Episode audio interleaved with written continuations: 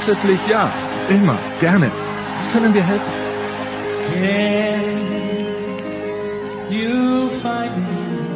Einen neuen Stürmer, Skisprung-Ski, einen Schlägervertrag. Genauer geht's nicht? Stärken, Nationalität, Geschlecht. Okay. Erling Haaland? Max Verstappen? Alexander Zverev? Fred, bitte, sag an.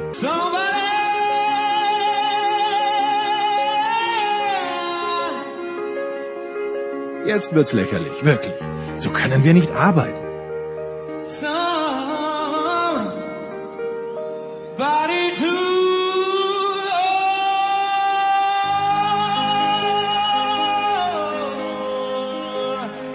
Okay, das ist immerhin eine Richtung.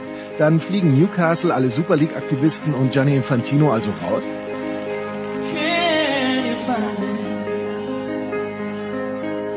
Somebody to love. Are you ready? Bereit? Wir? Höchstens für die Big Show. Das aber sofort.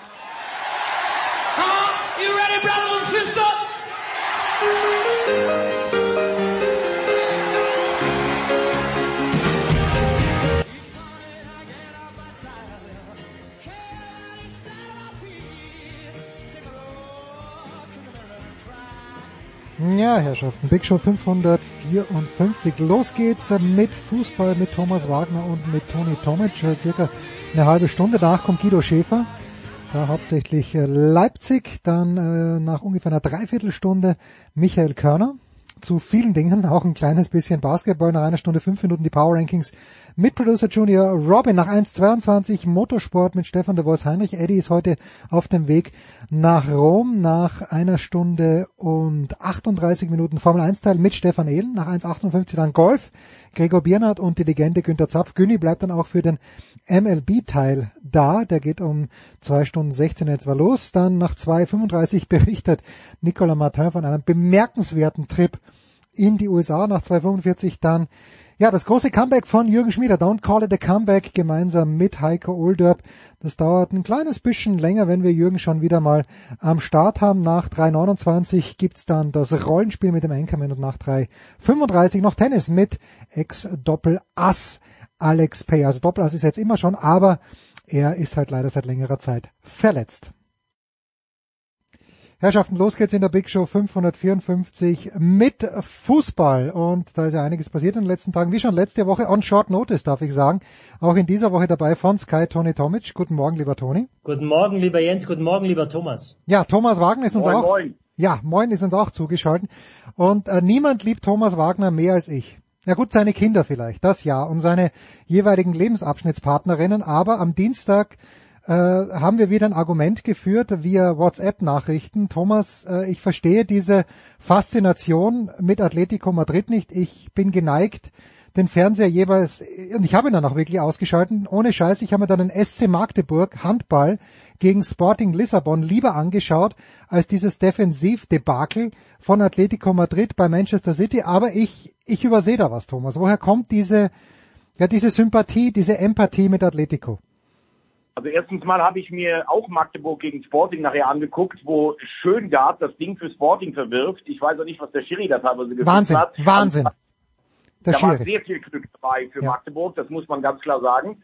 Zweitens, ich habe Atletico immer schon äh, sehr gemocht. Ich finde die Identität des Vereins, Arbeiterclub, gefällt mir. Ich finde, sie haben drei Champions League Finals auf die unfassbar tragischste, also sportlich tragischste Art und Weise verloren. Ich würde es ihnen einfach mal gönnen.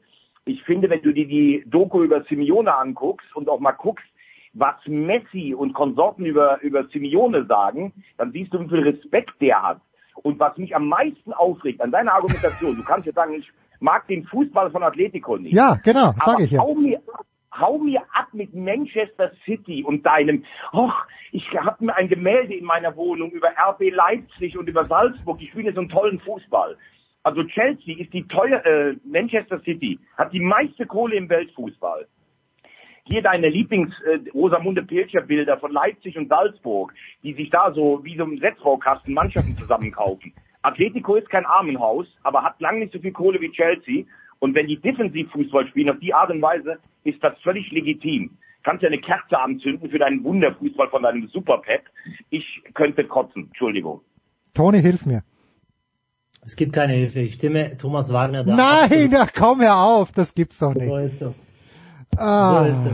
Es ist einfach schwer zu ertragen, wenn ich jemanden sehe wie Chris Mann, der ein wunderbarer Fußballspieler ist, äh, und der darf dann nicht nach vorne spielen oder darf nur vier Minuten pro Spiel nach vorne spielen. Das, das nervt mich mittlerweile, Toni.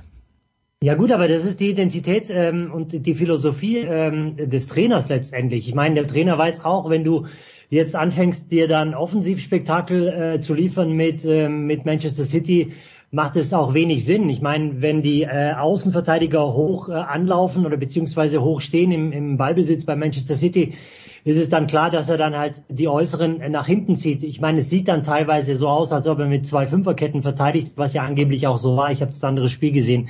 Deswegen kann ich dazu ehrlich gesagt ja. nicht so viel sagen, was jetzt über die 90 Minuten hinweg abging. Aber ähm, ich finde, dass es absolut legitim ist, mit einem, ein, mit einem 0 zu 1 in, in ein Rückspiel zu gehen und vor eigenem Publikum, mit der Kraft des Publikums äh, dann auch äh, zu schauen, ob vielleicht was geht. Ne? Also ich glaube nicht, dass sie auch den offensiven Schlagabtausch suchen werden äh, in Madrid. Aber das ist halt ein, eine gewisse Art von, von Herangehensweise im Fußball. Das haben die Italiener früher auch nicht anders gemacht. Äh, wenn, wenn man irgendwie erzählt, äh, die, die, die, die Art des Verteidigens, ich meine, das muss man Atletico schon lassen. Also die musst du erst mal knacken. Da haben sich schon andere Mannschaften die Zähne ausgebissen. Wir waren auch früher immer fasziniert von italienischen Mannschaften, wie sie halt unter, keine Ahnung, Baresi, Maldini, Tassotti und, und Costa Curta äh, nicht zugelassen haben. Das ist halt einfach so. Und, und äh, ich stimme da Thomas absolut überein, wenn man äh, als Verein nur das Scheckbuch, Scheckbuch aufmachen kann und da einfach nur die, äh, die Ziffer ein, eintragen kann ähm, für, für irgendwelche Spieler, wenn man denkt, man bräuchte auf äh, irgendwelchen Positionen ähm, irgendwelche teuren Spieler, die man mit äh, Wahnsinnsgehältern, also mit, mit äh, überdurchschnittlichen Gehältern, also es ist ja wirklich äh, ein Skandal, was, was die, die Partei zum Beispiel Haaland auf, aufruft. Wenn man das im, im, im jetzigen Fußball machen kann, dann sind halt einfach äh, die Gegebenheiten nicht geschaffen, dass du äh, einen, einen, einen fairen Wettbewerb hast. Absolut richtig. Und man muss auch mal sagen, also da bin ich vollkommen bei Toni. Pep Guardiola kann wahllos einkaufen, was er will. Und ähm, man muss Atleticos Fußball nicht schön finden, aber ein Griezmann hat letztlich im Vereinsfußball vor allen Dingen unter Simeone funktioniert. Das ist ein Joao Felix, ein wunderbarer Fußballer, arbeitet diszipliniert. Bei Koke habe ich das Gefühl, der rennt schon seit 20 Jahren. Und diese Mannschaft, wo du ja jedes Jahr auf einen Einbruch wartest, weil es ja sehr kraftintensiv zehrend ist, ist auch an, wegen des uruguayanischen Fitnesspapstes schon fit. Also deshalb kannst du gerne sagen, du magst den Fußball von Atletico nicht. Aber mir hier Manchester City Fußball als die Krönung äh, oder den Erguss des europäischen Moment, Moment, Moment. Stopp, stopp, stopp. Das habe ich ja nie gesagt. Ich schaue Liverpool auch viel, viel lieber zu, als dass ich Manchester City zuschaue. Diese Passorgien. Aber ich, es ist eine Unterhaltungsindustrie am Ende des Tages für mich. Ich habe keine Aktien mehr in irgendwas, in irgendeinem Wettbewerb. Und deshalb, wenn, wenn ich nach 70 Minuten, und da habe ich dann wirklich umgeschalten, endgültig und habe das Tor versäumt von De Bruyne, ich weiß nicht mal, wie es gefallen ist, das ist, das ist meine einzige, ich mag den Fußball nicht, ja. Das, das ist es, Thomas. Aber ich, ich hebe jetzt hier nicht Manchester City auf ein Schild, weil ich, wie gesagt, den Fußball von Liverpool lieber mir anschaue. Sogar den, äh, ich, ich traue es mich kaum zu sagen, sogar den des FC Bayern München. Ja, aber ganz ehrlich, jetzt fängt es langsam an, dass du mich hier, äh, willst du, dass das meine Abschiedsfolge hier ist, oder aber ich muss, Toni, ich musste eine Sache muss ich schon noch sagen. Wenn du die Italiener sagst und wenn du Baresi, Maldini äh, und Costa Curta, glaube ich, auch noch erwähnt hast, ist das nicht das Gegenbeispiel? Weil ich hatte damals schon den Eindruck, das ist die Mannschaft des AC Mailand mit meinen von mir geliebten Holländern, mit den dreien, mit Höhle Dreikart und Van Basten dass die eben nicht wie Juventus Turin diesen Catenaccio gespielt haben. Ja, also ich glaube, wir brauchen uns äh, nicht darüber unterhalten, wie diese Mannschaft besetzt war. Das war ja mit einer der stärksten Mannschaften überhaupt im Weltfußball. Also wenn du jetzt, egal welche, welche Vereinsmannschaft hernimmst, ne? du hast ja selbst gesagt, die drei Holländer haben dann vorne gespielt, Rijkaard Ancelotti hat im Mittelfeld gespielt. Also das, also das musst du erstmal toppen von den Namen. Aber ich finde generell jetzt, ich, ich habe nur von der Verteidigung äh, ja, gesprochen. Okay, ja, ja. Okay, gut, gut verteidigt. Thomas, was hast du für... Ja, bitte, bitte, Tony. Ja, ja.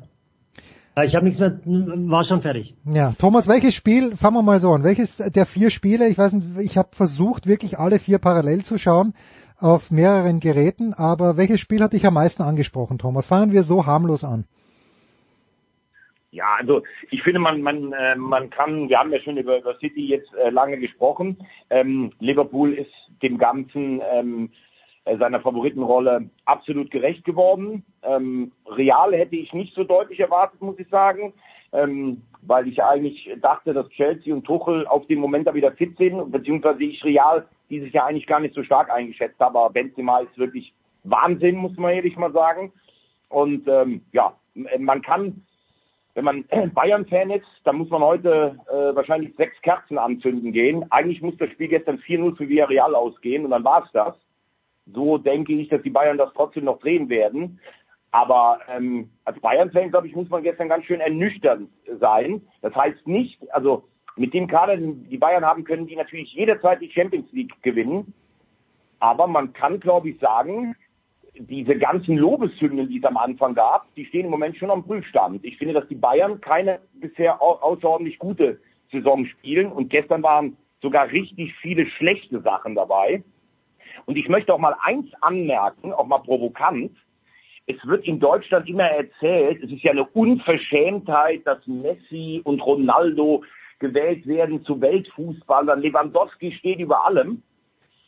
Puh, da muss ich mal ganz ehrlich sagen, was ist denn der Arbeitsnachweis von Lewandowski in den K.O.-Spielen, wo es, wo es in die Crunch-Time geht, so in den letzten Jahren? Also letztes Jahr hat er gefehlt, gegen Paris verletzt. Bei der Euro hat er ein schwaches polnisches Team. Selbst als die 220 das Ding gewonnen haben in Lissabon, war er gut, aber nicht überragend. Er hat mal vier für Dortmund gegen Real gemacht. Aber dass Lewandowski auf dem Niveau die ganz engen Spiele permanent entscheidet, das sehe ich nicht. Ähm, äh, selbst der Kicker gibt ihm eine 5. Er wird im Moment auch schlecht eingebunden und das ist überhaupt nichts gegen Lewandowski. Aber dieses Aufschreien, dass äh, er um Gottes Willen betrogen wurde um, um die Ehre des Weltfußballers bei dieser einen Wahl, da muss ich sagen, der Arbeitsnachweis von Robert Lewandowski, der ein super Athlet ist und der auch ein absoluter Weltklasse-Stürmer ist, da gibt es gar keine Frage drum, besteht vor allen Dingen darin, in einer mittlerweile ja fast noch nicht mal mehr zweitklassigen Bundesliga 41 Tore zu schießen gegen, gegen Vereine, die für die Bayern nicht mehr konkurrenzfähig sind. Das möchte ich auch bitte mal betonen. Also was Benzema im Moment spielt, das ist einfach deutlich besser. Ich sage im Moment, Lewandowski kann in jedem Spiel explodieren. Also da braucht mir nachher auch keiner zu sagen, hast damals. Ich lästere auch nicht über Lewandowski. Ich halte nur fest, dass das, was immer erzählt wird, sehe ich im Moment einfach nicht. Lass mich in diesem Zusammenhang auch sagen, wenn ich dann lese, Lewandowski schießt Polen zur Fußballweltmeisterschaft, naja, es war halt wieder ein Elfmeter. Und ich glaube, Thomas, du hast das eh angeführt, damals schon in der, Disku in der Diskussion mit Gerd Müller oder was der Einkommen Markus Gaub. Gerd Müller hat von seinen 40 Toren war, glaube ich, kein einziger oder ein oder zwei Elfmeter. Und ja, das habe ich gesagt damals. Ja, ja genau. Man kann Lewandowski keinen Vorwurf machen, dass er die Elfer schießt, aber das würde ich gerne mal berücksichtigt wissen. Also er wird im Moment, wie gesagt, da kann Toni vielleicht sogar noch ein bisschen mehr sagen, weil ich liebe Tonis Expertisen, äh, woran es teilweise liegt, dass etwas hakt. Aber ähm, also ich finde die Bayern-Abwehr über Upamecano und Pavard habe ich mich schon häufiger hier ausgelassen, vor allen Dingen über, über Upamecano. Das ist für mich keine internationale Klasse. Mehr. Ähm, Kimmich wird ein bisschen lonesome ohne Goretzka, muss man sagen. Gnabry ist irgendwie überhaupt nicht mehr zu sehen nach, seinen, nach seinem tollen Jahr, was er vor zwei Jahren hatte. Äh, müssen wir jetzt auch mal, ich habe gesagt, Nagelsmann hat das gut hinbekommen, aber ich habe das Gefühl, einzelne Spieler werden im Moment schlechter. Das spricht nicht für einen Trainer, ohne dass ich eine Nagelsmann-Diskussion anfangen möchte. Müller, Lewandowski gestern auch in der Luft gehangen. Das war einfach nichts gestern. Tony, deine Expertise. Ja, also ich muss Thomas wirklich äh, in fast allen Punkten äh, recht geben bis auf einen, den würde ich nur ganz kurz halten. Ich finde nicht, dass die Bayern den Kader haben, um äh, Champions League Sieger zu werden in dieser Saison. Ich hatte, ich glaube, wir hatten das auch vor ein paar Wochen schon, dieses Thema Lewandowski. Ich kann Thomas absolut nur äh, zustimmen. Ähm, diese, diese Wahlen zu einem Weltfußballer, ich glaube, da, darüber brauchen wir uns auch nicht unterhalten. Das ist ja mittlerweile eine Farce. Wenn ich äh, sehe, dass äh, Mo Salah irgendwie Siebter geworden ist, dann, dann falle ich vom Glauben ab. Hm. Äh, alle schreien im Herbst irgendwie, Mo Salah ist der allergrößte Stürmer, ähm, schießt alles kaputt und dann irgendwie wird er Siebter äh, bei der bei dieser Weltfußballerwahl. Ähm, wie Thomas es gesagt hat, ich meine 41 Tore in der Bundesliga vor Lewandowski als Nummer 9 haben in diesem Team auch viele äh, andere Stürmer schon getroffen aufgrund der, des Systems der Bayern, aufgrund der Qualität der Bayern in den letzten zehn Jahren und vor allem aufgrund der fehlenden, ähm, fehlenden Konkurrenz in der Liga an sich. Und dann kommen wir an einen Punkt, wo der zum Beispiel, ich höre äh, heute dann den Kicker-Redakteur äh, sagen, äh, dass es heißt, aha, und wenn es dann äh, auf das europäische Parkett geht, spätestens dann irgendwie im April oder im März, April, dann spielt man dann gegen Mannschaften, die einfach auch Fußball spielen können, die sehr gut verteidigen, so wie es halt in der Bundesliga wirklich, wirklich selten der Fall ist. Und dann sieht man plötzlich Robert Lewandowski überhaupt nicht.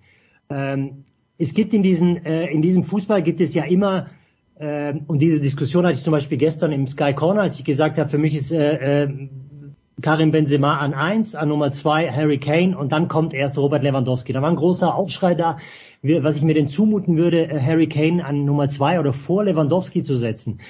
Dieser Mensch ist momentan der drittplatzierte an Toren in der Premier League Historie. Ach ja, er hat nur bei Tottenham Hotspur gespielt, er hat nie einen Titel geholt. Wenn Harry Kane 2019 im Champions League Finale den Titel holt, dann wird er vielleicht Weltfußballer. Wenn Harry Kane mit England 2020 oder 2021 im Elfmeterschießen nicht gegen Italien verliert, dann wird er wahrscheinlich Weltfußballer. Es gibt im Fußball einfach gewisse Marginalien, wo du am richtigen Ort zur richtigen Zeit sein musst. Wie Thomas es gesagt hat, Lewandowski war überhaupt nicht überragend, aber wenn Paris Saint-Germain 2020 dieses Finale gewinnt, dann reden wir über Weltfußballer Mbappé oder Neymar. So schnell dreht sich's halt einfach. Und dann finde ich auch diesen Arbeitsnachweis wirklich Hanebüchen zu sagen, in einer, in einer, muss man auch wirklich sagen, in einer zweitklassigen Liga äh, 41 Tore zu schießen. Ähm, also ich würde gerne Robert Lewandowski gegen richtig gute Abwehrreihen, zum Beispiel in der Premier League oder in der in der in der Liga sehen. Insofern ähm, kann ich das kann ich diese ganze Diskussion auch nicht nachvollziehen. Und man muss natürlich, was, was halt spannend wäre, Thomas, spannendes Experiment, Harry Kane bei den Bayern mal für zwei Saisonen in, in seiner, in seiner Blütezeit. Traue ich ihm auch 40 was man, ja, was man, was man ja nicht vergessen darf, und das würden Toni und ich ja nie bestreiten, ich traue Lewandowski auch 25 Tore in der Premier League zu. Ja, natürlich. Das ja, ich auch in der Primera Division zu, aber diese, diese Selbstverständlichkeit, mit der wir erzählen, das ist der beste Spieler der Welt und die anderen sind Würste, da bin ich genau bei Toni, das ist lachhaft. Und immer dieses, der hat ja keinen Titel geholt. Ich meine, der spielt bei Tottenham Hotspur, weil ihm der Verein was bedeutet. 150 Millionen will City eigentlich für den hinlegen. Für mich ist auch Michael Ballack ein Sportsheld, obwohl es ja diese, diese neunmal Gescheiten gibt, die in Deutschland sagen, ja, der hat aber nie einen Titel gewonnen. Oder Messi war ja angeblich kein riesen Fußballer Fußballer, weil er bis zum letzten Sommer keinen Titel mit Argentinien geholt hat. Das ist mir alles, das ist so lächerlich, so albern. Was hatte Ballack damals für eine Truppe, mit der er viermal, oder Truppen, also Leverkusen hat super gespielt, aber mit der, das war eine super Leistung, viermal Vize zu werden. Das ist für mich nicht nachvollziehbar. Fakt ist, Lewandowski kann nächste Woche vier Tore gegen Villarreal schießen, traue ich dem in jedem Spiel zu. Ja. Aber gestern hing er völlig in der Luft. Das ganze Offensivspiel sieht im Moment nicht besonders strukturiert aus. Und wenn es dann spätestens gegen Liverpool, da müssen sie sich was einfallen lassen. Ja, das waren gestern wirklich ein paar Situationen, wo wir Real in der ersten Halbzeit noch, äh, gut, dieser eine Heber über Neuer drüber, den, den darf man auch machen, als professioneller Fußballer, ganz ehrlich, auch wenn es von der Mittellinie ist. Und dann äh, die nächste oder übernächste Situation, wo der Stürmer von Villarreal sich den Ball dreimal herrichtet, bis er dann weg ist sehr, sehr eigenartig verteidigt. Aber Toni, ein Wort noch. Ich würde ganz gerne, ja, Jens, bevor du die Frage stellst, ganz kurz ein, zwei Sätze loswerden zu dieser ja, Wahl. Ähm, äh, generell zu diesen Weltfußballerwahlen. Ähm, ich kann mich erinnern, dass Luka Modric Weltfußballer geworden ist 2018, obwohl er den Titel nicht geholt hat. Ne? Ähm, man hat normalerweise jetzt gesagt, Jorginho, der mit Chelsea die Champions League gewonnen hat und mit Italien Europameister geworden ist, hätte es wahrscheinlich verdienter gehabt anhand der Titel. Und trotzdem ist es jemand anderes geworden. Also es ist mir einfach nicht stringent genug. Entweder du nimmst die Titel her und dann machst du stringent oder du nimmst dann halt irgendwelche anderen Faktoren her. Na, ich, ich, ich nehme noch ein drittes Kriterium. Würde ich mir eine Eintrittskarte kaufen für den Spieler? Für Lewandowski ja, für Jorginho nein. Sorry. Aber okay, das ist nur meine persönliche Meinung. Ähm, das ist das, Oper, das ist das Opernpublikum aus Graz. Das ist, ist korrekt, ja. Ah, Tony, für Liverpool würde ich mir fast für die ganze Mannschaft ein Eintrittsticket kaufen. Dienstagabend in Lissabon. Ich habe auf dem großen Bildschirm hatte ich das Man City Spiel, weil ich nicht in der Lage war, Amazon Prime auf meinem, auf meinem großen Bildschirm zu installieren. Also habe ich auf dem kleinen also Liverpool gehabt. Mir hat's gut gefallen, aber was Was hat, hätte mir besonders gut gefallen müssen, wenn ich aufmerksamer zugeschaut hätte, Toni? Also ich muss dazu sagen, ich hatte am Dienstag einen Kicktermin, also wir haben unsere Kickrunde und ich bin erst zur, zur Pause nach Hause gekommen. Dann stand schon 2-0, es hieß irgendwie, ähm, Liverpool hat das Ganze in Griff. Ich bin ehrlich gesagt so ein bisschen von der Couch gefallen, als ich dann die zweite Hälfte gesehen habe und war ehrlich gesagt entsetzt. Es passiert mir nicht oft, ähm, dass ich bei Liverpool sehe, wie eine Mannschaft, wie eine, wie eine Weltklasse-Mannschaft eine Kontrolle in einem Spiel hergibt, ähm, plötzlich völlig nervös und, und wild wird und dann erst auch bedingt mit, der, mit diesem Dreifachwechsel so ein bisschen zurückfindet ins, äh, ins Spiel. Insofern äh, war das jetzt kein gutes Zeichen für fürs Wochenende, für dieses ähm, Spiel gegen Manchester City, wobei ich der Meinung bin, dass äh, jedes Spiel einzeln zu bewerten ist und ähm, dieses Spiel trotzdem weiterhin 50-50 ist. Aber zu diesem Spiel jetzt, äh, da du mich ansprichst am Dienstag, ähm, war ich schon etwas überrascht. Ja. Also so gut war es nicht, wie ja. ich finde. Ja. Und das hat, glaube ich, auch Jürgen Klopp im Nachhinein gesagt. Ja gut, aber es steht halt ein 3-1 da. Auswärtstor ja, ja. braucht man sowieso nicht mehr und das wird das Halbfinale sein. Ich glaube natürlich auch wie Thomas, dass die Bayern das zu Hause wuppen werden. Wahrscheinlich nicht mal knapp, aber erstaunlich war es schon. Ich glaub, glaube das nicht, ehrlich gesagt. Ja, ja okay. Wir werden es schon nächste Woche, am nächsten Dienstag nämlich erfahren, aber vor dem nächsten Dienstag hat der Herrgott den heutigen Donnerstag gesetzt und Thomas, du wirst das Jahrhundertspiel, das geht mir ein bisschen schnell, aber ich lese zu oft Jahrhundertspiel von Eintracht Frankfurt äh, gegen den FC Barcelona begleiten. Mit welchen Aussichten für die Frankfurter? Also ich bin, ich bin, äh, ich bin heute tatsächlich privat im Stadion, aber ich, ich bin da. Ich werde auf äh, den sehr geschätzten Kollegen Toni Tomic treffen, der jetzt Nein. auch gerade da ist. Wir sehen uns heute Abend. Ähm, also von den, von den Voraussetzungen denke ich, dass Eintracht Frankfurt, das ist jetzt auch eine, eine ziemlich mutige Aussage. Ich finde, dass Frankfurt keine gute Saison spielt. Es gibt einige ähm, richtige Highlights, vor allen Dingen in Europa. Äh, zum Beispiel das Spiel in Sevilla war richtig stark, wie sie da aufgezogen haben aber es ist keine Konstanz drin, es ist keine richtige Idee zu sehen, obwohl Oliver Glasner gesagt hat, wenn ich eine Wintervorbereitung habe, dann ist das was anderes. Es gibt ja in Frankfurt so unterschwellig immer so ein bisschen das Ding, ja, Adi Hütter hätte nur Powerfußball spielen lassen, aber da habe ich zumindestens, ich habe einen Stil gesehen. Hm. Und äh, wenn ich das Spiel gegen Fürth nehme, dann muss ich sagen, das war relativ enttäuschend, wie ich viele Spiele der Eintracht gesehen habe in der Offensive. Aber International können sie sich berauschen wie kein anderer Verein an diesem Wettbewerb, an dieser Mission mit ihren Fans. Das Ding wird heute ausverkauft sein. Pflichtspiel gegen Barcelona musste erst mal hinkriegen. Alle Achtung für das, was da in den letzten Jahren am, im Frankfurter Stadtwald entstanden ist.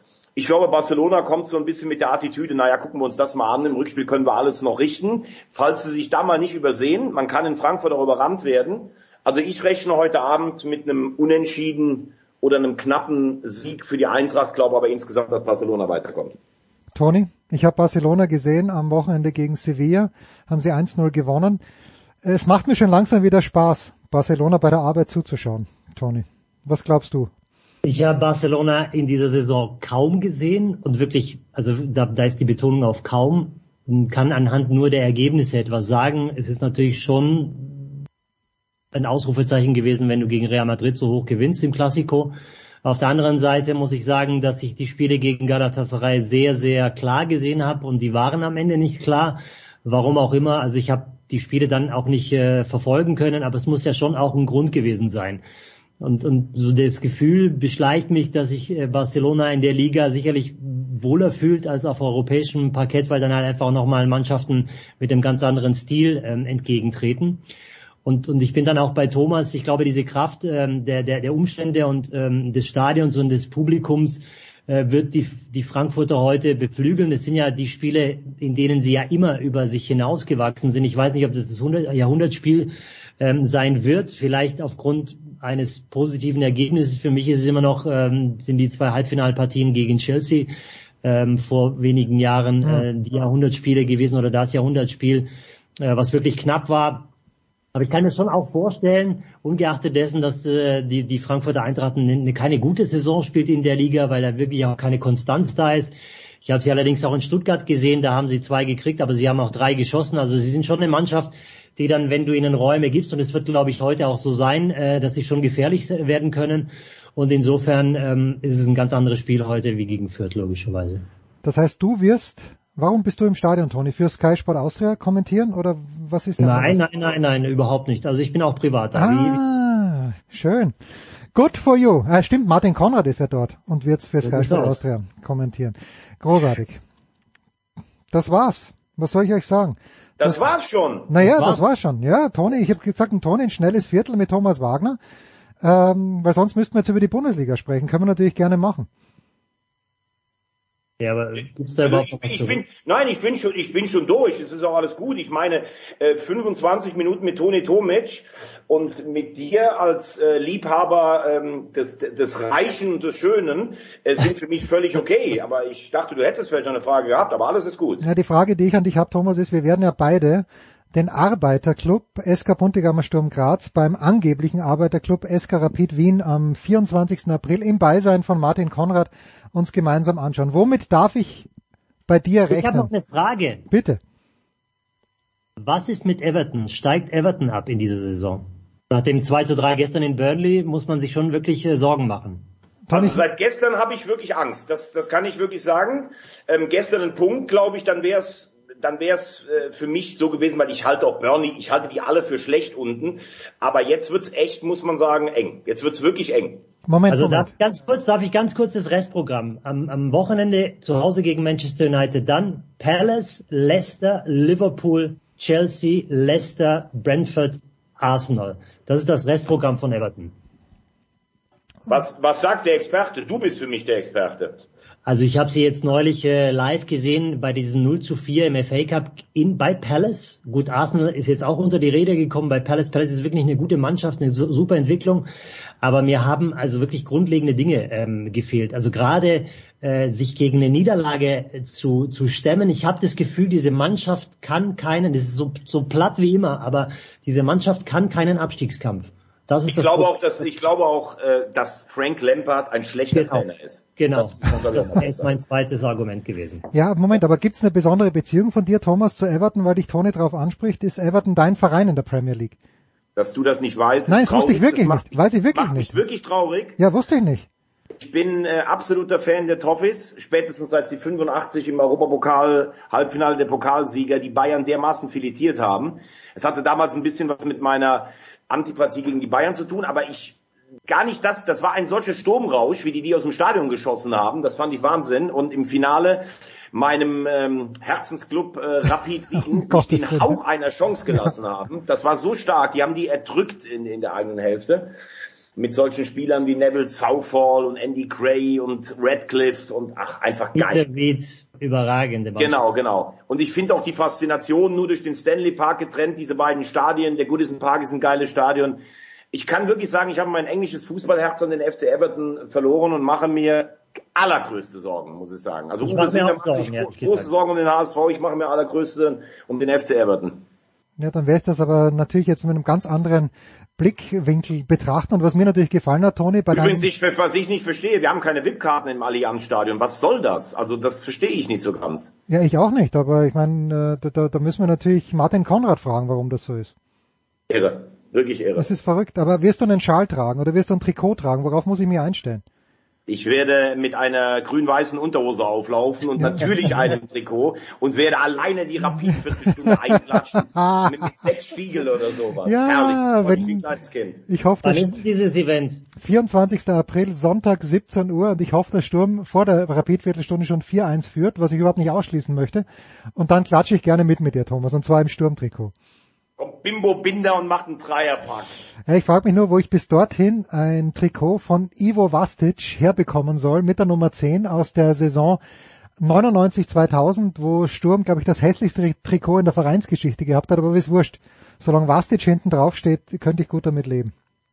Naja. Toni, Wochenende. Was wird's bringen für dich? Beruflich. Everton gegen Manchester United und ah. dann am Montag Box to Box. Box to Box am Montag. Äh, Thomas, du bist für Magenta im Einsatz oder wo bist du am Wochenende?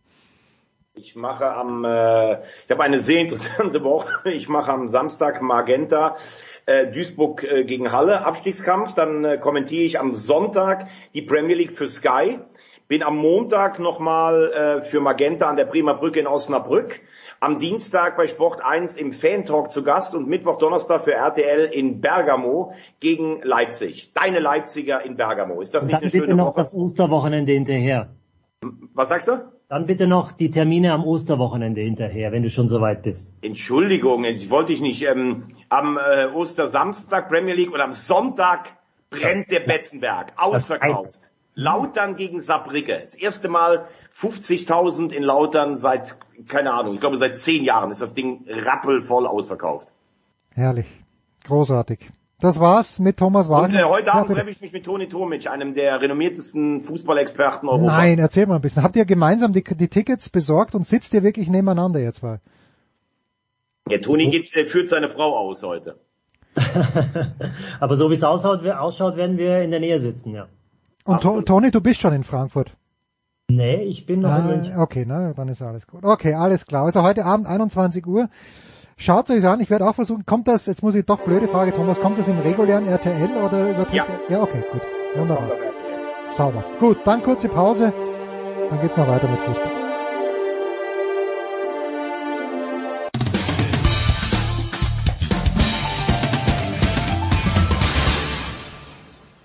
Hallo, hier ist Marcel Schäfer vom VfL Wolfsburg und ihr hört Sportrolle 360.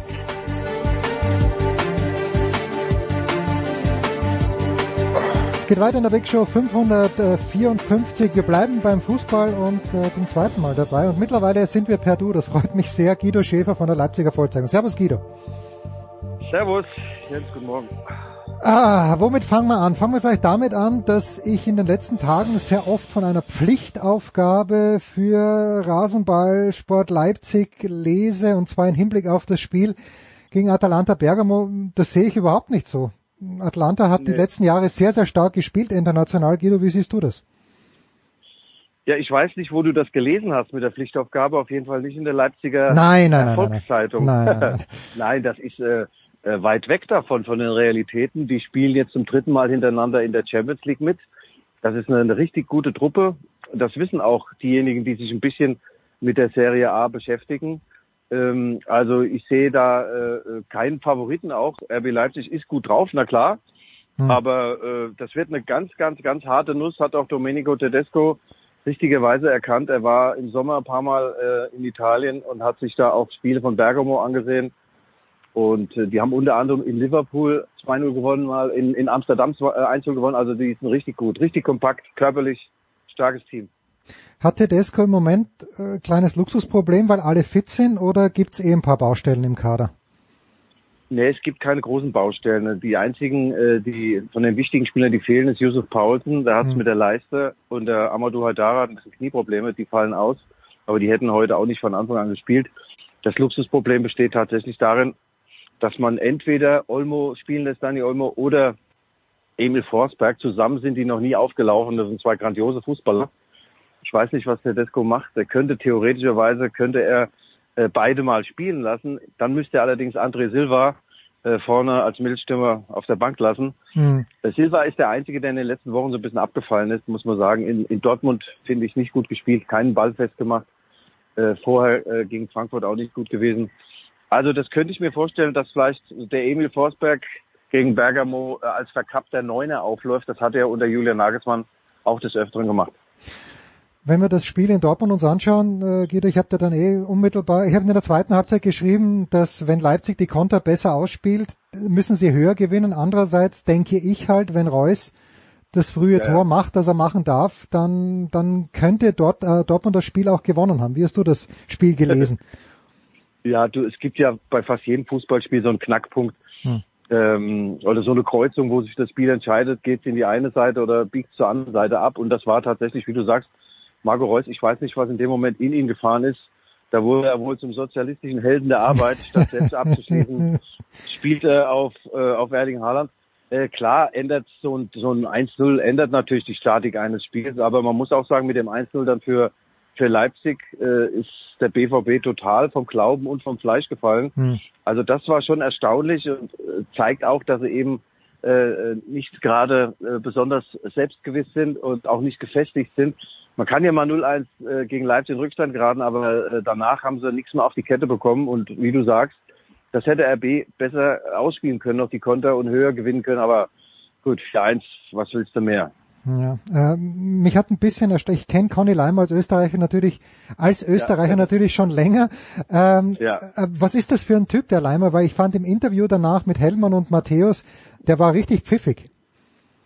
Ach, den Conny Leimer liebe ich. Der ist 2017 nach Leipzig gekommen, damals von, von Red Bull Salzburg. Viele äh, Bundesliga-Vereine wollten ihn hier haben. Der hatte so eine Ausstiegsklausel, 5 Millionen Euro, das war ein Schnäppchen. Aber er kam so als reiner äh, Balleroberer, so als Balljäger reinsten Wassers.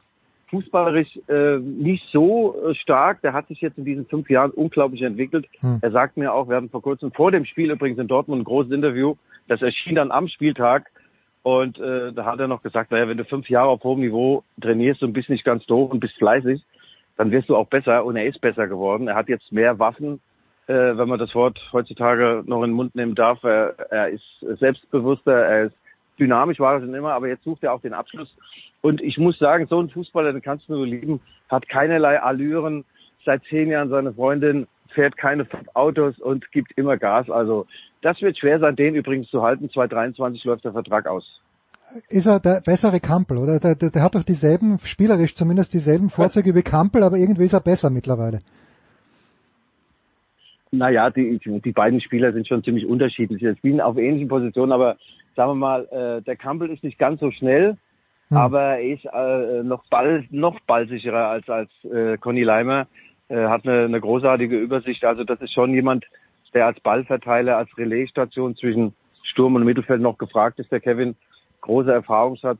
Also die beiden zusammen im Duett, das ist schon äh, ein ideales Pärchen und an denen führt momentan noch kein Weg vorbei im Mittelfeld. Lass mich eine Frage noch zu Leipzig stellen. Dominik Soboslai, den ich ja auch aus Salzburg kenne, der überragend war in Salzburg, dann lange verletzt, ja. der kriegt irgendwie in Leipzig, warum bis jetzt noch keinen Fuß auf die Erde? Ist es nur die ja. Konkurrenz? Ach, ja, es ist äh, auch die Konkurrenz natürlich. Äh, er kam hierher und hatte große Probleme mit ähm, mit der Gesundheit, äh, Schambeinentzündung und so weiter. Das hat ewig gedauert.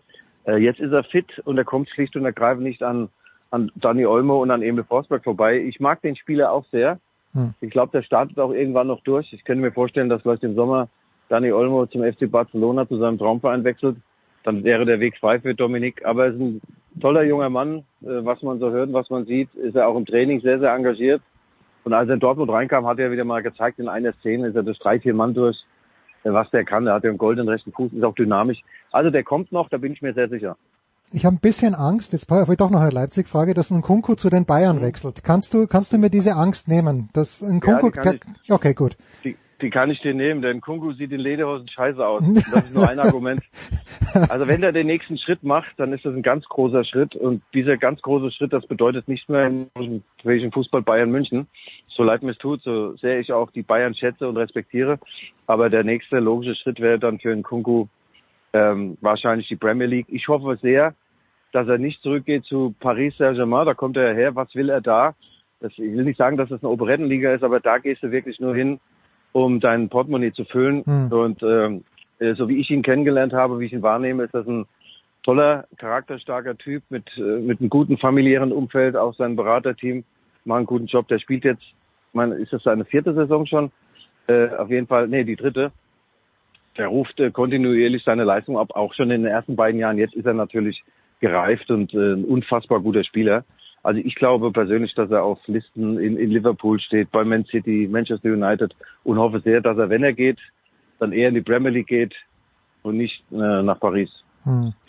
Jetzt äh, kennst du Julian Nagelsmann aus seiner Zeit bei Leipzig natürlich auch sehr gut. Bist du ein kleines bisschen überrascht? Also ich war es zumindest, dass er jetzt, ja. wo, wo, die Freiburger doch äh, Protest einlegen, dass er da so angefasst war. Ich hätte ihn mir da ein kleines bisschen, kleines bisschen cooler erwartet, weil der FC Bayern wird ja trotzdem Meister werden, egal wie dieses Urteil ausfällt. Äh, also ich äh, kann dir mal zu dem äh, zu dem ganzen Fakt Folgendes sagen. Ich habe da mit einem relativ prominenten Mann gesprochen, der die Sportgerichtsbarkeit sich glänzend auskennt. Ich nenne mal besser keine Namen.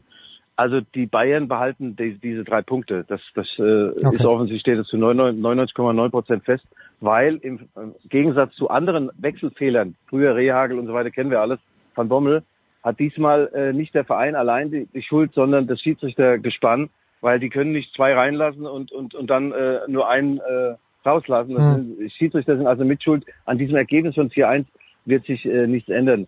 Nagelsmann ist ein emotionaler Typ. Wenn man ihn fragt, dann gibt er Antworten von der Lunge auf die Zunge. Spricht er, mir gefällt das. Emotional bin ich ganz bei ihm. Ich finde äh, dieser Protest erstmal äh, auch die ganze Erklärung darum sehr schwammig und, und äh, ein bisschen geplupper von Freiburg. Aber äh, sie mussten das offensichtlich machen, allein schon, wenn du viele Sponsoren in deinem Verein hast. Und am Ende, sag mal, fehlt ein Punkt zur Qualifikation äh, zur Champions League, dann sagen dir die Sponsoren oder irgendwelche Leute aus dem erweiterten Vorstand, Mensch, warum habt ihr denn damals nicht diesen Protest eingelegt? Mhm. Diese drei Punkte, da hätten wir, wären wir jetzt 30 Millionen Euro reicher. Allein, um, um diese Nummer zu umgehen, äh, mussten sie wohl den Protest einlegen. Und ich habe auch mit meinem alten Manager Christian Heidel in Mainz besitzt, der sagt, du musst, du musst zu 100 Prozent hätte Mainz 05 auch Protest eingelegt. Also, aber ich bin bei Julian emotional.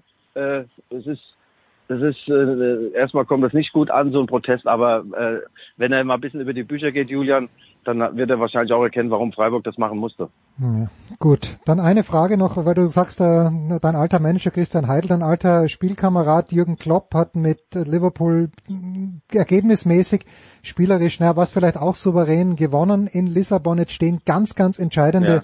ganz, ganz entscheidende Wochen an äh, mit äh, mehreren Treffen mit Manchester City.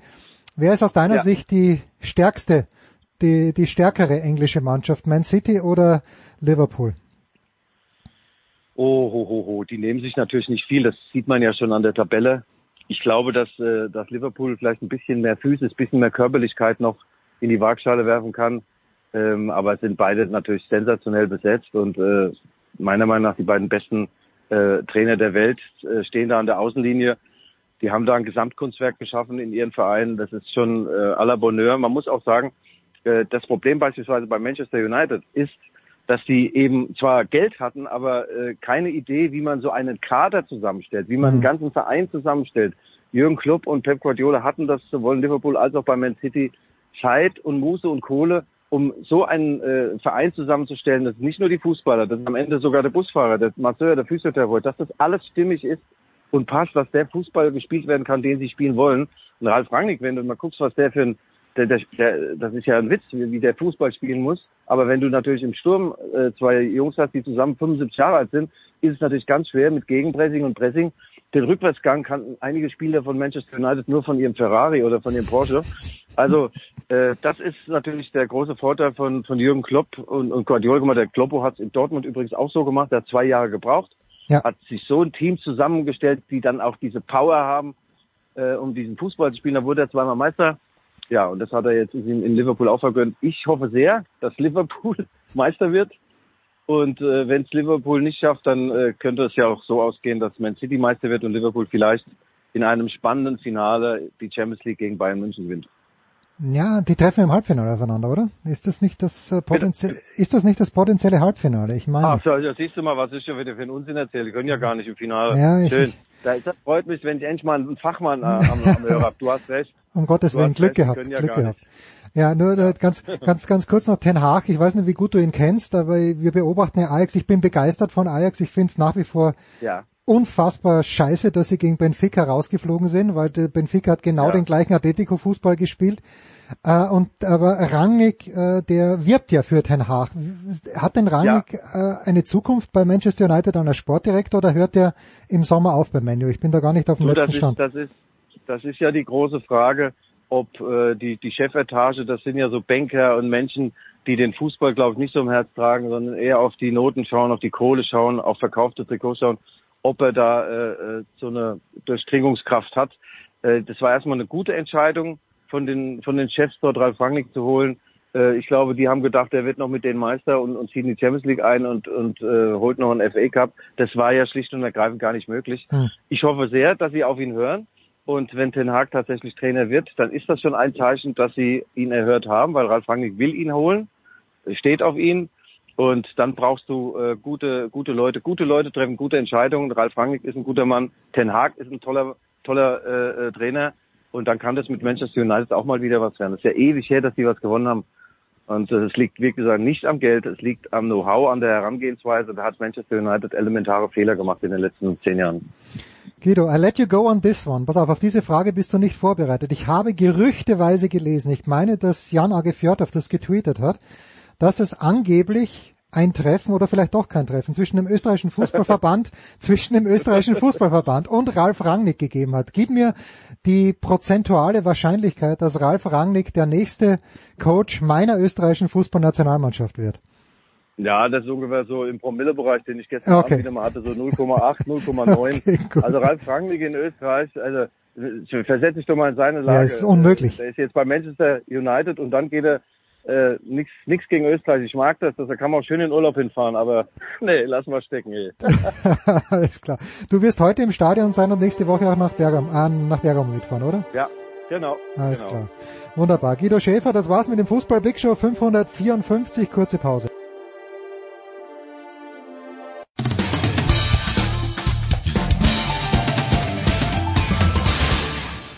Grüß euch, hier ist der Werner Schlager und ihr hört Sportradio 360.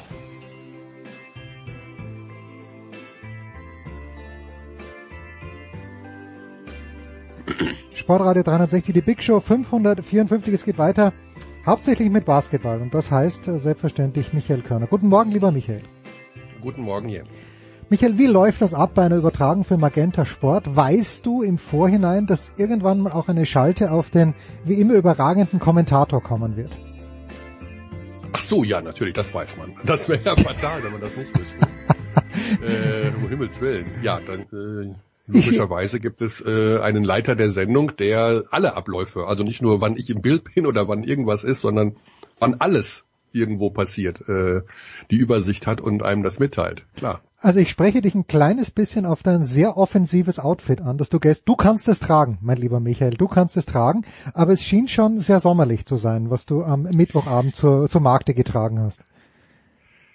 Ähm, okay, ich behalte sowas normalerweise für mich, aber ich erzähle jetzt hier die ganze Geschichte. Raus damit. Das kann doch nicht sein, was da passiert ist. Also, ich habe einen normalen, äh, ich trage immer, ich bin jetzt 54 Jahre alt und seit 54 Jahren trage ich Unterhemden. Also immer. und zwar kann es ein Unterhemd sein, äh, also die alle einen, zu 99,9 Prozent, vielleicht sogar zu 100 Prozent ist das ein T-Shirt. Also in guter alter Mike Koch-Tradition, äh, ehemaliger Basketballer, der bekannt dafür war, auch unter Trikots ähm, T-Shirts zu tragen. So, und ich hatte gestern einen Pullover an, also so ein, ja, so ein Sommerpullover, das heißt einen normalen Pullover halt. Aber man sah sehr deutlich, also der Ausschnitt war äh, so, dass man sehr deutlich dieses T-Shirt erkennen konnte, weil der wahrscheinlich wird durch das, was ich jetzt sage, dieses Spiel im Real Life noch eine Million Mal angeklickt. Ja, natürlich. Und ich habe gedacht, okay, das, das T-Shirt sieht man sehr offen durch diesen Rundausschnitt bei des Pullovers. Und egal wie ich den Pulli gezogen und gestreckt habe und das T-Shirt verstecken wollte, das sah irgendwie Banane aus. Also habe ich mich zu dem Schritt entschlossen, ähm, fünf Minuten vor der Sendung das T-Shirt auszuziehen. Hatte also in dem Fall und dann sah ich die erste und dann ging es direkt los und ich sah, man sieht sich ja selber dann auch, im, wenn man im On ist. Also ich habe da einen Monitor vor mir und sehe mich selber und dachte mir, oh, den Pulli hast du aber fast, also den hast du aber irgendwie doof angezogen. Du siehst, sieht, man sieht ja fast bis zu deinen Brustnippeln. ähm, und hab natürlich in dem Moment fast, also man muss wirklich sagen, äh, so viele Jahre, wie ich das mache, aber manchmal, es gibt schon Situationen, wo du innerlich zum einen lachst und zum anderen denkst, okay, das kommt vielleicht jetzt ein bisschen Banane rüber. Das war so ein Moment. Und ich habe natürlich dann für die zweite, also wenn du dir die zweite Einstellung anschaust, in der Halbzeit, den Pullover so zurechtgerückt, dass man ja, dass ich von einem normalen Halsausschnitt sprechen würde. Aber in der ersten Einstellung, das gebe ich offen zu, äh, ist dieser Ausschnitt, der Rundausschnitt äh, so weit ausgeschnitten, dass man denkt, der Kerl sitzt da irgendwo am Strand von Ibiza und äh, muss gerade zufällig mal in eine Fernsehkamera sprechen. Ich dachte auch, die Studiobeleuchtung muss massiv sein, weil es sah sehr, sehr urlaubsmäßig ja, aus. Wahnsinn, dass dir das auffällt. Das gibt's. Da muss ich mir das selber. Ich, nee, ich schaue es mir nicht nochmal an. Ich bin froh, dass es äh, vorbei ist. Ja, und weißt, weißt du, was auch äh, bisschen irritierend war? Und ich habe das Magenta Sport Abo, ich habe es ja abgeschlossen zur Fußball-EM, weil ich dachte, weil ich Magenta TV mit Magenta Sport verwechselt habe. Okay, mein Fehler. Ja. Und gestern Abend war wirklich das erste Mal, wo ich länger als fünf Minuten mir was angeschaut habe. Und das war eben dieses äh, eigentlich äh, ja äh, nicht sinnlose, aber wirkungslose Spiel, was die Euroleague-Tabelle angeht zwischen Anadolu Efes und dem FC Bayern Basketball. Und gestern schaue ich erstmal länger an. Und was mir auch aufgefallen ist, dieser sehr, sehr unruhige Hintergrund hinter dir. Also dieses massive Magenta, siehst du das ja. auch, wenn du dich, äh, also wenn du dich siehst? Äh, oder wird das dann über den Greenscreen eingespielt? Nein, ich äh, sehe den auch selber. Ja. Ähm, man muss dazu sagen, also ich weiß nicht, unruhig würde ich jetzt nicht sagen, aber das ist natürlich auch immer nur eine Geschmackssache. Äh, du kannst dir vorstellen, genau solche Geschichten werden äh, im TV-Bereich natürlich massiv äh, diskutiert, hm. wie was aussieht, wie was beleuchtet ist. Ähm, die Situation ist ja in dem Fall die, dass wir dieses Spiel nicht aus Istanbul kommentieren, sondern eben äh, aus einem Studio und man dort eine Situation schaffen wollte, die, ich sage es mal, dem Zuschauer ein bisschen angenehmer ist, dass da äh, die Situation eben ja nicht ja, vor. Ort ist. Aber ich, ich wahrscheinlich muss ich mir doch nochmal anschauen. Wenn du sagst, das sieht unruhig aus. Ja, es, äh, hat irgendwie, äh, fand ich schon, ja. ja. Ich fand auch, dass man dich zu tief gesetzt hat, wenn ich nochmal ganz kritisch werden darf. Also du müsstest äh, viel höher, äh, viel höher im Bild sein. Also das ist nur eine das kleine äh, Stilkritik. Noch, ja, das ist auch noch eine, okay, den inter, das interne hau ich auch noch raus. ich sitze, also ich sitze generell auch jetzt hier an meinem Schreibtisch, so tief wie möglich. Ja, also ich mache alle Stühle, auf denen ich sitze, mache ich nach ganz unten, weil ich ähm, ich möchte einfach äh, mit meinen Füßen, also nicht, dass meine Füße baumeln würden, wenn ich den Stuhl höher machen würde, aber ich möchte diese Erdung spüren, dass ich also nah an dem Boden bin. Jetzt werden die Leute denken, der Körner hat echt irgendwo einen an der Marmel, aber ist halt so. Und jetzt haben wir gestern das ist ja Wahnsinn, als ob du dabei gewesen wärst, in der Probe die erste Einstellung gesehen und der Bildtechniker meinte, du sitzt tief. Ja, genau. Ich sage, ja, ich weiß, ja, pass auf. Und ich setze mich, jetzt ist kein Witz, was ich jetzt sage, ich habe den Stuhl, also ich bin 1,80 Meter groß und ich bin sogar ein Sitzriese. Ich habe relativ also verhältnismäßig langen Oberkörper. Und ich habe den Stuhl dann wieder hochgemacht. Also ähm, so, so, so, groß, so groß wie es ging. Also der Stuhl ging jetzt nicht mehr höher. So dass ich mich schon fast Höhenangst hatte, ja, für meine Verhältnisse, weil ich ja immer tief sitze. Und äh, es fiel mir tatsächlich auf, okay, die Einstellung der Kamera ist tatsächlich so, dass sie so leicht von oben herab genau. ist. Also es gibt noch so einen leichten Winkel äh, nach unten. Und ohne Witz, also das ist wirklich kein Witz, was ich jetzt sage, das ist etwas, was ich dem Chef der ganzen Produktion heute mitgeben wollte dass diese Kamera zu hoch ist. Ja, also Respekt, äh, lieber Jens, vor deiner Beobachtungsgabe. Ähm, drei Dinge, von denen ich zwei exakt so sehe. Die Sache mit dem unruhigen Hintergrund muss ich mir nochmal anschauen. Ja, Aber, also unruhig im Sinne von... Zuschauer so aufmerksam ja. das Ganze beobachten würde, wow. Also, wow. Ja, ich, also unruhig, äh, ich korrigiere mich, ich finde die Farbgebung halt anstrengend. Ja, im Hintergrund. Ähm, die Farbgebung, gut, das ist ja äh, Magenta Look, ja. Ne? also mit dem ähm, mit Magenta, der Magenta-Farbenwelt. Ja. Also das ist, sieht halt so aus, wie es ist. Ja, also wenn du sagst, du verbrauchst immer Erdung, erinnere ich mich natürlich an Dustin Hoffmann, der bei äh, Wetten das sich so weit auf die Couch zurückgesetzt hat, dass seine Füße die Bodenhaftung verloren haben. Aber das das hat man halt damals gesehen, aber man sieht es nicht bei Magenta TV. Was ich eigentlich fragen wollte, und äh, das bringt uns eh schon hin, gestern, äh, ich habe mich wieder an Tibor Pleiss erinnert, auch weil er eben gespielt hat. Und da habe ich mich dann gefragt, Michael, hat Tibor Pleiss eigentlich die Karriere gehabt, äh, die er haben hätte sollen, oder ist Tibor, Tibor, äh, Tibor Pleiss ein gewissermaßen unvollendeter geblieben? Ähm, ich würde sagen, es ist äh, unvollendet auf gar keinen Fall. Ich würde sagen, es ist so ein Mittelding. Ähm, der Kerl ist 2,18 Meter groß und für diese Größe hat er ein, ein Handgelenk und einen Wurf, der ist absolut sensationell. Ich glaube sogar, dass es, dass es der Mensch, also es gibt nicht, sagen wir, wir haben siebeneinhalb Milliarden Menschen, ich weiß nicht, wie viele davon 2,18 Meter und größer sind. Keine Ahnung, vielleicht 20.000, das wäre mal interessant, ich weiß es nicht. In jedem Fall hat er das beste Gefühl in der Hand mit einem Ball für diese Größe, das ich kenne und ich glaube auch weltweit fast einzigartig ist. Und ähm, er hat ja die, die NBA versucht damals, ich glaube, dass Tibor zu den Menschen gehört, die zu lieb sind, um den Weg zu schaffen und sich so durchzusetzen, dass er das absolut Maximale, also irgendein so 35 Millionen Dollar für drei Monate Vertrag in der NBA rauszuholen, weil er wie ich schon sagte, also er ist sehr lieb, er ist sehr sanft und er, er denkt auch viel nach über sich und das Leben und mm, also ein ganz, ganz, ganz, ganz feiner Mensch. Und äh, du brauchst, glaube ich, mehr noch, also in mancherlei Hinsicht, in verschiedenen Situationen, nicht immer, aber du brauchst so ein leichtes Arschloch gehen, so ein übersteigertes Ego, um sich vielleicht in den Schlüsselmomenten, vielleicht, nicht immer, mhm. durchzusetzen und da den nächsten Schritt zu gehen. Also NBA hat nicht geklappt, weil ich glaube, er damals noch zu ja, soft ist immer fast ein Schimpfwort im Basketballbereich, weil er ist ja in dem Sinne nicht soft, aber er vielleicht doch ein bisschen zu sanft war oder auch defensiv zu, ja, ich möchte dem anderen nicht wehtun, ist er auch nur ein Mensch, hat er vielleicht auch einen Hund zu Hause. Also sowas, was in der Art. Und dann hat er den europäischen Weg eingeschlagen und da hat er jetzt das Ideale erreicht. Er ist Euroleague Champion geworden. Er hat, mhm. ich denke, einen gut bezahlten Vertrag bei Anadolu und er füllt seine Rolle dort gut aus. Er fühlt sich wohl. Das ist ein Team mit einer guten Chemie. Dem geht's da sehr gut. Und ich glaube, dass das äh, hätte noch finanziell, sage ich mal, anders laufen können. Für den Fall, dass er in die, er ist auf jeden Fall jemand, der es aus meiner Sicht in die in der NBA geschafft hätte, mhm. mit etwas anderem Voraussetzungen vielleicht, was sich zwischen seinen Ohren abspielt. Aber ähm, vor dem Hintergrund das Thema Nationalmannschaft und was da passiert ist und äh, dass er da mal ähm, ein, für ein NBA Tryout die Nationalmannschaft hat äh, verlassen im Vorfeld der EM 2015. Das ist eine ganz, ganz andere Geschichte. Ich glaube, das hängt ist lange Jahre äh, hing ihm das nach.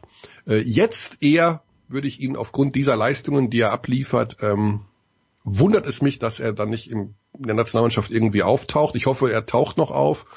Äh, wir sind zwar natürlich auf den großen Positionen überragend besetzt. Das ist das Problem natürlich. Also auf vier und fünf hast du ja Kleber, Theis, Vogtmann, ähm, NBA-Kaliber hm. slash Euroleague-Kaliber. Also das ist schon äh, toughes Ding, sich da durchzusetzen. Aber ich sag mal so, der ist 32 und äh, hat sicherlich noch drei, vier gute Jahre. Ähm, ich man muss ja immer so sehen, wo auch das Glück ist. Ne? Also Glück zu empfinden und Glück zu erleben. Und ich glaube, er ist sehr glücklich und er ist äh, in einer guten Situation. Und wer kann das schon von sich behaupten? Naja, du, auch wenn die Kamera ein bisschen zu tief sitzt oder du zu tief sitzt. Michael, ich weiß ja, du bist ein Freund von Baustellen. Und damit gleich wieder weg vom Basketball. Oder du bist jemand, der, hast du mir nicht erzählt, dass du in Stuttgart eigentlich äh, äh überlegt hast, ein Zelt aufzustellen, um den Baufortschritt von Stuttgart 21 oder 22 ja, ich, anzuschauen. Ähm, genau, also jedes Mal, wenn ich in Stuttgart bin, ähm, versuche ich ja vielleicht so zehn Minuten irgendwelche Löcher in den Bauzäunen zu finden, um da reinzuschauen. Mhm um mir das anzugucken. Oder jetzt bin ich wieder am SAP-Garten vorbeigefahren in München, ja. der neuen Arena. Und da steht jetzt seit neuestem so ein großes Stahlgerüst. Ja, also man, man, man, man das Rund sieht man schon. Man kann schon erkennen, genau, das Rund. Man, man kann das Rund sehen. Und das interessiert mich. Also äh, natürlich äh, unangefochten auf Platz eins die Baustelle damals äh, am Potsdamer Platz nach der Wende, ähm, wie der Potsdamer Platz entstanden ist. Also für all diejenigen, die auch kleinen Baustellenfetisch haben, äh, sich dazu mal eine Doku anzuschauen, äh, das ist, das ist unchallenged. Also Wahnsinn, äh, mit irgendwelchen Überflutungen 50 Meter äh, tiefem Wasser und irgendwelchen Tauchern, die erstmal die Baustelle von unten absichern und sowas. Also das finde ich faszinierend. Ich finde es faszinierend. Äh, das sind ja am, am Ende sind das ja Menschen mit zwei Armen und zwei Beinen, so wie du und ich, die dann in irgendeiner Form das ganze Ding da auf die Beine stellen, finde ich total faszinierend, ja. Jetzt pass mal auf, apropos Menschen. Jetzt, du hast vorhin auf dem, aus dem Nähkästchen geplaudert, mache ich jetzt auch. Ich nehme ja, ich habe ja meine Studios nicht mehr, sondern ich nehme gerade jetzt aus meinem Schlafzimmer auf. Das, das hört man ein bisschen. Du solltest äh, es halt so sehr, dass ich sagen muss, du hast keine Wand, keinen Wandschmuck. Es fehlen ja. Bilder oder Wandteppiche so war. Ja, genau, sondern ich schaue auf das Nachbargrundstück, wo oh. in der letzten Woche äh, ein, das Haus abgerissen wurde, ein sehr altes Haus. Es wird also gentrifiziert hier oder gentrifiziert. Oh, es wird, äh, nicht nur das, es wird verdichtet jetzt. Ah, das es auch wird noch, verdichtet, ja. es wird verdichtet. Es kommen viel mehr Wohneinheiten hin, als da vorher waren. Ja, das ist, das, da, davon gehe ich aus und sicherlich Mhm. für gutes Geld. Und es ist gerade Folgendes passiert, während du äh, Tibor Pleiss gelobt hast. Es steht also dieser Bagger da und der hat vor sieben, acht Minuten das, äh, den Lastwagen, der den Schutt wegführt, voll beladen. Und äh, der Baggerfahrer gönnt sich jetzt, gönnte sich eine Pause, hat sein Gerät abgestellt und steigt. Und es ist von, von acht Seiten einsichtig, dieser Bagger. Er steigt also aus seinen Bagger aus, stellt sich zwischen Vorder- und Hinterreifen und Okay. schifft original, er uriniert original vor den Augen der Welt auf seinen eigenen Bagger. Finde ich Also großartig. er, er, ähm, der Strahl trifft den Bagger. Der Strahl trifft den Bagger zwischen, Oh, okay. zwischen Vor, äh, Vorderachse und Hinterachse, finde ich großartig. Einfach diesen, diesen Genierer, den wir alle haben, den hat dieser Baggerfahrer nicht mehr und das finde ich, finde ich sehr menschlich.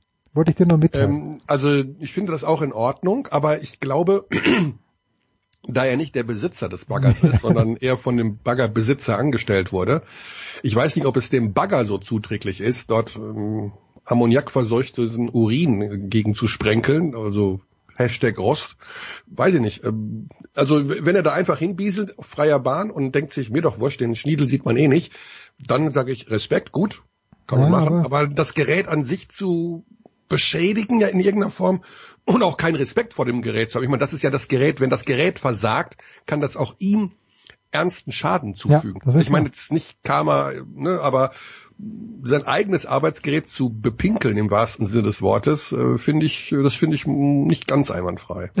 der ist jetzt auch gerade weggefahren, habe ich gesehen, hat sich ins Auto gesetzt, ist weggefahren, hat den Arbeitstag um 9.14 Uhr beendet. Eine letzte Frage noch, Michael, jetzt wieder Basketball bezogen, weil ich ihn gestern ja auch äh, gesehen habe in Action und weil ich mich halt frage, äh, Nia Cedovic, äh, abgesehen davon, dass er in Miami mal als Double von Zlatan Ibrahimovic durchgegangen ist und dass er auch sehr lustig dokumentiert war vom FC Bayern Basketball, was kann man über die Karriere von Cedovic sagen? Ähnliches wie über Pleiss, der ist jetzt dann doch schon sehr lange bei den Bayern, ich glaube mit Abstand am längsten von der aktuellen Bayern-Mannschaft, war in letzter Zeit öfter verletzt, aber wie, wie fällt das Urteil, die Bilanz für Niha Cedovic aus? Wow, okay, das ist äh, mit Abstand die schwierigste Frage, die du mir heute gestellt hast. Ähm, nun, er war in seiner Jugend, also ich glaube im Alter von 16, 17, 18, war er beim FC Barcelona und Mhm. galt zu diesem Zeitpunkt, ich denke mal, als einer der drei, vier, fünf Besten seines Jahrgangs in Europa. Und ähm, er hat ja auch in seinen Jahren in München, also ich mag das generell, wenn ein Spieler lange Zeit bei einem Verein ist. Das Mhm. finde ich hervorragend und ähm, das kann mehrere Gründe haben. Ich kenne die genauen Gründe bei Nihat gar nicht, aber ich glaube, er hat immer einen guten Vertrag bekommen und er hat auch schon am Anfang gesagt, ich möchte hier so eine Art ähm, äh, Vermächtnis äh, gründen. Also er wollte schon das so ein bisschen das Gesicht des Vereins werden und das ist ihm ja auch über über über Jahre gelungen. Er war immer ein wichtiger Faktor und insofern denke ich mal, ist das aus seiner Sicht gut gelaufen. Also das Problem ist natürlich die letzten zwei Jahre gewesen, dass er äh, eine Verletzung hat, die tatsächlich auch ihn ähm, in der Ausübung seines Sports massiv beeinflusst hat und dafür gesorgt hat, dass seine Stärken, also Schnelligkeit oder ja eben auch ein sehr, sehr guter Verteidiger zu sein, ähm, nicht mehr 100% ausspielen konnte. Und das ist natürlich schade. Also er ist ein hervorragender Two-Way-Player, nennen das die Basketballer. Also er kann sowohl sehr gut offensiv spielen als auch sehr gut verteidigen. Aber ich ihn zu, zu sagen, er hätte noch mehr erreichen können in seiner Karriere, da müsste ich noch mal, da müsste man auch vielleicht mit ihm persönlich noch mal reden, weil er hat sich immer wahnsinnig wohlgefühlt in München Mhm. und ähm, ich glaube auch eben, dass seine Verträge gut waren, dass tatsächlich auch äh, gutes Geld verdient hat und dass in Abwägung aller Umstände er äh, diesem Verein die Treue gehalten hat, weil es einfach gepasst hat. Ob der dann woanders vielleicht noch einen Titel mehr gewonnen hätte oder noch eine größere Rolle gespielt hätte, das ist natürlich sehr hypothetisch. Ne? Was mir total leid tut, ist die Sache mit seiner Verletzung. Man merkt ihm natürlich an, dass er nicht mehr der Alte ist. Ähm, ich glaube, da ging es auch um eine Sache mit den Knien irgendwie, keine Ahnung, Details dazu äh, weiß ich nicht, aber äh, er ist natürlich nicht mehr äh, mit dem von der Grundgeschwindigkeit her nicht mehr der, der vor drei, vier, fünf Jahren war. Aber ähm, andererseits im Grunde um den Vergleich zu Tibor zu ziehen, ich glaube, dass er trotzdem in einer Situation ist, in der er sich wohlfühlt. Und ähm, das zählt ja am Ende. Ich glaube, dass der Verein auch immer sehr fair zu ihm war, äh, was die äh, Vertragssituation angeht. Ich weiß nicht, ob er jetzt der Vertrag jetzt ausläuft oder ob er noch ein Jahr hat. Bin jetzt nicht ganz sicher. Ähm, und das muss man ja auch immer sehen. Ne? Also wenn du nicht mehr, wenn, wenn man angeschlagen ist so ein bisschen und man weiß, das spricht sich ja rum, das weiß ja jeder dann im, im Basketball, der ist nicht mehr der Djedovic von 2018 äh, und der Verein trotzdem noch zu dir hält, das äh, kann man ja auch ja. Äh, als sehr positiv verbuchen in jedem Fall. Ja, und ich glaube halt, dass es für gerade für jemanden wie Cedovic vielleicht auch nochmal echt ein Ansporn war, in diesem, in diesem neuen SAP-Garden zu spielen. Wenigstens eine Saison lang. Und die hätte ja eigentlich, eigentlich sollten wir ja da drin schon spielen. Ich erinnere mich ja da äh, aber ich glaube, ähm, in diesem Herbst war es geplant. Ne? Die, ah ja, das war's ja genau. Und jetzt ist es ein Jahr später, ja. Ja, aber gut, äh, ich, ich glaube, da sind sie ja nicht unfroh drüber, weil wenn äh, da nur dann tausend Leute hätten rein dürfen unter ja. Auflagen, das hätte eh keinen Spaß gemacht. Der große Michael Körner wird beim nächsten Mal höher sitzen. Ich werde das sehr, sehr genau beobachten. Michael, wann werden wir dich hören wieder? Oder sehen auf Magenta? Morgen Abend. auf dem gleichen Stuhl. Auf dem gleichen okay, Stuhl. gut. Ich, ich werde sehr genau anschauen. Ich eine Rollkragenpullover. Bitte, ich bitte darum. Ja, Sartre für ganz Arme. Kurze Pause.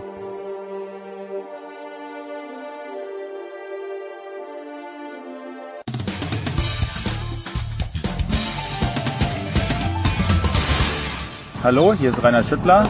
Hört Sportradio 360.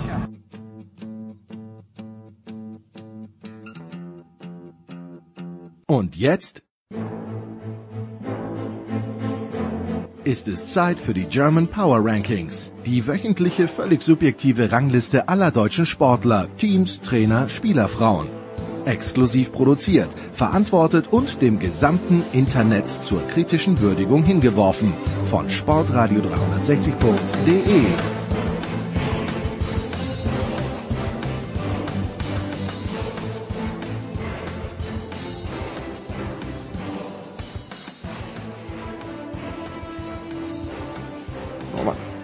glaube, wir müssen äh, den Hörern heute mal ein Bild malen, Robin, wie das bei uns am Samstagabend ausgeschaut hat. Erstens mal, warum warst du diesmal eher für den BVB gegen Leipzig als umgekehrt? Das war Samstagabend war Topspiel. Ja, Samstag war Topspiel, genau. Ähm, ich ich, ich, ich habe ja gehofft, dass die drei Punkte noch genommen werden für die zehn Sekunden, die Bayern mit zwölf Mann gespielt hat. Und ja, die werden, die, die, werden, die werden genommen werden, ja. Und dass dann die Liga nochmal spannend geworden wäre, wenn Dortmund gewonnen hätte. Sehr viel Konjunktiv. Weil sie einfach. Naja, naja. Sie haben natürlich, wenn Reus den Ball nicht abspielt, sondern ins Tor schießt, was er machen kann, dann verliert Leipzig das Match. Aber aber wir haben, wir haben unseren ersten Kandidaten hier mit schon. Ja, okay, also man muss sich das so vorstellen. Robin und ich sitzen dort und beobachten Konrad Leimer seit, seit er Fußball spielt. Wo er schon in Salzburg Fußball gespielt hat und wie, wie ist unser Urteil über Conny Leimer? er, ist, er, ist, er ist schnell. Er ist nur schnell. Er ist und kann schnell. laufen. Nur schnell. Aber er hat uns schon in Fürth überrascht. Er, da hatte nach, also das war ja der Konter, der war eh wie aus dem Lehrbuch. Und dann hat er auch noch lehrbuchreif abgeschlossen mit seinem Lupfer über den Torhüter. Und genau gleich, wahrscheinlich ein bisschen weiter weg vom Tor, aber sehr ähnlich zumindest, das Tor gegen Dortmund. Sein erstes. Ja, das zweite war ja auch nicht wirklich. Das zweite war Glück natürlich, aber das erste, da wie er den Ball vom Chan sich schnappt und dann rüberspielt und dann einfach durchrennt und weiter rennt wie ein Irrer. Äh, das, das war schon aller Ehren wert. Vor allem, der ist davor schon eine halbe Minute lang rumge, rumgesprintet. Also der, dem ging überhaupt nicht die Puste aus und dann hat er sich belohnt und das, das hat mich gefreut und jetzt ist er hier auf unserer Liste völlig verdient. Und man darf zwei Dinge nicht vergessen. Erstens, das dritte Tor von Nkunku hat er vorbereitet mit einem Fersler, mit diesem Rückpass, mit der Ferse an die Strafraumgrenze und dann hat er am Ende noch ein Interview gegeben mit Lothar Matthäus und mit Sebastian Hellmann und ich glaube, die haben das gar nicht so richtig richtig gecheckt, aber war wirklich witzig, der Conny Leimer, war da irgendwie so gesagt, äh, ja, äh, man musste dann unbedingt ein Foto machen und da hat einfach unsere Betreuerin gesagt, nehmt die zwei feschesten und dann war er und ich glaube Forsberg oder war Olmo, jedenfalls der Kunko hat es nicht geschafft. Also ein Kunko hat es nicht geschafft. Mit anderen Worten, Conny Leimer ist auf der Liste, aber nicht unser einziger Fußballspieler. Ähm, aber unser einziger österreichischer Fußballspieler. Ja, das immer, ist immerhin. Ja, das Ähm, ja, wissen wir nicht. Also wir nehmen am Mittwoch auf. Wenn David Alaba heute am Abend vier Tore für Real schießen sollte, müsste natürlich auch in die Verlosung rein. ja, das stimmt. Aber dann könnte der der Conny morgen noch nachziehen Ja. gegen Atalanta. Stimmt. Ähm, wir, haben, wir haben Ilkay Gündogan auf der Liste. Ja, warum? Er ist jetzt der deutsche Rekord-Torschütze in der englischen Premier League. 34 Tore. Ich hätte echt gedacht, dass, ich weiß gar nicht, wen er überholt hat, aber wahrscheinlich war es Klinsmann. Ich habe gedacht, dass Klinsmann in seinen Jahren bei Tottenham mehr geschossen hat, aber okay. Und vielleicht habe ich jetzt irgendjemand übersehen. Also Gündogan und auch, Özil vielleicht, aber der hat ja wahrscheinlich mehr aufgelegt als selbst geschossen. ja, stimmt, Özil. Genialer Fußballspieler. Ähm, ja, ähm, Gündogan, hast du dir das gestern Abend angeschaut? Ähm, leider, ja. Du warst im Stadion. Du bist nicht erkannt worden von Holle. Wahnsinn. Ähm, ich weiß nicht, ob er mich erkannt hat, aber wir waren im Stadion und es war unsere Sitzplätze waren noch schlechter als das Spiel und das muss schon viel heißen. Wir saßen auf der Tribüne, weil es wirklich ausgebucht war. Ich weiß zwar gar nicht warum. Ähm, Ich überlege auch gerade. Nein, ich kann dir sagen, warum. Weil die wenigsten Leute Amazon Prime haben okay, das kann und, sein. und sich dann wahrscheinlich Liverpool dort angeschaut haben. Ja, äh, oh, gut. Aber das, also bei dem Atletico, den, den kann man ja beim Fußballspiel nicht zuschauen. Das ist eine Katastrophe. Wirklich ganz, ganz schlimm. Ähm, währenddessen habe ich gerade gegoogelt. Zweiter Platz, Mesut Özil, 33 Tore für den FC Arsenal. Sehr stark. Sehr stark. Ähm, ja, also das war ein ganz schlechtes Spiel. Und da so viele Fehlpässe von Manchester City. Ah, gut, zum Glück haben sie es gewonnen. Zum Glück werden sie ja auch hoffentlich weiterkommen. Oh, das darf man gar nicht sagen. Dann ist Thomas Wagner wieder böse, der Atletico so mag. Ja, aber das, also da kann man, den kann man ja nicht beim Fußball zuschauen. Das ist eine Vollkatastrophe. Ich gebe dir völlig recht. Sondern hätte man eigentlich natürlich, wie gesagt, wir nehmen Mittwoch auf. Also man könnte im Fußball Schwerpunkt, was weiß man, was heute irgendein, was Leon Goretzka heute Abend für die Bayern treibt, weiß man nicht. Man weiß aber auch nicht, weil eigentlich müsste man Jürgen Klopp auch hier mit in die Verlosung nehmen, weil der mit Liverpool in der Liga ein Spiel nach dem anderen gewinnt und jetzt auch 3 zu 1 in Lissabon gewonnen hat. Keine Auswärtstorregel mehr, aber es wird wurscht sein, weil Benfica niemals, die hätten ja schon gegen Ajax nicht weiterkommen dürfen. Das war der nächste Witz. Da hat der Benfica gleich gespielt wie Atletico und ist dafür auch noch belohnt worden. Äh, Aber Klopp müsste man natürlich, könnte man auch erwähnen. Aber wen, wen würden wir von der Fußballerseite nehmen? Ähm, wir müssen, glaube ich, den Gündogan nehmen, weil es weil es historisch ist. Auch Ja. wenn die die Leistung vom Konrad sehr gut war. Und zu Liverpool, also ich weiß nicht, hast du das äh, mit einem Auge betrachtet? Na, ich habe äh, auf dem großen Bildschirm Liverpool gehabt und auf dem kleinen Bildschirm habe ich, äh, nee, umgekehrt. Was war auf der Zone? Äh, großer Bildschirm der Atletico. Zone äh, Atletico gehabt und auf dem kleinen Bildschirm Liverpool. Äh, das ist doch ein, ein Elfer vom, vom Van Dijk am Schluss. Ja, das, so weit aber nicht, ich bin eingeschlafen, weil mich das, weil mich das Atletico-Spiel Also, dermaßen Ich habe genervt nur eine Wiederholung gesehen und man sieht es nicht, wie viel er den wirklich gezogen hat, aber er war schon, also nicht Mhm. mehr wirklich im Zweikampf und da ging die Hand noch raus im Strafraum. Hätte er sich zumindest nicht beschweren dürfen, aber wir können den Klopp gern, gern mit reinnehmen, aber ich würde den, Ja, okay. den, den wir Gündogan. Haken an Ilkay, bitte. Ähm, Weiter im Text. Weiter im Text zum Tennis, wo wir auch zwei Ja. im Angebot haben, aber da ist es wahrscheinlich deutlicher. Philipp Kaiser hat uns übrigens Sie vorgeschlagen. Ich hätte es natürlich auch bemerkt, aber danke Philipp für den Hinweis.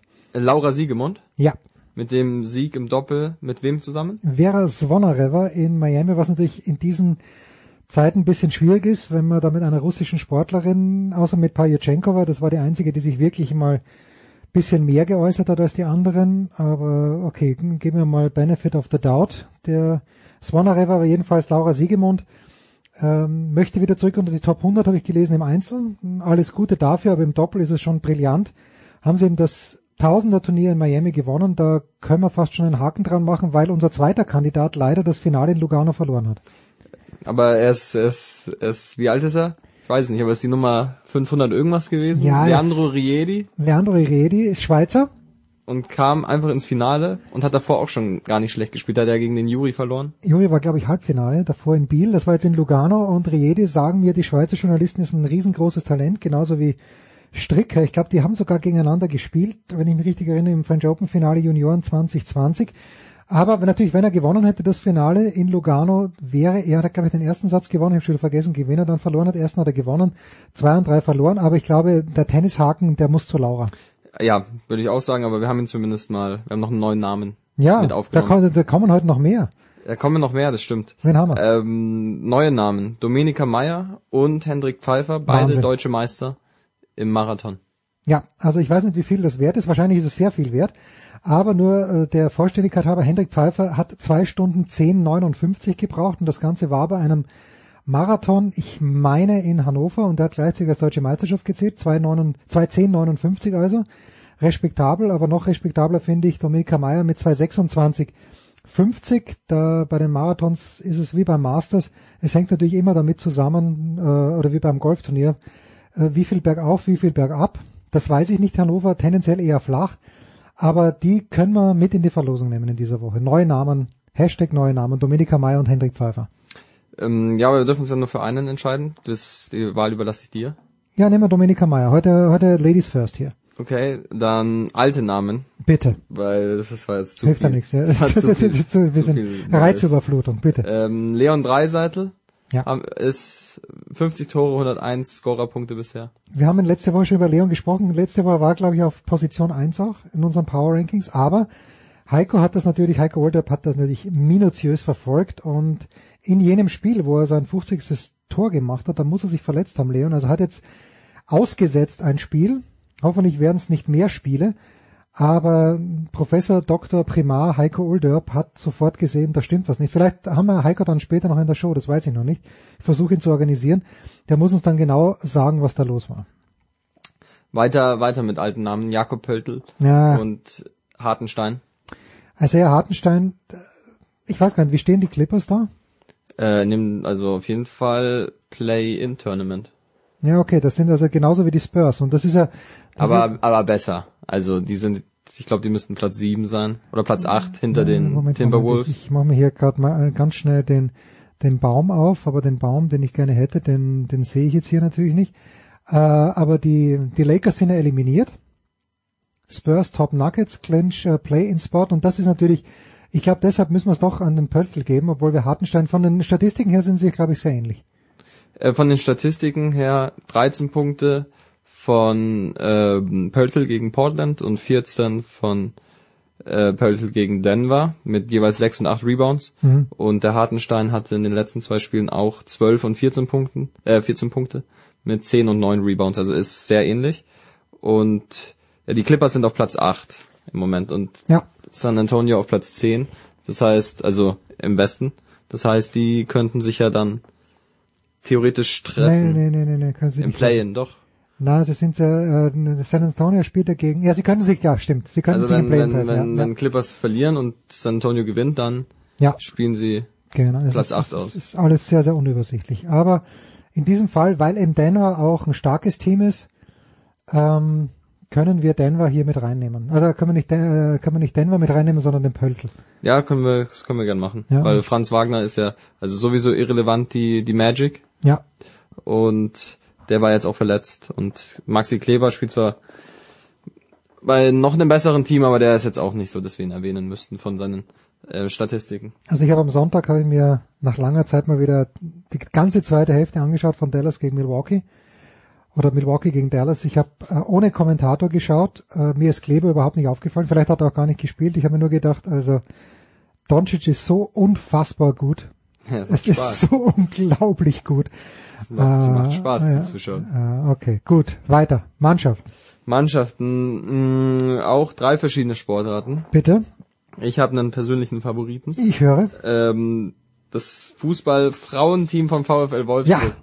Einfach weil ähm, sie jetzt ja Halbfinale oder Champions League, Halbfinale, ja. Halbfinale Champions League gegen Barcelona spielen und das Spiel schon, wenn man der Instagram-Seite von Barca trauen darf, schon ausverkauft ist. Und das ist ja also für, ich will jetzt den nicht zu nahe treten, aber ein Frauenfußballspiel im Camp Nou und Ist ja das zweite gegen Real Madrid. War es ja auch ausverkauft. ja, vor eben, zwei Wochen. das ist ja. ja schon ziemlich, ziemlich stark.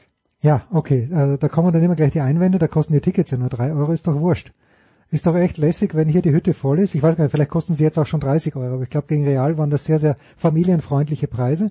Und die Wolfsburger nicht nur das, die haben gegen Bayern in der Liga 6-0 gewonnen. Okay, wenn ich der Süddeutschen glauben darf, und natürlich glaube ich der Süddeutschen, dann haben die Frauen des FC Bayern München große Corona-Probleme gehabt.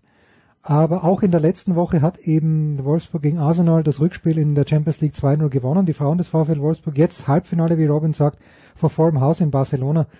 Das wird schwer zu toppen sein in dieser Woche.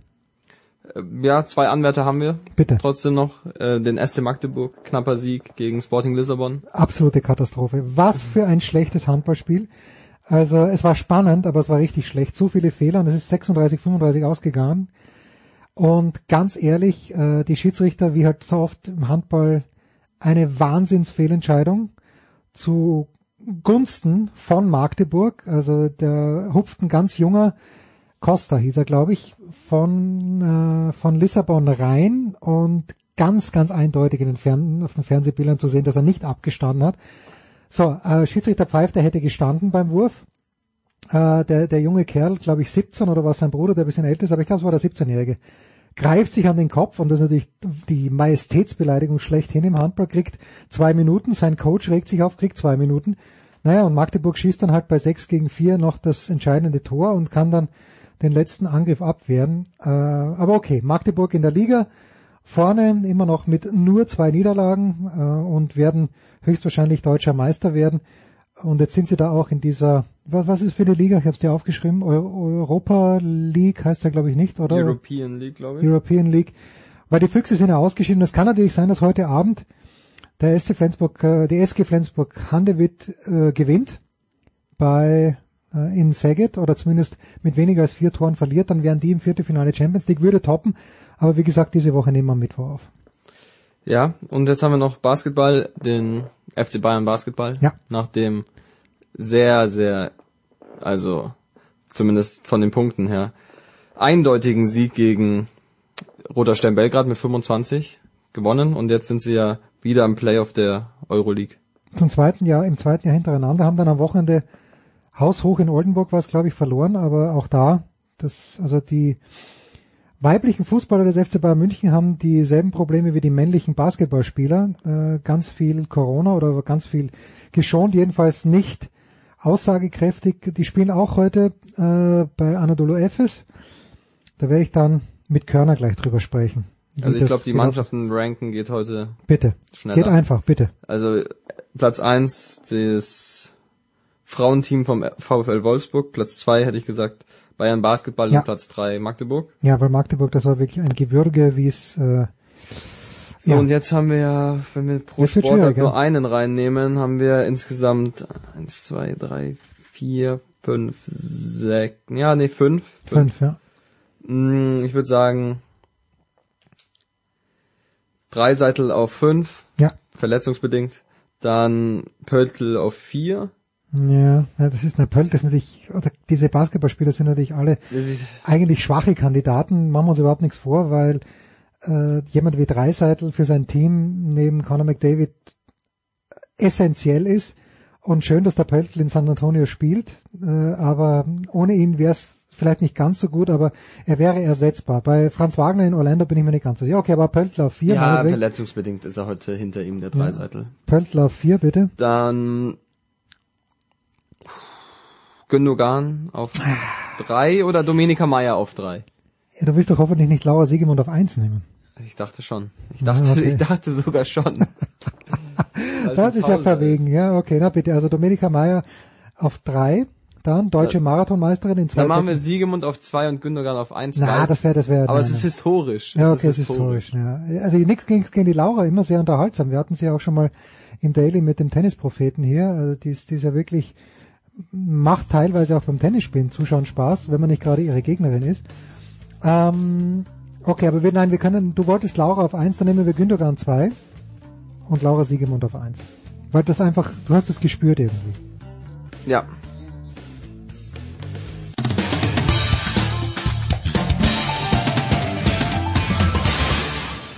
Hallo, hier spricht Viktor Silagi vom Bergischen HC. Ihr hört Sportradio 360.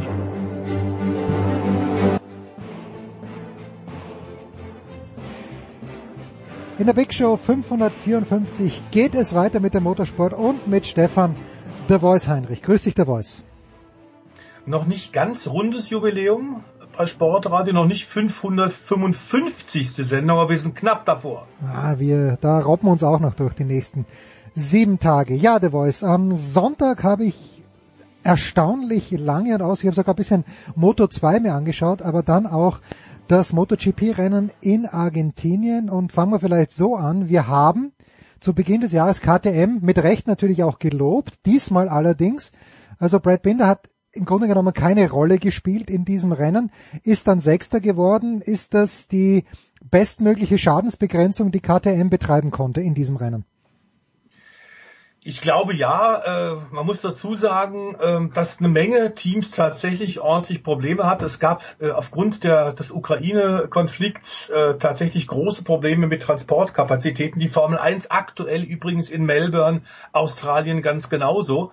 Und die MotoGP hat es getroffen, weil zwei Frachtmaschinen offenbar aus technischen Gründen mhm. ausgefallen waren. Das heißt, der ganze Krempel kam viel zu spät in Australien an. Die Dorna hat da irre Klimmzüge gemacht und hat es am Ende doch noch geschafft, aber aus der ursprünglich Dreitagesveranstaltung, und da ist die Motorrad-WM eigentlich genauso wie die Formel 1, Freitag, Samstag, Sonntag wurde kompakt eine Zweitagesveranstaltung mit deutlich weniger Testzeit. Nun sind die ganzen Teams und Fahrer in Argentinien die letzten zwei Jahre aufgrund von Corona gar nicht gefahren. Und die Rennstrecke hat ganz offenbar in der Zeit zumindest deutlich mehr Bodenwellen bekommen. Also da war eine Menge Fahrer und Teams, die richtig Probleme hatten. Nicht nur Honda, sondern ein bisschen auch KTM, denen ein bisschen Zeit fehlte, um in den freien Trainingssitzungen tatsächlich ihre Maschine auf die Gegebenheiten abzustimmen. Ähm, und die beiden aktuellen äh, KTM-Fahrer sind eben mit einer MotoGP-Maschine in Argentinien auch noch nicht gefahren.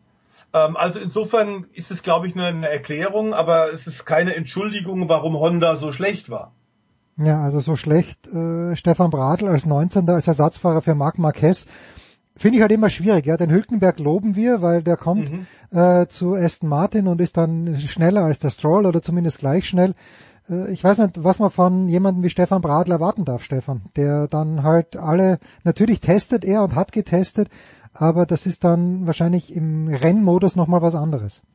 Das ist im Rennmodus was ganz, ganz anderes. Und ähm, man, äh, Paul Esparago hat ja als Nummer zwei Fahrer hinter dem verletzten Marc Marquez alles versucht und hat die Maschine einfach überfahren, ist dann auch gestürzt übers Vorderrad, äh, weil die Maschine momentan äh, nicht sehr viel mehr hergibt. Es sei denn, du hast einen Außerirdischen wie Marquez, aber dass es bei ihm auch schiefgehen kann, wenn er versucht, das Unmögliche möglich zu machen, haben wir in Indonesien vor einer Woche gesehen, also diesen, diesen äh, wirklich besorgniserregenden Highsider hatte. Allerdings, jetzt ist klar, es ist wirklich Druck im Kessel bei HCR bei HRC, bei der Honda Racing Corporation. Denn das nächste Rennen steht ja nach Argentinien bereits am kommenden Wochenende auf dem Programm. Es ist Texas, Austin, die mhm. Lieblingsrennstrecke von Marc Marquez neben dem Sachsenring.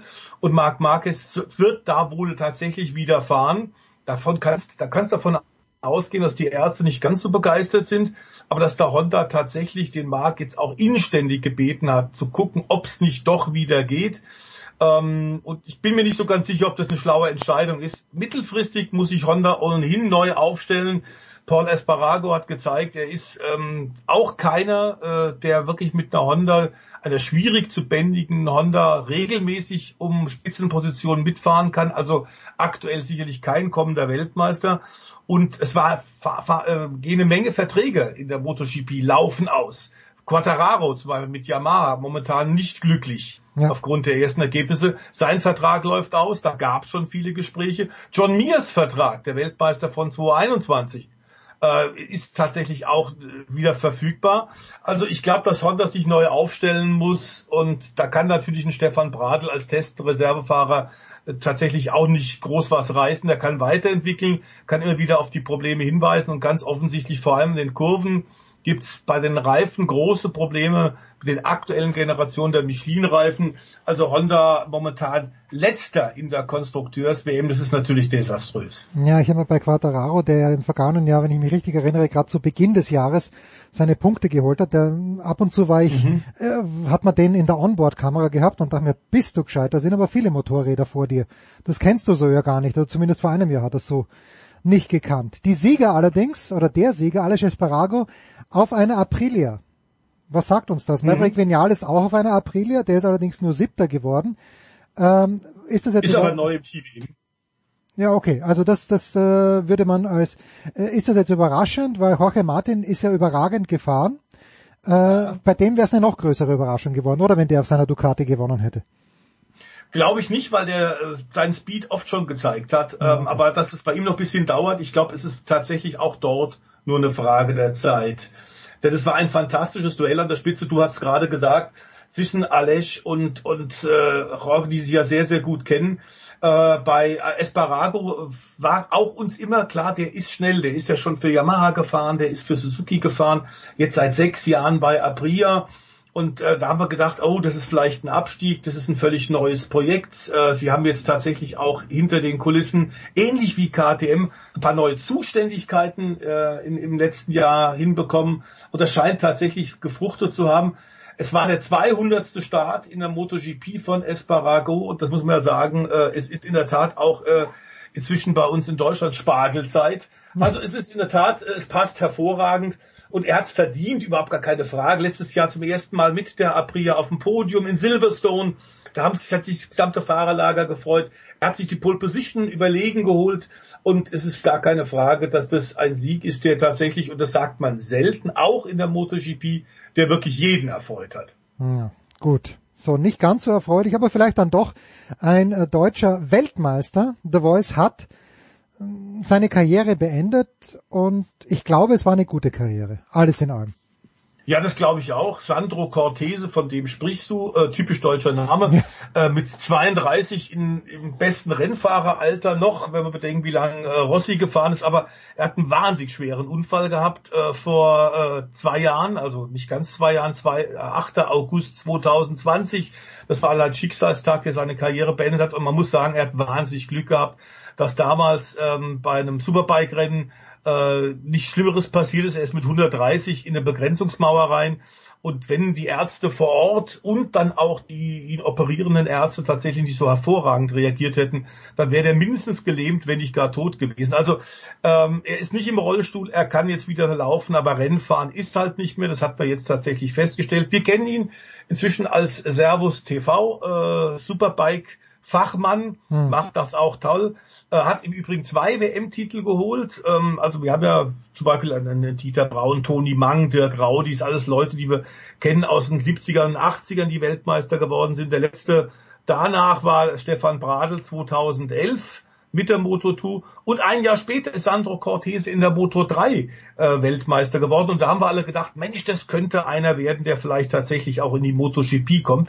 Das hat er wirklich nie geschafft aber auch in der Moto 2 war er gut, hat Rennen gewonnen, äh, ist dann allerdings in die seriennahen Superbike-Kategorien gegangen und ist in der Supersport 600 2018 Weltmeister geworden. Und das haben bisher dort in den Klassen nur zwei Deutsche geschafft, einen WM-Titel zu holen, Jörg Teucher 2000 und Sandro Cortese eben 2018 und äh, in, in zwei verschiedenen Kategorien Weltmeister zu werden, das schaffen wirklich äh, wenige. Er ist mit seiner Karriere, glaube ich, sehr, sehr zufrieden hatte mal ein sehr schweres Jahr, sagte auch mit Lachen, ähm, denn er war 2010 äh, Teamkollege von Marc Marquez, der ihn da in Grund und Boden gefahren hat. Aber er sagt, er hat wahnsinnig viel dadurch gelernt. Und zwar ist jetzt MotoGP ein Traum geblieben, aber ich glaube, dass er sich bewegen kann, dass er nicht im Rollstuhl sitzt, ist der Sieg überhaupt. Und äh, jetzt tatsächlich zu sagen, ist es vorbei mit einer Möglichkeit als, als Fachkommentator beim Fernsehen dem geliebten Sport noch treu zu bleiben, ist, glaube ich, eine sehr gute Lösung. Wir wechseln auf vier Räder und die DTM hat getestet und äh, ein Österreicher hat trotz mhm. der riesengroßen Konkurrenz, also Lukas Auer, wir haben ihn die letzten Jahre hier ja auch öfter mal besprochen, äh, geht mit ganz viel Selbstvertrauen, wenn ich es richtig verstanden habe, The Voice, in die bald startende Saison. Macht Lukas Auer das zurecht? Ja, macht er absolut zurecht. Wobei wir sagen müssen, es ist dermaßen eng und wir haben so großes Feld äh, mit auch tatsächlich neuen Herstellern, wie zum Beispiel erst seit äh, erstmalig voll eingeschrieben eben auch Porsche, nicht nur mit Gaststart wie noch im letzten Jahr, sondern jetzt voll in diesem Jahr dabei. Also sechs verschiedene Hersteller. Wir haben eine Menge Profiteams. Insofern ist es schwer, da ein oder zwei Favoriten rauszupicken. Aber ganz klar, mit der Erfahrung, die er inzwischen hat, ähm, wird man Lukas Auer vorne erwarten dürfen. Nun gab es zwei Tage Test, Dienstag und Mittwoch. Ich war gestern auch dann in, am Hockenheimring. Das liegt ja vor meiner Haustür. Mhm. Und da war er zwar nicht ganz vorne, heißt aber nichts, weil natürlich jetzt bei den Tests erstmal äh, geguckt wird, wie kann man sich richtig eingrufen. Äh, war vorne mit dabei, aber das geht um Hundertstel. Äh, und insofern äh, ist die Überraschung, die, die eine der Überraschungen sicherlich, dass Nico Müller die Bestzeit erzielt hatte. Das Rosberg-Team, das ist ja das Team von Keke Rosberg. Ja, ja. Die waren eben auch mit Nico Müller, der ja schon zweimal Vizemeister hinter René Rast war, im letzten Jahr nirgendwo. Man ist trotzdem zusammengeblieben, Fahrer und Team, und hat gesagt, in diesem Jahr machen wir es besser. Es wurde da auch schon kommuniziert, die wüssten, warum sie im letzten Jahr so Schwierigkeiten hatten. Das sagt sich immer leicht und muss dann erstmal mit, mit, mit guten Zeiten bewiesen werden. Aber sie haben jetzt am Hockenheimring gezeigt, sie scheinen dem Problem des letzten Jahres ähm, auf die Spur gekommen zu sein. Sie waren schnell. Lamborghini mit Mirko Bortolotti auch vorne mit dabei. Also René Rast hat gleich gezeigt, trotz der Abstinenz seit seinem Class One Titelgewinn im letzten Jahr sehr Formel E gefahren. Auch René Rast wird gleich mit dem GT3 Auto vorne mit dabei sein, viertschnellster. Und wer eben auch mit dabei war, neben Lukas Auer und eine Menge großen Namen, neben David Schumacher, der ein Auto diesmal nicht zerhauen hat, das ist die gute Nachricht, war tatsächlich, dass wir äh, ja in Portimao Ende des Monats, Anfang Mai dann einen tollen Gaststarter haben werden und der ist hier eben auch schon mitgefahren. Sebastian Löb, mhm. der in diesem Jahr ja aus allem Gold macht, egal ob er auf Offroad fährt, auf losem Untergrund, ob er bei der Monte Carlo fährt, auf Eis und Schnee, ob er auf Asphalt fährt, er ist immer schnell. Und er hat zwar nicht so wahnsinnig viel Zeit gehabt, weil es sehr viel Wetterkapriolen gab. Und da ist natürlich der Nummer 1 Fahrer vor allem gefahren im Team. Aber er wird sporadische Gaststarts haben, ein oder zwei in diesem Jahr. Portimao ist schon bestätigt. Äh, und insofern werden wir mal sehen, was Löb da machen kann. Er ist GT3 schon gefahren, was nämlich wenig Leute wissen. Der hat ein eigenes Sebastian Löb Rennteam in Frankreich, ist da auch international schon gefahren, aber vor allem in Frankreich und fährt da seit langer, langer Zeit den Porsche Carrera äh, Cup. Zwar nicht selbst als Fahrer, aber ist Teambesitzer und kennt GT3 Autos dadurch. Insofern jetzt die Annäherung an den Ferrari, den er fahren wird, den Red Bull Ferrari, kann man als gelungen bezeichnen, aber der schnellste war er nicht und er weiß, dass er natürlich einfach dort in diesem engen Feld der DTM mit so viel Profis einfach auch noch ein bisschen Testzeit braucht und noch ein paar Runden. Ja, auch eine Nachricht, die du mir geschickt hast, aber Eddie Milke, der jetzt gerade im Flieger nach Rom sitzt, sonst wäre er mhm. natürlich mit dabei, bekommt einen neuen Kollegen, Mike ja. Rockenfeller, der wie hier ja auch schon mal zu Gast war bei Sportradio 360, wird Experte bei Pro7 und dann hast du mir auch geschickt, äh, ein anderer großer des Motorsports, nämlich Valentino Rossi, hat sich in den letzten Tagen auch versucht und der Voice, es ist gut gelaufen. Ja, für Rossi ist es gut gelaufen, wobei das Kuriose ist, es scheint gerade ein großer Zug zu sein. Von zwei auf vier Rädern. Denn nicht nur Rossi ist momentan also offenbar bei der Wechsel, Dani Pedrosa hat sein Debüt gegeben ähm, in der Lamborghini Trofeo. Das ist ein Markenpokal von Lamborghini. Also auch er tatsächlich jetzt auf vier Rädern unterwegs und bestätigt, dass Jorge Lorenzo, der dreifache MotoGP-Weltmeister, in diesem Jahr den Porsche Carrera Cup Italien komplett fahren wird. Ja. Also Valentino macht da offenbar was vor. Nun ist das tatsächlich für Motorradfahrer nicht unüblich, dass sie sich auch auf vier Rädern versuchen. Wir dürfen da nur an Mike The Bike Halewood erinnern, der es ja tatsächlich bis in die Formel 1 geschafft hat nach mehrfacher Motorradweltmeister und John Surtees, der einzige Fahrer, der Brite, der es geschafft hat, auf Motorradbereich, im Motorradbereich und im Automobilrennsport Weltmeister zu werden, MotoGP Weltmeister, also die Königsklasse damals, hieß die Motorrad WM 500 Kubikzentimeter ja. und Formel 1 Weltmeister. Also, dass da eine Nähe ist und so ähnlich wie zwischen den, den Skiabfahrern und dem Automobilrennsport. Das juckt ja auch die Skirennfahrer immer wieder. Ähm, das ist beim Motorradfahrer nicht viel anders. Äh, er hat das ganz gut gemacht, allerdings gleich ein Stockfehler im ersten Rennen, nachdem er im Qualifying prima unterwegs war. In der äh, GT World Challenge äh, hat da, weil es ein riesen riesen in der Boxen gab, denn es gab einen Unfall, Gelblichtphase, alle sind reingestürzt, über 40 Autos und da hat er seine Box nicht gefunden und musste leider vorbeifahren und in der nächsten Runde nochmal reinkommen. Deswegen kein Top 10 Platz für Valentino. Die Rundenzeiten haben wirklich gestimmt und sein großes Ziel, Valentinos Ziel ist natürlich äh, irgendwann Le Mans zu fahren, die 24 Stunden.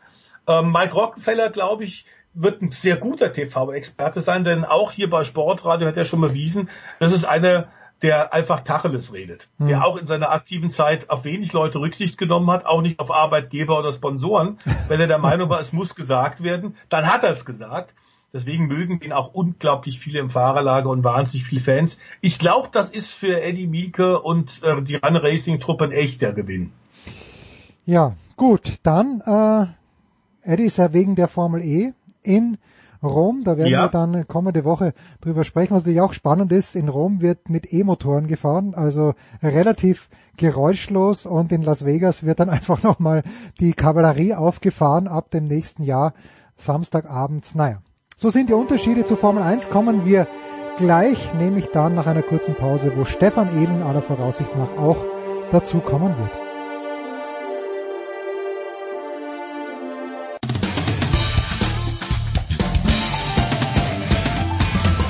Hi, I'm Heather Watson, and you're listening to Sport Radio 360. No, that's wrong.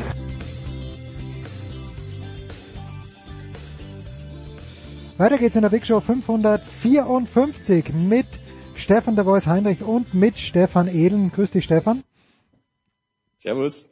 Ja, und jetzt sind wir bei der Formel 1 und ich weiß gar nicht, für mich, Stefan Ehlen, geht die Saison ja erst an diesem Wochenende los, weil Melbourne ist das erste traditionelle Rennen und ich weiß noch, äh, Drive to Survive Saison 2020, erste Folge, wie die Leute da vor den Toren stehen und dann gesagt wird, übrigens, wir fahren nicht, schleicht euch wieder, geht nach Hause, Corona.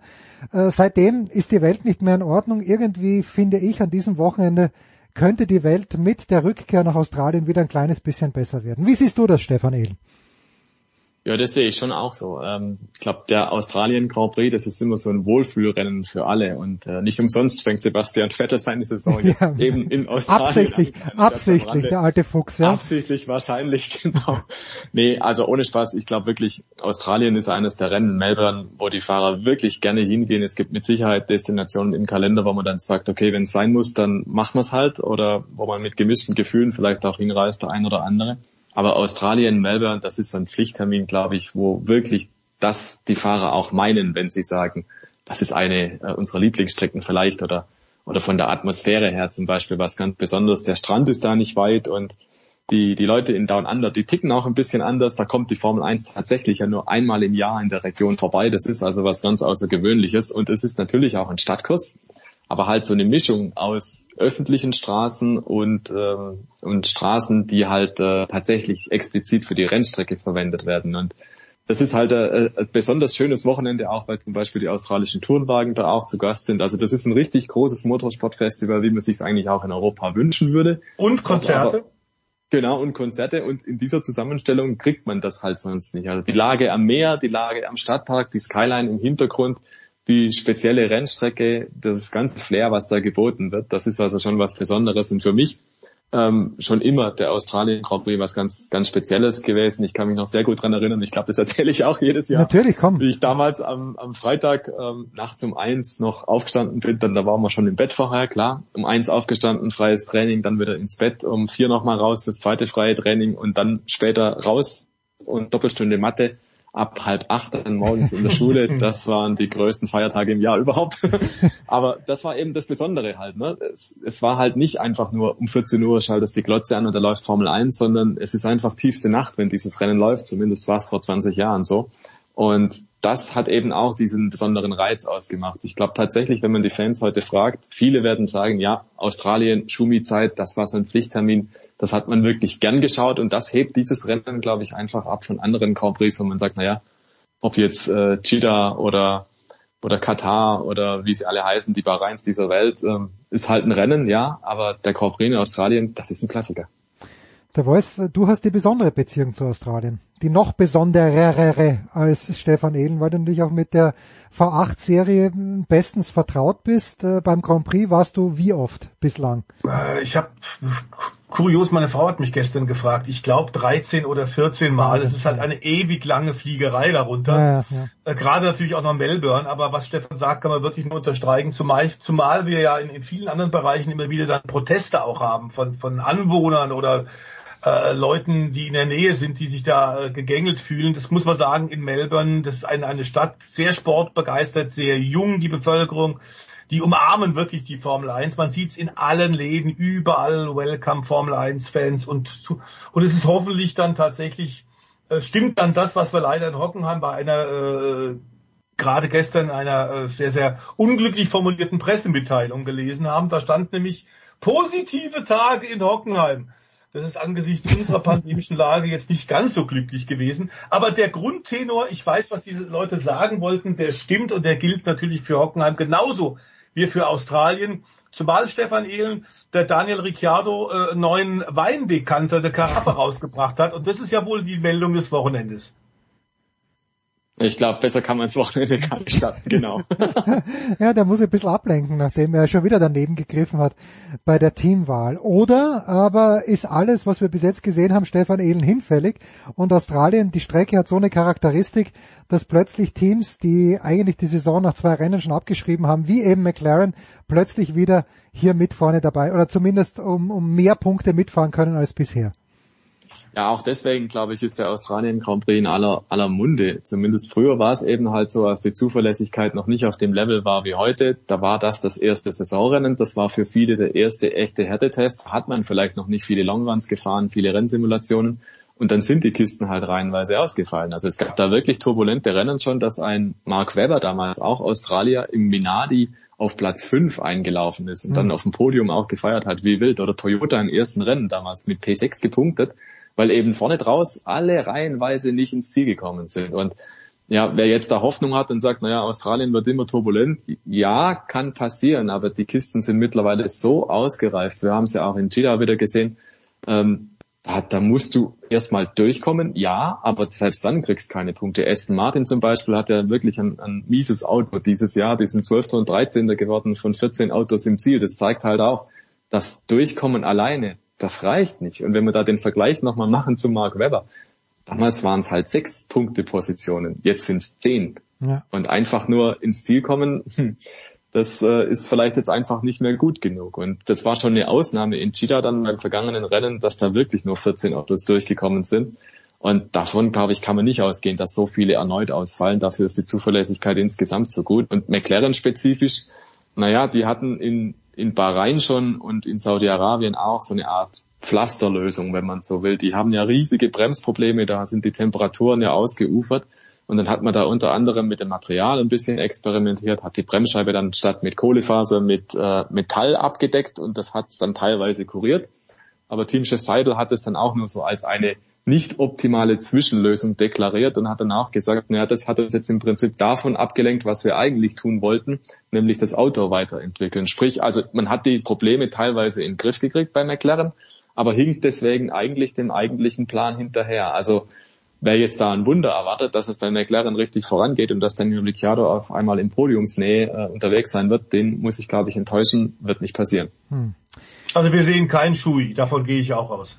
Okay. Ah, ich glaube schon, dass wir den sehen, aber nicht, weil er aufs Podium fährt, sondern weil er vielleicht sonst gerade einfach aus seiner Karaffe irgendwas züffeln will. Ne? du willst nicht sagen, dass er Werbung macht. Nein, nein, nein. Glaube ich nicht, nein. Nein, nein, nein, nein, nein, nein, nein.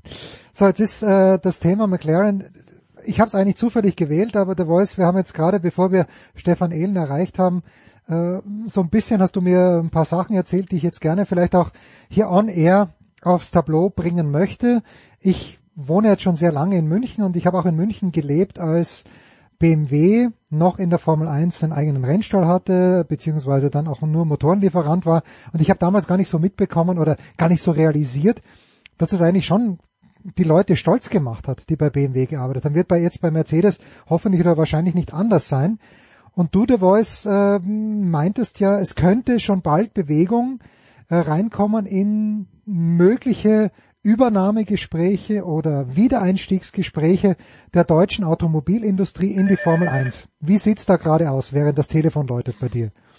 Na, wir haben jetzt gerade tatsächlich äh, ja schon drüber berichtet, ähm, das war der Stefan auch schon, dass tatsächlich bei den bei der neuen Sitzung über das neue Motorenreglement, ähm, das jetzt ein bisschen verschoben worden ist, auf 2026, aber das natürlich auch aus Kostengründen. Da hat man ja eh von Anfang an von der Formel 1 sich sehr offen gehalten, viele Leute, viele Hersteller und Konzerne eingeladen, die sich noch nicht committed haben, um denen klarzumachen, wir hören auf euch und wir, wir gehen auf eure Wünsche ein, solltet ihr Interesse haben, mittel- bis langfristig Formel 1 zu machen. Und der VW-Konzern gehörte dazu.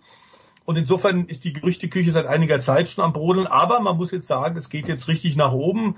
Unter anderem die Automobilwoche und die Zeitung mit den ganz großen Buchstaben in Deutschland berichten darüber, dass tatsächlich in, in ein paar Stunden möglicherweise im VW-Konzern von der Konzernspitze eine Entscheidung fällt, ob oder ob nicht. Ähm, es gibt ein paar weitere Hinweise, dass offenbar eine Entscheidung zumindest näher rückt, denn Audi hatte sich entschieden, auch äh, mit einem Le Mans Auto wieder Langstrecke zu fahren und das Projekt ist jetzt gestoppt worden, Audi intern. Offenbar, um klar zu machen, wir wollen uns nicht verzetteln, äh, Formel 1 kommt näher und darauf muss man sich dann vernünftig vorbereiten. Insofern lassen wir die Sportwagen Sportwagen sein.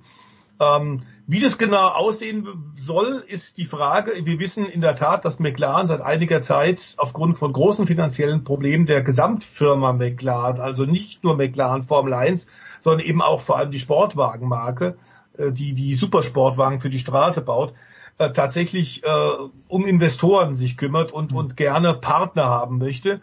McLaren hat lange Zeit 12 Zylinder BMW-Motoren in ihre Straßenautos gehabt. Insofern ist die Nähe zu München und die Gespräche dort natürlich naheliegend, aber auch äh, tatsächlich äh, Audi oder respektive VW mit der Marke Audi haben offenbar Interesse bei McLaren zu kooperieren. Da geht es um ein paar hundert Millionen ähm, Euro. 650 Millionen war der letzte Preis, den man so inoffiziell gehört hat, um sich eben an McLaren zu beteiligen. Und das würde bedeuten, dass dann ab 2026 ein wie auch immer gearteter McLaren Audi möglicherweise fahren könnte. Die zweite Marke unter dem VW-Dach, die äh, mit äh, der Formel 1 in Verbindung gebracht ist, natürlich aufgrund auch der, der Tradition, ist klar, ist Porsche. Die hatten ja den TAC Formel 1 ja. Porsche mit McLaren schon sehr erfolgreich eingesetzt, mit Niki Lauda, mit Alain Prost damals in den 80er Jahren. Und da ist naheliegend, dass die ganz offensichtlich sehr lange sich schon mit Dr. Helmut Marko mit Red Bull unterhalten, um da eine Kooperation hinzubekommen mit dem gleichen Motor. Ähm, also es ist wohl wirklich nah dran, dass wir jetzt feststellen, dass da äh, es endlich vorangeht und wir ja oder nein wohl in den nächsten Tagen erfahren werden. Ja, ganz, ganz spannende Geschichte. Aber Stefan Edel, wenn ich höre 2026, dauert es wirklich vier Jahre, um so einen Motor zu entwickeln oder ist die Expertise bei Audi nicht, könnten die es nicht auch in eineinhalb Jahren schaffen? Nee, ich glaube tatsächlich, die Maschinen inzwischen sind sehr komplex. Eineinhalb Jahre sind eher knapp. Wir haben ja gesehen, Honda ist zum Beispiel ja verspätet eingestiegen in das Turbo-Hybrid-Reglement. Äh, mhm. Das kam ja so Saison 2014 und Honda war ab 2015 dabei. Und die sind von Anfang an hinterhergefahren und haben eigentlich im Prinzip erst aufgeholt, als sie dann bei Toro Rosso Schrägstrich Red Bull angedockt haben. Und das hat Jahre gedauert. Das hat diese drei, vier Jahre gedauert einfach, weil sie im Prinzip von dem falschen Konzept ausgegangen sind. Und Dementsprechend, du brauchst diese Vorbereitungszeit. Ich glaube, auch die Formel 1 braucht diese Planungssicherheit, dass sie wissen, okay, das sind Hersteller dann verbindlich dabei, denn es nützt dir nichts, wenn du nachher 10, 11 oder 12 Teams hast, was auch nicht gesichert ist momentan.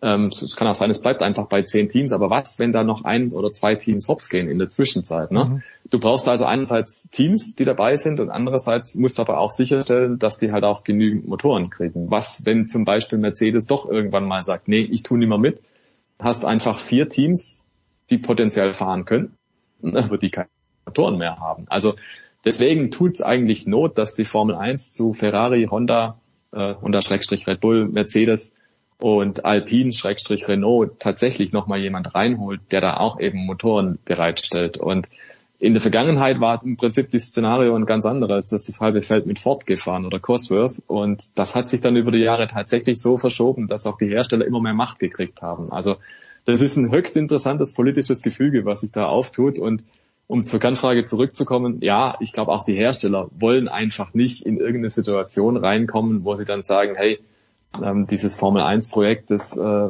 kann man vielleicht nur halbherzig oder so bearbeiten. Nee, wenn jetzt dann klar ist, VW macht das zum Beispiel, dann ist vollkommen klar, dass sie da entsprechend Vollgas geben können. Und das müssen die auch tun, weil natürlich der Erfahrungsvorsprung, den die anderen haben, die seit 2014 ähnliche Aggregate bauen, der ist natürlich schon gewaltig. Und den kannst aufholen mit Forschung und Entwicklung.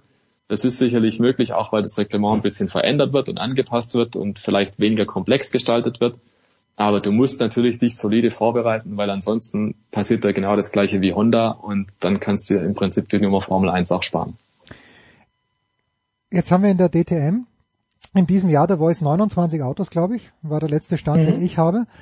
Ist denn, sind denn diese 20 Autos, die tatsächlich starten dürfen bei, bei der Formel 1, ist das in Stein gemeißelt oder wenn Stefan eben sagt, äh, vielleicht sind es auch 12, 13 Teams, ist es auch denkbar, ein Formel 1 Rennen äh, jetzt mit 26 Autos wirklich zu starten. Also dass die alle meinetwegen das Qualifying fahren dürfen, ja, aber ein Start mit 26 Autos, das wird dann schon ein bisschen voll auf diversen Kursen. Ja, aber die Rennstrecken, die Formel 1 Rennstrecken sind für 26 Autos abgenommen. Okay. Also das hat der Weltverband gemacht und wir hatten ja lange Zeit tatsächlich auch äh, volle Starterfelder, teilweise, und da glaube ich, zielt so eine Frage ein bisschen hin, Jens, wir hatten ja teilweise auch eine Vorqualifikation. Ja, genau. genau. Schon eine ganze Weile her, äh, weil das Ganze inzwischen so un teuer geworden ist.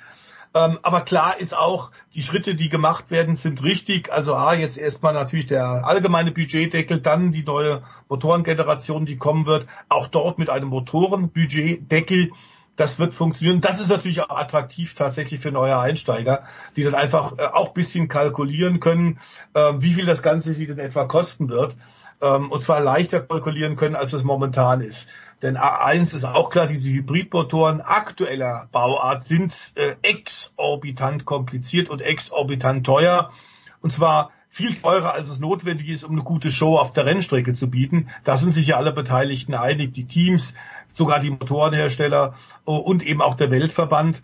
Insofern geht es alles in eine richtige Richtung und ich könnte mir durchaus vorstellen, wir hatten über das Team zum Beispiel ja von Michael Andretti schon gesprochen, hm. äh, Teambesitzer oder, oder Interessenten, die auch vernünftig Geld haben, wären schon da. Da wir jetzt drei äh, Formel 1 Rennen in den USA haben, wäre natürlich ein äh, weiteres amerikanisches Team neben Haas durchaus sicherlich von den Formel 1 Machern von Liberty Media gewünscht. Und dann bräuchten wir, was dann noch fehlt, ist im Grunde genommen schnelle amerikanische Rennfahrer. Ja, und ja, genau, die, die finden wir noch. Abschließende Frage, Stefan Ehlen, du warst ja beim letzten Rennen jetzt, äh, wir haben über das Racing gesprochen, da warst du jetzt gar nicht so begeistert, dass äh, Verstappen Leclerc überholt und drei Sekunden später ist Leclerc schon wieder vorbei, weil die nächste DRS-Zone kommt. Wie sieht das denn jetzt in Australien aus? ja, da triffst einen wunden Punkt bei mir natürlich. Ne? ähm, Weiß ich schon. In, in Melbourne gibt's vier DRS-Zonen und das sind jeweils zwei miteinander gekoppelt und im Prinzip jede längere Gerade darfst du also den Flügel flachstellen, wenn du eine Sekunde hinterm Vordermann bist.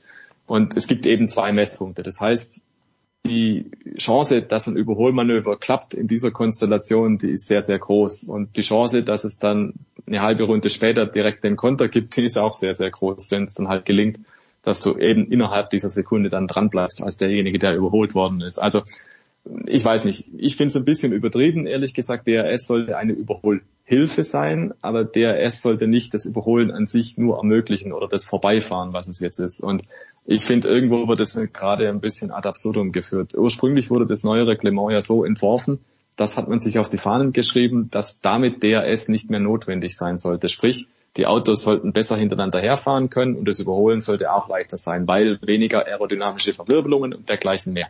So, und dann ist man bei der Entwicklung relativ schnell auf den Trichter gekommen, ja nee, ohne DRS wird es vermutlich doch nicht ganz gehen. Man ist also sofort zurückgerudert und hat dann gesagt, man wird es jetzt erstmal behalten. Deswegen verstehe ich jetzt auch nicht, warum man nicht mal ansatzweise in die Richtung geht und sagt, naja, jetzt probieren wir doch mal, wie es ausschaut, wenn man vielleicht auf DRS ein bisschen verzichtet, wenn man das auch ein bisschen zurückfährt zum Beispiel, weil das Fernziel ist ja, die Formel 1 soll wieder ohne DRS fahren. Und dann mutet es mir zumindest seltsam an, wenn man jetzt einen auf Spektakel macht und sagt, man erhöht sogar DRS, indem man vier Zonen macht. Also das ist meiner Meinung nach halt der falsche Schritt, passt aber zum Trend, den wir da auch sehen. Stefan hat es ja gerade gesagt, dreimal USA, man macht ein Rennen in Las Vegas. Ähm, es geht richtig viel in Richtung Entertainment, in Richtung, wir müssen eine tolle Show bieten, so sagt ja auch Stefano Tomikali immer. Und da habe ich den Eindruck, dass das äh, gerade dazu passt, dass es dann vier DRS-Zonen gibt. Sprich, man will auf Teufel komm raus irgendwie halt Überholvorgänge sehen. Ich sage jetzt nicht Überholmanöver, weil ich finde, ein Manöver ist halt was, was auch irgendwo aus einer Zweikampfsituation heraus entsteht. Aber dieses Vorbeifahren an sich unter DRS ist für mich jetzt halt nicht so spannungsbringend. Derjenige, der dann sagt, hey super, es kann mir gar nicht genug überholt werden, ähm, der wird sicherlich sagen, ja, äh, das, das gefällt mir so, bitte mehr DRS-Zonen. Allerdings kann man dann natürlich auch sagen, komm, dann gib doch das DRS komplett frei, soll jeder Fahrer meinetwegen 30 mhm. Versuche haben, den Heckflügel flach zu stellen. Und dann muss er sich das halt im Rennen einteilen, kann es entweder zum Verteidigen nutzen oder zum Angreifen oder was auch immer. Andere Rennserien kriegen es auch gelöst in der Hinsicht. Und IndyCar zum Beispiel hat auch ein tolles System. Da gibt's mehr Motorleistung auf Knopfdruck, allerdings halt begrenzt an Sekunden pro Rennen, die man verwenden darf. Also es gibt auch andere Möglichkeiten, ohne den Flügel flach zu stellen, ohne diese blöden DRS-Zonen zu haben, zum Beispiel, um zu garantieren, dass halt doch ein bisschen mehr überholt wird. Und ich habe nur den Eindruck, es driftet gerade ein bisschen zu sehr in Künstlichkeit ab und weiß nicht, also mehr als vielleicht Hardcore-Zuschauer gefällt es halt nicht, wenn ich von vornherein weiß, so geht dieser Zweikampf aus. Und trotzdem wird Stefan Ehl noch in diesem Jahr wieder um vier aufstehen. Spätestens beim Australien Grand Prix. Danke, Stefan de Vois Heinrich. Danke, Stefan Ehl. Nächste Woche werden wir dann eben diesen Formel 1 Grand Prix in Australien besprechen. Wir machen eine kurze Pause, dann geht's weiter in der Big Show 554 mit Golf.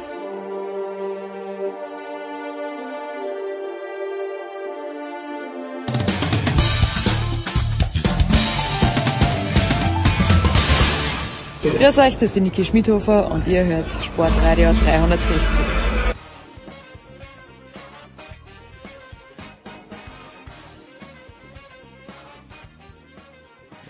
In der Big Show 554 geht's weiter mit zum einen der Legende, den ich jetzt wahrscheinlich, äh, die ich jetzt wahrscheinlich vom Golfspielen abhalte. Günther Zapf ist da. Günni, äh, juckst äh, dich schon so richtig? Nicht.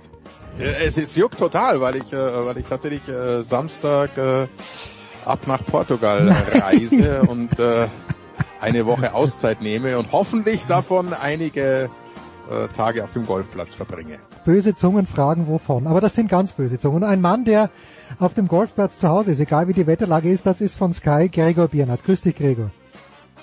Ich grüße euch beide. Hi. Gregor, es ist ja nicht so, als ob äh, The Masters irgendwie zusätzliche Aufmerksamkeit bräuchte, aber die Ankündigung von Tiger Woods, dass er nach Augusta fährt äh, oder fliegt und dass er dann auch spielt, damit war nicht zu rechnen, oder hast du sowas auf dem Schirm gehabt? Nee, ich glaube, die meisten ja irgendwie noch nicht so richtig. Äh, er, er scheint ja schon so ein bisschen länger mit dem Gedanken zu spielen, aber ähm, hat das äh, hat das medial, würde ich mal sagen, äh, gut gut verpackt und ähm, eigentlich ging das ja letzte Woche los. Ich glaube, er hatte am Dienstag ähm, hatte er mit Jordan, mit ähm, Justin Thomas und mit seinem Sohn eine Proberunde gespielt. Und ähm, ja, da ist er das erstmal hingeflogen und da kam er irgendwie Sonntag wieder so seine neuen Löcher gespielt und ähm, ja, also so 100 Prozent fest steht ja noch nicht. Er ist, er hat zwar eine Startzeit, aber er hat gestern im Interview noch gesagt, der Plan ist, dass er spielt. Ähm, und jetzt gucken halt äh, alle und er setzt wahrscheinlich in erster Linie auf das ledierte Bein und auf seinen Rücken auf so ziemlich den hügeligsten Platz, ähm, auf dem Profigolf gespielt wird. Ja, Günther. Und er hat auch gesagt in einem Interview auf die Frage, ob er gewinnen kann. Ich weiß nicht, ob er Sure gesagt hat oder Yes, aber äh, ist das Zweckoptimismus oder ist es einfach auch ein Ausdruck dafür, dass im Golf oft mal viel passieren kann? Also nicht alles passieren kann, aber viel passieren kann. Es kann viel passieren, es kann in Augusta noch viel mehr passieren und das ist ja, wir haben oft genug darüber gesprochen, es ist ein Platz, äh, der die bevorzugt, die ihn kennen und mhm. wenn ihn einer kennt, dann ist es natürlich Tiger. Nein, äh, tief in seinem Innersten äh, weiß er vielleicht auch, dass das äh, etwas vermessen wäre, nach 14 äh, Monaten Pause dieser schrecklichen Verletzung, äh, von der es am Anfang ja hieß, vielleicht verliert er das Bein, laufen können, das wird noch Jahre dauern und so weiter.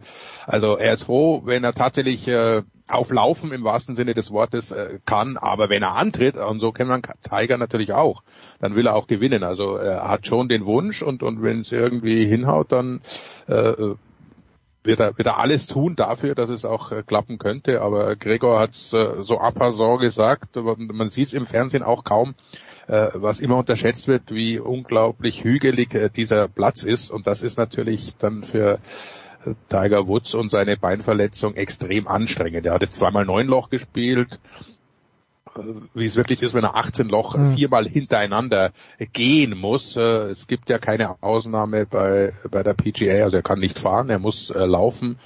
Das, das äh, wage ich im Moment, glaube ich, zu bezweifeln, dass dann vier Tage höchstes Niveau möglich ist. Gregor, was ist realistischerweise ein gutes Ergebnis für Tiger Woods. Wenn er den Cut schafft, äh, müssen wir dann schon wieder auf meinem Altar hier ein Kerzlein anzünden und sagen, Wahnsinn, der große Meister ist zurück.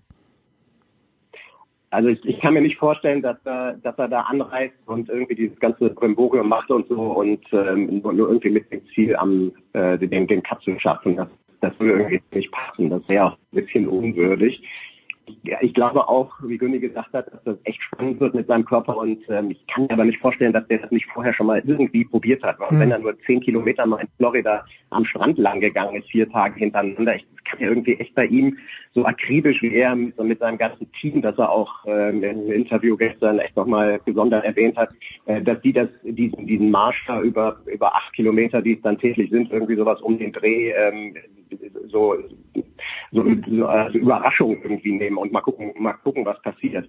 Ähm, also ich würde sagen, er auf jeden Fall ähm, und der kommt unter die Top 20. Wahnsinn. Wahnsinn. Günther, wie wichtig ist Tiger Woods noch für den Golfsport oder hat sich Golf von Tiger Woods emanzipiert, wenn man das so frech sagen darf? Auf gar keinen Fall. Ich meine, ja, okay. Beleg ist ja, ist ja äh, äh, die, die, der größte Sportpodcast weltweit, glaube ich, äh, den wir gerade sprechen. Ja, äh, absolut. Hat zum Masters kein anderes Thema als äh, Tiger Woods zu Kommt schon noch. Es Kommt gibt ein, wir, wir haben einen deutschen da, äh, äh, Starter, äh, der, der äh, da immer wieder für Furore sorgt. Wir haben ein paar andere, wir haben eine neue Nummer eins im Golf und so weiter, aber wir sprechen alle nur von Tiger und völlig zu Recht. Er ist nach wie mhm. vor äh, äh, das A, O, das Alpha, das Omega und das äh, Omikron vielleicht, äh, wie auch immer, des Golf. Es, es führt nichts an ihm vorbei. Er hat diese ganz besondere Aura und äh, das wird auch noch eine Zeit lang so bleiben, weil sich eben keiner tatsächlich äh, zeigt am Horizont oder auch real, äh, der diese Position äh, so ausfüllen könnte, wie es Tiger seit halt jetzt über 20 Jahren macht. Fast 30 sind inzwischen. Ja, ich weiß nicht, war mein Praktikum 1996 im Herbst in New York und da hat er seine ersten drei, glaube ich, waren es Profiturniere gespielt, nachdem er zuvor im College erfolgreich war und da war ich, ich war nicht live vor Ort, aber ich war immer in den USA, um da mitzubekommen, dieser Hype, der aufgebaut wurde. Ja, Gregor, bei äh, in Augusta heißt ja eigentlich äh, gerne mal, es ist natürlich ein extrem klassischer Platz, wo sogar ich einige Löcher wiedererkenne, aber über die Jahre ist er ja auch immer schwieriger geworden, weil die Löcher länger geworden sind. Äh, spielt sich der Platz 2022 nach allem, was man weiß, so wie in den letzten Jahren oder wurde wieder ein bisschen herum äh, filetiert?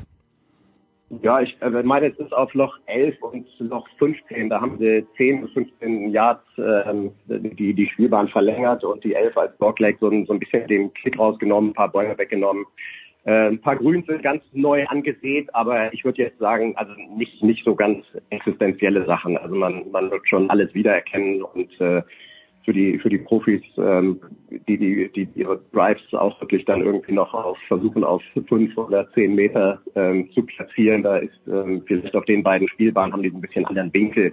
Äh, aber also wie gesagt, äh, ich, ich sehe da jetzt irgendwie nicht, äh, nicht ganz keine, keine gravierenden Unterschiede. Äh, es hat gestern nochmal so richtig runtergegossen, wie ich gesehen habe. Hm. Ähm, das heißt, an den ersten Tagen wird der Platz vermutlich relativ weich sein, auch wenn die da mit ihrem Sub-Air-System immer die Möglichkeit haben, die Feuchtigkeit aus den Grüns noch rauszusaugen. Aber so die, die Fairways und so, das wird sich wahrscheinlich erst noch ein bisschen weicher spielen, was den Platz dann in Anführungszeichen vielleicht noch ein klein bisschen einfacher macht am Anfang. Aber ich gehe davon aus, spätestens zum Wochenende äh, werden sie die die Grüns wieder so schön bretthart hinbekommen, äh, dass wir da einige ja, im wahrsten Sinne Up and Downs sehen werden. Ja, also wenn Tiger Woods gespielt, äh, abgeschlagen haben sollte, gehen wir einfach mal davon aus, äh, 17 Uhr Ausstrahlung Big Show am Donnerstag, 16.34 war seine Abschlagzeit und ungefähr bei Minute 40, Günther, du hast ihn angesprochen, den Deutschen, die hat sich die nächste Frage, hat sich das deutsche Golf jemals von Bernhard Langer emanzipiert? Ich weiß schon, es gab Martin Keimer, aber 1740 Bernhard Langer mit äh, eigentlich mein Lieblingsname neuerdings im internationalen Golfsport Südafrikaner Christian Beseidenhut oder so ähnlich. Ähm, dem, mit dem ist er im Flight, aber Bernhard Langer, ich glaube oder ich ahne, Günther, wird Bernhard Langer, das ist meine Frage, wird Bernhard Langer im deutschen, in, in der deutschen Öffentlichkeit jenes Lob zuteil, das ihm zusteht, oder ist Bernhard Langer auf irgendeine absurde Weise immer noch unterschätzt? Wir haben ja ähm, schon einige Mal die zum Jahresende die Wahl des äh, Sportler des Jahres äh, bei uns inoffiziell natürlich durchgeführt und ich habe äh, ein paar Jahre versucht, da Bernhard Langer nach vorne zu bringen, äh, weil er absolut unterschätzt wird für das, was er leistet und mhm. das überall auf der Welt äh, gefühlt äh, höher bewertet wird als in Deutschland. Äh, er hat natürlich äh, zu einer Zeit gespielt und seine Erfolge erzielt, als Golf wirklich noch die absolut elitäre Randsportart war, die man wirklich nur, äh, wenn man sehr, sehr interessiert war, verfolgen konnte. Bilder sowieso schwer zu bekommen. Das ist der eine. Dann, dann kam eben Martin Keimer zu der, zum richtigen Zeitpunkt. Der ganze Hype kam auf. Ryder Cup ist natürlich eine Geschichte, die, die damals auch noch nicht so, so im Mittelpunkt gestanden ist. Von daher ist es schwierig. Natürlich bekommt jetzt jeder mit, was äh, Bernhard Langer nach wie vor leistet. Das muss man ja dazu sagen. Jetzt mit 64. Äh, neulich hat er ja bei seinem letzten Erfolg äh, seine, sein Alter gespielt, also eine Runde mit 64 Schlägen, äh, muss man sich mal vorstellen. Können wir auch dann mal irgendwann jetzt versuchen. Äh, jetzt, ja. bei, Gregor, bei Gregor wird es noch dauern, der schafft vielleicht bei neun Loch, dass es hinkriegt. Ja. Aber es ist, äh, wenn man sich ein bisschen auskennt, wenn man ein bisschen äh, Sport egal welche Sportart beobachtet, dann ist Bernhard Langer eine so großartige Ausnahmepersönlichkeit und, und Sportfigur, das äh, ist schwer in Worte zu fassen, aber in Deutschland bekommen es wirklich immer noch zu wenige mit und die Anerkennung, äh, wenn du einmal, das kann Gregor sicher noch viel besser bestätigen, wenn du mal mit amerikanischen oder englischen Kollegen sprichst, was die für eine Hochachtung haben vor Bernhard Langer, die Spieler sowieso, das, da, da erkennt man eher, äh, was, was Bernhard Langer nach wie vor für den Golfsport äh, bedeutet. Ja, Gregor, hängt das auch damit zusammen, dass Bernhard Langer natürlich seit langen Jahren in den USA lebt und hier jetzt auch nicht so, so ständig präsent ist?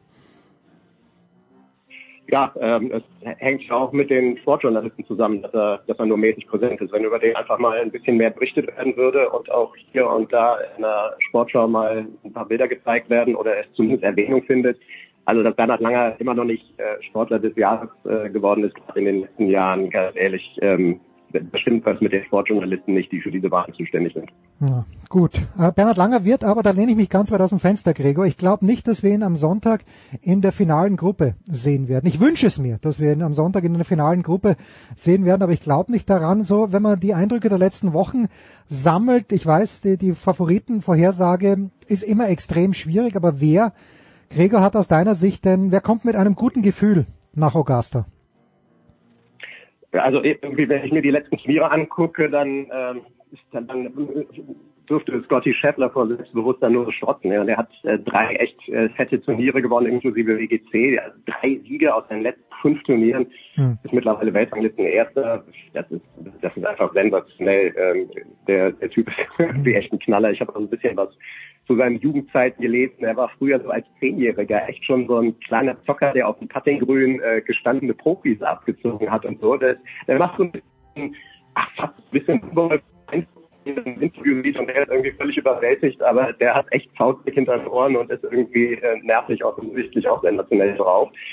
Von Rahm, der letzte Sieg ähm, war, war glaube ich, die letzten Jahr, danach hat er nicht mehr gewonnen. Ich finde äh, wieder Colin Morikawa und, und Victor Hofland unheimlich spannend. Patrick Kentley ist auch so eher einer der etwas unauffälligeren ist, aber auch Listen Fünfter und dann, ja, keine Ahnung, dann hast du natürlich auch den Top Ten noch, äh, Justin Thomas, äh, DJ und Rory McIlroy, ähm, ja, der Titelverteidiger Yuki Matsuyama ist auch Weltranglisten 12, das heißt, er hat sich auch verbessert sogar in diesem Jahr und, und äh, hat gut gespielt, hat ein paar Mal gewonnen, unter anderem in seiner Heimat, äh, die Soso Championship, das war im letzten Jahr. Da konnte er so ein bisschen nach, nachholen, äh, sich feiern lassen von, von seinen Fans, was leider ja mit seinem Mastersieg nicht hinhaute, so unter Ausschluss der Öffentlichkeit, mehr oder weniger zumindest am Platz. Und dann hat er in diesem Jahr auch nochmal ein Turnier gewonnen auf Hawaii. Also ich würde sagen, jetzt habe ich so fünf, sechs Namen genannt, die sind natürlich alle unter den Top 12. Damit hm. äh, bin ich jetzt äh, nicht gerade der Wahrsager, aber das, äh, das sind auf jeden Fall, das sind auf jeden Fall die, die Kandidaten, die natürlich äh, irgendwie mitspielen werden. Oder zumindest äh, einige von denen ich um. So, und Günther, jetzt habe ich zwei Namen nicht gehört, die man besser nicht in einen Flight steckt, nämlich Bruce Kepka und Bryson DeChambeau. Aber über DeChambeau haben wir im letzten Jahr, glaube ich, gesprochen und im vorletzten Jahr. Und äh, es gibt da den schönen Spruch über hauptsächlich die Pittsburgh Pirates, wenn die in der ersten Woche gut starten in Baseball und dann in der dritten Woche schon wieder abgeschlagen Tabellenletzter sind, dann sagt man, they were fun while they lasted. Ist das das gleiche, äh, das gleiche Phänomen mit Bryson DeChambeau oder muss man den schon auch immer nach wie vor auf der Rechnung haben? Du musst immer jeden auf der Rechnung okay, haben. Okay, das ist gut. ja das, das Schöne und das, was es äh, was es so außergewöhnlich macht, äh, dass du bei den 156 Startern in einem normalen Turnier, Augusta deutlich weniger, äh, dass realistisch gesehen wirklich jeder, der da antritt, so gut ist, dass er auch gewinnen kann. Äh, die Weltspitze ist, ist nirgends so breit wie im Golf. Das Augusta natürlich, auch darüber haben wir ja schon gesprochen, ist eher ein Platz, der schon die, die äh, ein bisschen in den Vordergrund rücken lässt, die ihn schon kennen, die, die sich da auskennen, die auch abgezockt sind. Gregor hat die richtigen schon genannt. Äh, generell aber zum Thema Deschambeau und, und While It Lasted, das ist so im Golf. Es gibt mhm. eben, und darum ist der Tiger Woods die ganz große Ausnahme, weil er über so lange Zeit so extrem äh, gut und äh, immer um den Sieg mitgespielt hat.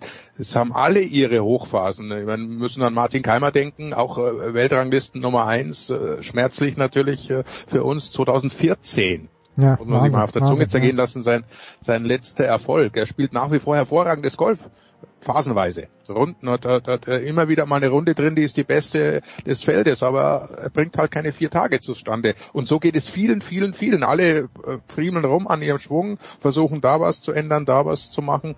Und es ist also ganz, ganz schwierig im, im Golf über eine längere Zeit äh, tatsächlich oben mit dabei zu sein. Aber auch, in, auch das gehört dazu. Es kann natürlich, äh, was auch der, der, der Amateurgolfer kennt, es kann plötzlich Klick machen und dann hast du so zwei, drei, vier Runden am Stück, da läuft sie von allein. Und äh, wenn das einer hinkriegt von den Cupcars, von den äh, Deschambeaus, vielleicht, äh, ich würde es natürlich Rory mal gönnen, dass er, dass oh ja. er, wenn er am Sonntag auf die zweiten neun geht, dass er vergisst, dass er in Augusta ist und einfach äh, Spaß hat und sagt, ich, ich, ich gehe jetzt mal äh, mit ein paar Jungs äh, Golf spielen.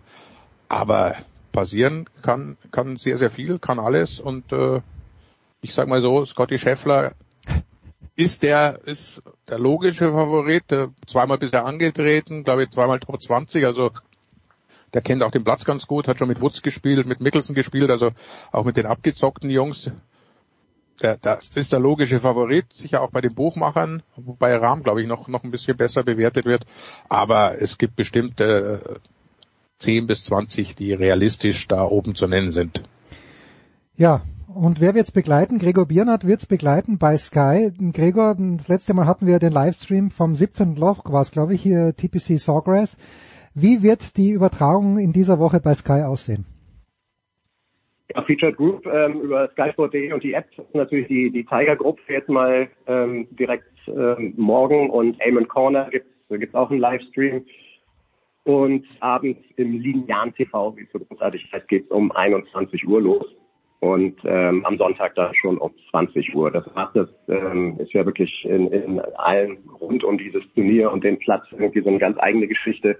Und es gibt tatsächlich äh, jeden Tag nur äh, viereinhalb bis äh, ich meine viereinhalb bis vier Stunden Livestream im Gegensatz zu einer Open, wo es irgendwie zwölf Stunden gibt. Aber auch das wollen sie da wollen sie sich auch ein bisschen absetzen und das Ganze äh, äußerst exklusiv halten. Aber es gibt, wie gesagt, diese Streams, also man kann den ganzen Tag über ähm, Live-Golf gucken, von der Range oder heute Paar 3 Turnier oder was auch immer. Also es wird live laufen. Schön. Und äh, du wirst am Start sein und Adrian, ihr werdet euch wieder abwechseln. Genau, wir sind, äh, wir wechseln uns ab und äh, Flo Bauer, äh, unser Golfkollege und neuer, der ist vor Ort und ah. versucht sich, sich da durchzukämpfen und äh, es wird hoffentlich ein paar Positionen für ein paar Anbots und sowas zugesprochen bekommen. Denn auch da bist du als äh, Journalist vor Ort eine ganz kleine Nummer. Also um dich dreht sich da wirklich überhaupt nicht. Du, du kriegst hier und da ein kleines Plätzchen mit einem Bäumchen im Hintergrund, dass man so grob sieht, dass du, dass du auf dem Golfplatz stehst. Ähm, aber da muss äh, eigentlich muss jeder kleine Brötchen backen, würde ich sagen, bis auf die Masters-Sieger und die 300 Mitglieder in dem Club. Die ähm, die, die dürfen vielleicht ein bisschen mehr. Gregor, bitte nicht vergessen, beim nächsten Mal, wenn du mit Irek sprichst, äh, fragen. Wir haben ja darüber sinniert, äh, wie naturell der Bart von Sergio Garcia ist. Also nicht, nicht bitte diese Frage vergessen, wenn du Irek das nächste Mal siehst.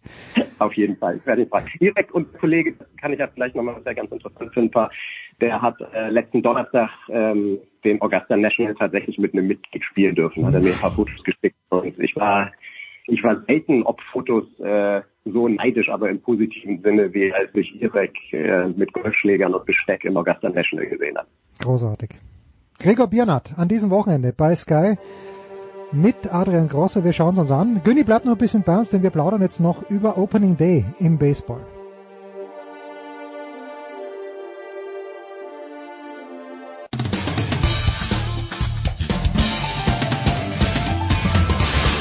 Hi, hier ist Britta Steffen und ihr hört Sportradio 360.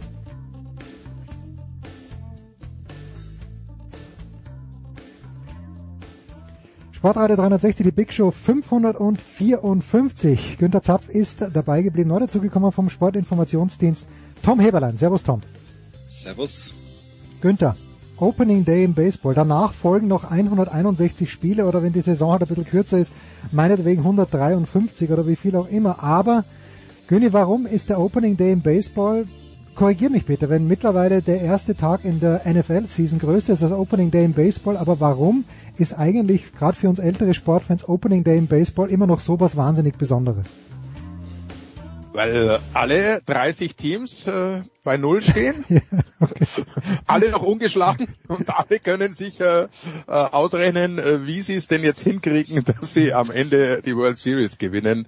Äh, weil halt keiner weiß, wie das Team wirklich aussieht, äh, wie sie stehen, weil man lange, lange, lange seit äh, den, den meisten Teams seit Oktober kein Baseball mehr gesehen hat vom eigenen Team und äh, jetzt wird es mal wieder Zeit. Jetzt haben wir dieses Jahr noch eine Woche länger warten müssen aufgrund des Streiks. Also man scharrt noch mehr mit den Hufen. Es tut sich sonst nicht äh, allzu viel. NBA und NHL Playoffs haben noch nicht angefangen, also passt genau zeitig ins Gefüge. Das ist das Ding sportlich, was momentan klar die Nummer eins ist. Äh, geht dann relativ schnell erstmal wieder runter, aber im Sommer kommt da wieder der große Hype. Die Dog Days of August kommen aber äh, vor dem großen Hype dann noch. Ja, Tom, eine Sache ist natürlich auch, dass äh, wenn wir nur anschauen, also am heutigen Donnerstag äh, um sieben ist es losgegangen, die Red Sox bei den Yankees, äh, Nathan Eovaldi gegen Garrett Cole. Das ist natürlich auch ein Aspekt beim Opening Day, dass die meisten Teams, wenn sie denn gesund sind, ihre Nummer 1 Pitcher rausholen und dass das ein erstes richtiges geiles Matchup ist. Das ist richtig, ja. Deswegen ist es zum Beispiel schade, dass bei deinen lieben New York Mets äh, gleich zwei ausfallen. Ja. Aber, aber ja, das ist richtig. Ich meine, ja, da, da ist doch Jens, entschuldige, da ist Jens doch selber schuld. Er hat's doch gejinxt. Ja, denk, an, denk an letzte ja, Woche. Ja, stimmt. Ich habe mit der Grom, ja, ja, ja. Sag, jetzt fällt er monatelang aus, muss man befürchten. Dann noch von Scherzer die, die Schreckensnachricht. Ja, ja. Aber der ist ja angeblich spielt der Spiel 2. Also, ja, ja. also das. Aber aber Jens ist schuld. Das wollen wir. Das ist okay. Gut, ich, ich, ich heb die Hand. Ich bekenne mich. Nein, aber das ist ja, das ist ja gerade auch das Gute am Opening Day, wenn eine Mannschaft einen neuen Super Starting Pitcher holt bestreitet der normalerweise in der Regel ja dieses Opening Match und dann hast du halt gleich diese ja, diese Erwartungshaltung, die du dann hast, die wird dann gleich, äh, da kannst du dann gleich schauen, ob das alles so, zutrifft, ob das so richtig ist. Gut, es folgen dann, wie wir schon gerade erwähnt haben, nochmal 161 Spiele. Aber ja, ich finde es gut, dass die dann halt gleich auch ihre neuen Leute rausrollen, dass die die auf den Mount schicken, dass die die wo auch immer hinschicken und du gleich mal einen Eindruck bekommst, wie es ausschauen könnte. Das muss man ja immer dazu sagen, wie es ausschauen könnte. Und natürlich ist Opening Day auch deswegen groß, weil man weiß, jetzt hat man wieder ein halbes Jahr, wo man jeden Tag über seine Lieblingssportart reden kann. Das ist ein schöner, steter Fluss durch den ganzen Sommer hindurch.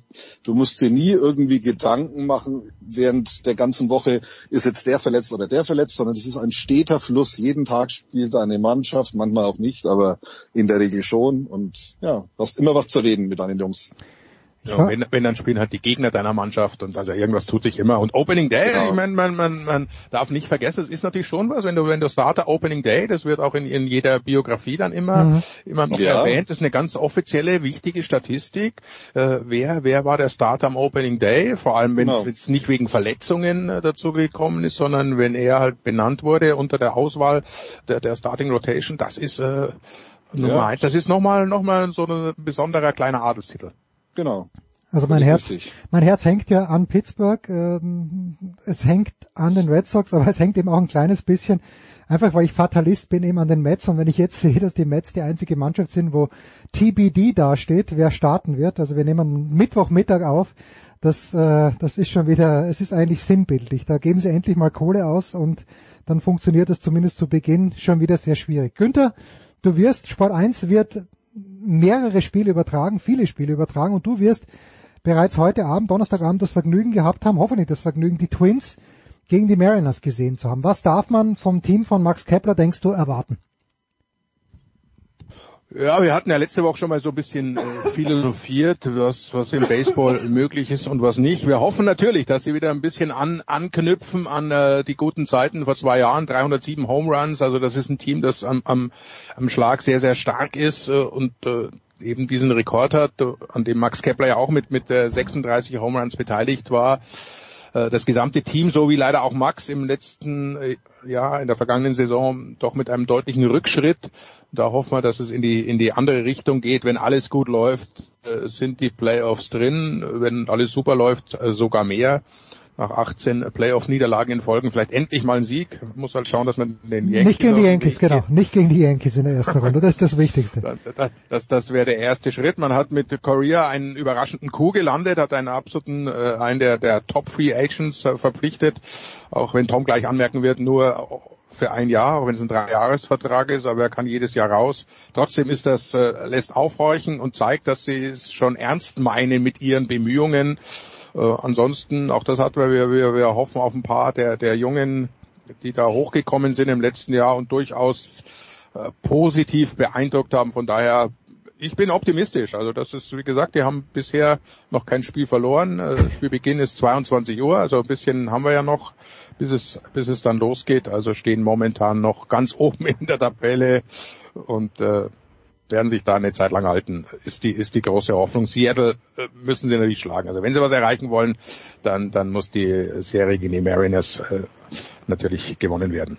Und das ist das Spannende. Eigentlich reicht's ja, hm, unter Anführungszeichen, aber das funktioniert ja auch nicht, wenn, wenn du jede Serie gewinnst. Du kannst gerne ein Spiel verlieren, aber zwei musst eben gewinnen in den Serien, dann hast du mehr als 100 Spiele gewonnen oder knapp 100 Spiele und dann bist du ziemlich sicher in den Playoffs. Tom, was siehst du denn bei den Twins in einer Division, wo die White Sox drinnen sind, äh, wo ich nicht genau einschätzen kann, wie gut die sind, aber die Indians äh, wollen auch ein Wörtchen mitreden. Wie, wie bewertest du die Chancen der Twins? Die, die was bitte? Die was? Äh? Die Indians. Oder sind die Indians nicht mehr in dieser Division? Die haben sich, glaube ich. ah, oh Gott, oh Gott, The Guardians, The Guardians, mein Gott, The ah, Guardians. Ah, ja, jetzt. Oh ja, na, ich denke mir schon, ja, die, die, The Guardians, ja, danke Göni. Ja, selbstverständlich. Also die, die Division, Tom. Ja, also ich glaube, der ernsthafeste Gegner, was den Division-Title angeht, ist mit Sicherheit äh, Chicago, sind ja. die White Sox. Ähm, die haben schon eine relativ gute ähm, ja, eine relativ gute Basis, äh, auf der sie aufbauen können. Ähm, vor allem haben sie gute Pitcher, wie ich finde, was ja immer sehr wichtig ist.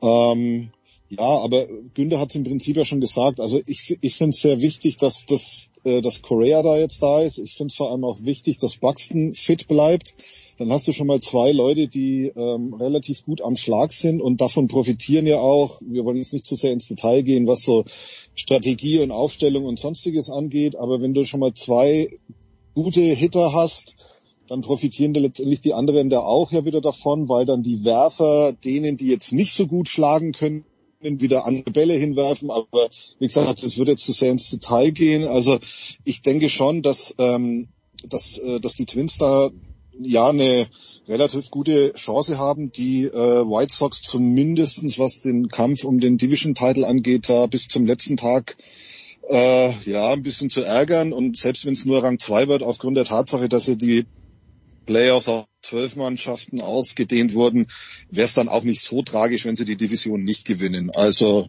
ja, ich denke, Platz zwei in der Division sollte mindestens drin sein und es würde dann denke ich, auch reichen, um die, um die Playoffs zu erreichen. Tja, und da ist ja, wie wir wissen, alles möglich, gell? Schau dir die Braves an letztes Jahr.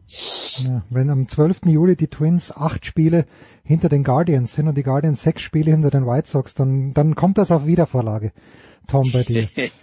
Günther, äh, wenn man noch äh, äh, bei den Boston Red Sox ist ja Alex Cora wieder im Sattel zurück als Manager. Wenn man das mal vergleicht, der Head Coach in der NFL und der Manager im Baseball. Es gibt ja überall, natürlich gibt es einen, einen Hitting Coach und es gibt einen Pitching Coach, also jeder hat seine Spezialisten, genauso wie in der NFL. Die Spezialisten sind aber, wem würdest du mehr Bedeutung zumessen als Coach? Dem Head Coach in der NFL oder eben dem Manager im Baseball? Ja, ist schwierig. Das ist echt, äh, weil du es eigentlich nicht vergleichen kannst. Der Manager im Baseball heißt ja nicht umsonst so. Der wird, äh, würde blöd reinschauen, wenn du ihn als Head Coach bezeichnest. Äh, denn er managt ein, ein Team, er managt eine ganze Saison, äh, er managt seine Spieler. Und das ist äh, in dem Fall wirklich mehr so eine Manageraufgabe, die Stärken rausarbeiten äh, von jedem mhm. Einzelnen und dann da einsetzen, wo man braucht. Das eigentliche Coaching, also wie die Spieler spielen, das hast du gerade äh, ausgeführt, das machen im Prinzip die Position Coaches, wie sie im, im Football heißen würden, also der, der, der Hitting Coach. Und das ist äh, diese, das dann so zusammenzubauen und die Reihenfolge festzulegen vom Schlag, die Auswechslungen vor allem während des Spiels so hinzukriegen, dass du eben diesen einen Run mehr hast als mhm. der Gegner, das, das ist das, äh, was, was den Manager ausmacht. Und das natürlich auch in, in der Vorschau, mit den Verletzungen arbeiten, wer, äh, wen muss ich dann mal schonen, wen muss ich runternehmen. Und das ist ein Managen, während im, im Football natürlich der Head Coach gibt komplett die, die sportliche Linie vor und, und äh, ist zwar auch ein Manager am Game Day, muss man, muss man klar und deutlich sagen, dass ein guter Headcoach eigentlich dann äh, sich zurücknimmt und äh, Manager wird, aber wichtige sportliche Entscheidungen immer noch am, am Spieltag trifft. Während, während im Baseball, wie gesagt, ist es eher so ein, ein, ein Overall managen und dann am Game Day, dass das, wenn es gut läuft, äh, Tom berichtige mich, wenn, wenn ich es falsch sehe, aber am Game Day eigentlich dann das ausführen, was man sich eh im Großen Ganzen schon überlegt hat. Und wenn es gut läuft, muss man dann da auch nichts mehr ändern. Ich habe dem eigentlich nichts hinzuzufügen. Ich könnte es jetzt alles nochmal sagen, bloß in anderen Worten und auf Fränkisch, aber ansonsten, nein, ansonsten, nein, ich gebe dem Günther da recht. Also das ist, äh, es sind eigentlich zwei Paar Stiefel und man darf ja auch nicht vergessen, ähm, die müssen 162 Spiele äh, im Normalfall äh, managen.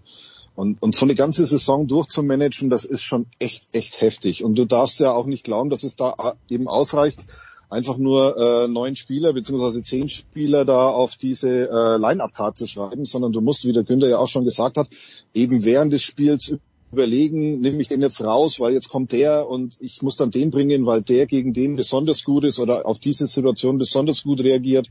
Also ich finde, dass, ähm, dass ein, äh, ein Football, ein Football Head Coach hat natürlich äh, durchs Play Calling Einfluss auf die auf das Spiel, wenn er sagt, nee, wir machen jetzt das oder wir machen jetzt das. Ähm, insofern hat er auch schon einen relativ großen Einfluss, aber ich glaube, dass eben die Anforderungen an einen Baseball-Manager, wie von Günter gerade schon geschrieben, einfach anders. Ja, ich finde, ja, sie sind anders. Sie sind aber, glaube ich, auch umfangreicher. Allein schon aufgrund der Tatsache, dass der mit denen ja im, im Normalfall ein Dreivierteljahr zusammenhängt. Hm. Also das ist ich, ich, und zwar wirklich. Schon, und zwar wirklich. Ja, natür ja. ja, natürlich. Also ne, also da, da musst du schon, da musst du schon auch eine extrem ja. hohe Sozialkompetenz haben. Da musst du mit den Leuten schon auch, ja, ich mein, du siehst die jeden Tag mindestens sechs, sieben Stunden. Also wenn du da, wenn du da mit den Leuten nicht zurechtkommst, dann äh, puh, dann wird's schon echt schwierig, gell? Ganz wichtiger Punkt, den man eben nicht vergessen darf. Das ist ja im Football gibt 16 Spiele, wenn du nicht in die Playoffs, 17, Entschuldigung, äh, gibt es ja inzwischen. Ja. Äh, siehst dich zwar auch jeden Tag, aber es ist äh, bei weitem nicht so intensiv wie im Baseball, wo du miteinander auf Reisen gehst, wo du teilweise 14 Tage äh, gar nicht zu Hause bist, nur von Hotel zu Hotel äh, permanent aufeinander hockst und da ist eben die die Menschenführung auch unglaublich wichtig, denn die die Stimmung im Team macht äh, ich würde mal sagen, wirklich 50 Prozent aus am Erfolg eines äh, Baseballteams. Es ist nicht das Geld, das haben wir jetzt die letzten Jahre oft genug mitbekommen. Es sind halt die Teams, die wirklich dann äh, auch gut zusammenarbeiten und vor allem die harmonieren und dafür ist natürlich der Manager äh, die erste Ansprech oder Ansprechstation. Ja, völlig richtig. Also heute geht's los, ist ja auch ein Merkmal an einer Baseball-Saison. Opening Days sind die meisten Stadien tatsächlich mal ausverkauft, so wie zum Beispiel in Miami, wo es sonst, ansonsten selten ausverkauft ist und dann geht's runter. Ähm, es sei denn, man spielt in einer Hochburg, wie zum Beispiel in St. Louis, wo Albert Pujols ja wieder zurück ist, da ist auch unter dem Jahr die Hütte relativ voll. Aber gerade in Miami ist ja. immer ein Beispiel, wo man sich denkt, okay, 5000 Hansel, die würden im Zweifelsfall auch noch in München kommen, bei den Caribs. Ja. Ich würde mal, wir, wir schließen jetzt mal eine Wette ab. Bitte. Ich, ich behaupte zum Beispiel, es gibt mindestens ein Stadion, das nicht voll ist am Opening Day und es ist das Coliseum in Oakland. Ja, ja, das kann ganz einfach. Diese, dieses Stadion ist das äh, unangenehmste, glaube ich, hässlichste. Äh, das, ja, ist, das ist das ist eine Katastrophe. Es ist halt eins aus diesen, es ist halt eins aus dieser Kombinationsära. Was Ja. weiß ich, hattest ja in, in Cincinnati, hattest du das ja auch. Pittsburgh, Three River Stadium. Ja. Three River Stadium Ja. in, in, in Cincinnati hattest du das ja auch, wo die, wo die Bengals und die Reds in dem einen, in diesen runden Schüsseln da immer gespielt haben. Völlig, völlig absurd. Und gut, und die, und die A's haben jetzt ja praktisch alles verkauft, außer ihrem Stadion, ähm, und, oder alles abgegeben außer dem Stadion und, äh, ja, also, da, da möchtest du nicht, ähm, da möchtest du nicht freiwillig deine Zeit verbringen. Schon gleich gar nicht, wo der, schon gleich gar nicht, wo jetzt, schon gleich gar nicht, wo jetzt auch noch die Eintrittspreise fast verdoppelt wurden. Also völlig absurd, was Herr Alles Fisch- wird teurer. was der Fischer da macht. Ja, ja. Günther, eine, teurer, genau. eine abschließende Rausch, äh, Rauschmeißerfrage noch, die jetzt nichts mit Baseball zu tun hat, aber weil wir über Cleveland gesprochen haben. Antizipierst du Deshaun Watson tatsächlich auch aktiv auf dem Spielfeld, wenn die NFL-Saison losgeht, oder gibt's da so viele Nebengeräusche, dass die Browns dann sagen, okay, doch nicht? Naja, das haben sie sich vorher überlegt. Also das wollen sie, wenn er spielen darf, auf, Hm. äh, aufgrund der, der Nebengeräusche, dann wird er spielen. Da, da habe ich überhaupt keinen Zweifel dran. Okay. Wird er gut spielen nach einer, nach einer Jahr, einem Jahr Pause? Schwierig. Also das äh, und vor allem, ob er das alles wegsteckt, was da außen rum ist. Er wird sicher nicht begeistert empfangen werden. Es Ja. werden noch sehr, sehr viel mehr Artikel äh, erscheinen. Es werden sich noch andere zu Wort melden. Äh, Ich kann es mir eigentlich nicht vorstellen. Das ganze Ding ist für mich sowieso, äh, ich finde fast keine Worte. Es ist, ich habe für mich Es selbst geht nicht. den, den Frieden äh, gefunden. Wenn wenn es mich denn trifft, dass ich Cleveland zu kommentieren habe, dann mache ich das, weil es mein Beruf ist. Aber ansonsten äh, muss ich mich einfach davon nicht, oder? fernhalten, weil das, ja genau, es ist, In Wahrheit es ist so, so unvorstellbar und dann noch diese Summen, die da, das ist ah, bitter. Aber ich frage mich, ich frage mich ja immer, wie kommt so ein Laden wie, Cle wie die Cleveland Browns, wie kommen die auf sowas? Das kannst du doch nicht, du kannst doch nicht einfach sämtliche Moral, sämtliche Ethik komplett über Bord werfen, oder? Die, die die Haslams haben es ja selbst diese Woche zugegeben in einem Interview, haben gesagt, dass sie das Team übernommen haben. Äh, Sie waren ja äh, äh, Kleinanteilseigner der Steelers zuvor, haben gedacht, da haben sie mitgekriegt, was, wie Football funktioniert. Hätten sie eigentlich mitkriegen können, aber sie, aber offensichtlich nicht. Sie haben gesagt, sie haben wirklich keinen Plan gehabt und haben immer noch keinen Plan, wie es geht. Und jetzt versuchen sie es mit mit sehr viel Geld und mit einem äh, sportlich, äh, das will ich natürlich äh, schon festhalten, abgesehen von allem anderen sportlich einem der besten, den wir, den es in den letzten zehn Jahren gab. Hoffen Sie, dass Sie da vielleicht äh, äh, sich das zugute machen, dass der Mensch auch wieder schnell vergisst und wenn, wenn, wenn sie gewinnen, dann wird er auch bejubelt werden. Aber ob es funktioniert, ich weiß nicht. Aber so, alles andere hat ja auch nicht funktioniert in Cleveland. Sie hatten jede Menge First Round, äh, First Overall Picks und so weiter. Das hat alles nicht funktioniert. Äh, äh, wie viele Trainer haben sie verschlissen in den letzten Jahren? Also jetzt versuchen sie es so. Vielleicht ist das ja der Weg zum Erfolg. Ja. Zum Glück haben wir noch ein paar Monate Zeit. Günther äh, verabschiedet sich nach Portugal. Dir eine schöne Reise, Günther. Tom, was wirst du am Wochenende beruflich betreuen? Ich werde in die westliche Vorstadt von Nürnberg reisen und mir das. Fußballspiel zwischen der Spielvereinigung Kräuter westliche Vorstadt gegen Borussia Mönchengladbach anschauen. Oh, das ist natürlich, äh, das ist ein, ein Zero Zero in the Making. Das, äh, da an, antizipiere ich ganz wenig Offensivaktionen. Aber oh ja, schauen das wir kann mal. man zu so nicht sagen. Das kann man zu so nicht sagen. Ich glaube, dass die Fürther bemühen sich ja zumindest das Tore zu schießen. Es gelingt ihnen nur häufig nicht. Ja, okay, die Gladbacher haben sich eine Halbzeit lang gegen Mainz auch bemüht, hat auch nicht funktioniert. Danke Tom, danke Günni, kurze Pause, Big Show 554.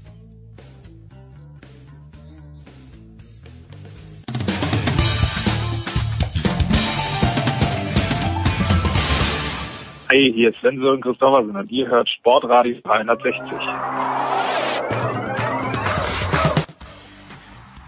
So, er ist wieder da. Wir machen jetzt einen kleinen Reisebericht mit Nicole Matte. Hi Nicola. Hallo. Ich habe ja im Daily mit Markus auch über deine Situation gesprochen. Ich habe das auf Twitter ein bisschen mitverfolgt und ganz ehrlich, ich war nicht halb so optimistisch wie du, dass du deine Sachen wiederkriegst, aber nur in kurzen Worten, was genau ist passiert und wie bist du dann doch an wie viele Sachen noch wieder gekommen bei deinem Trip nach Kalifornien?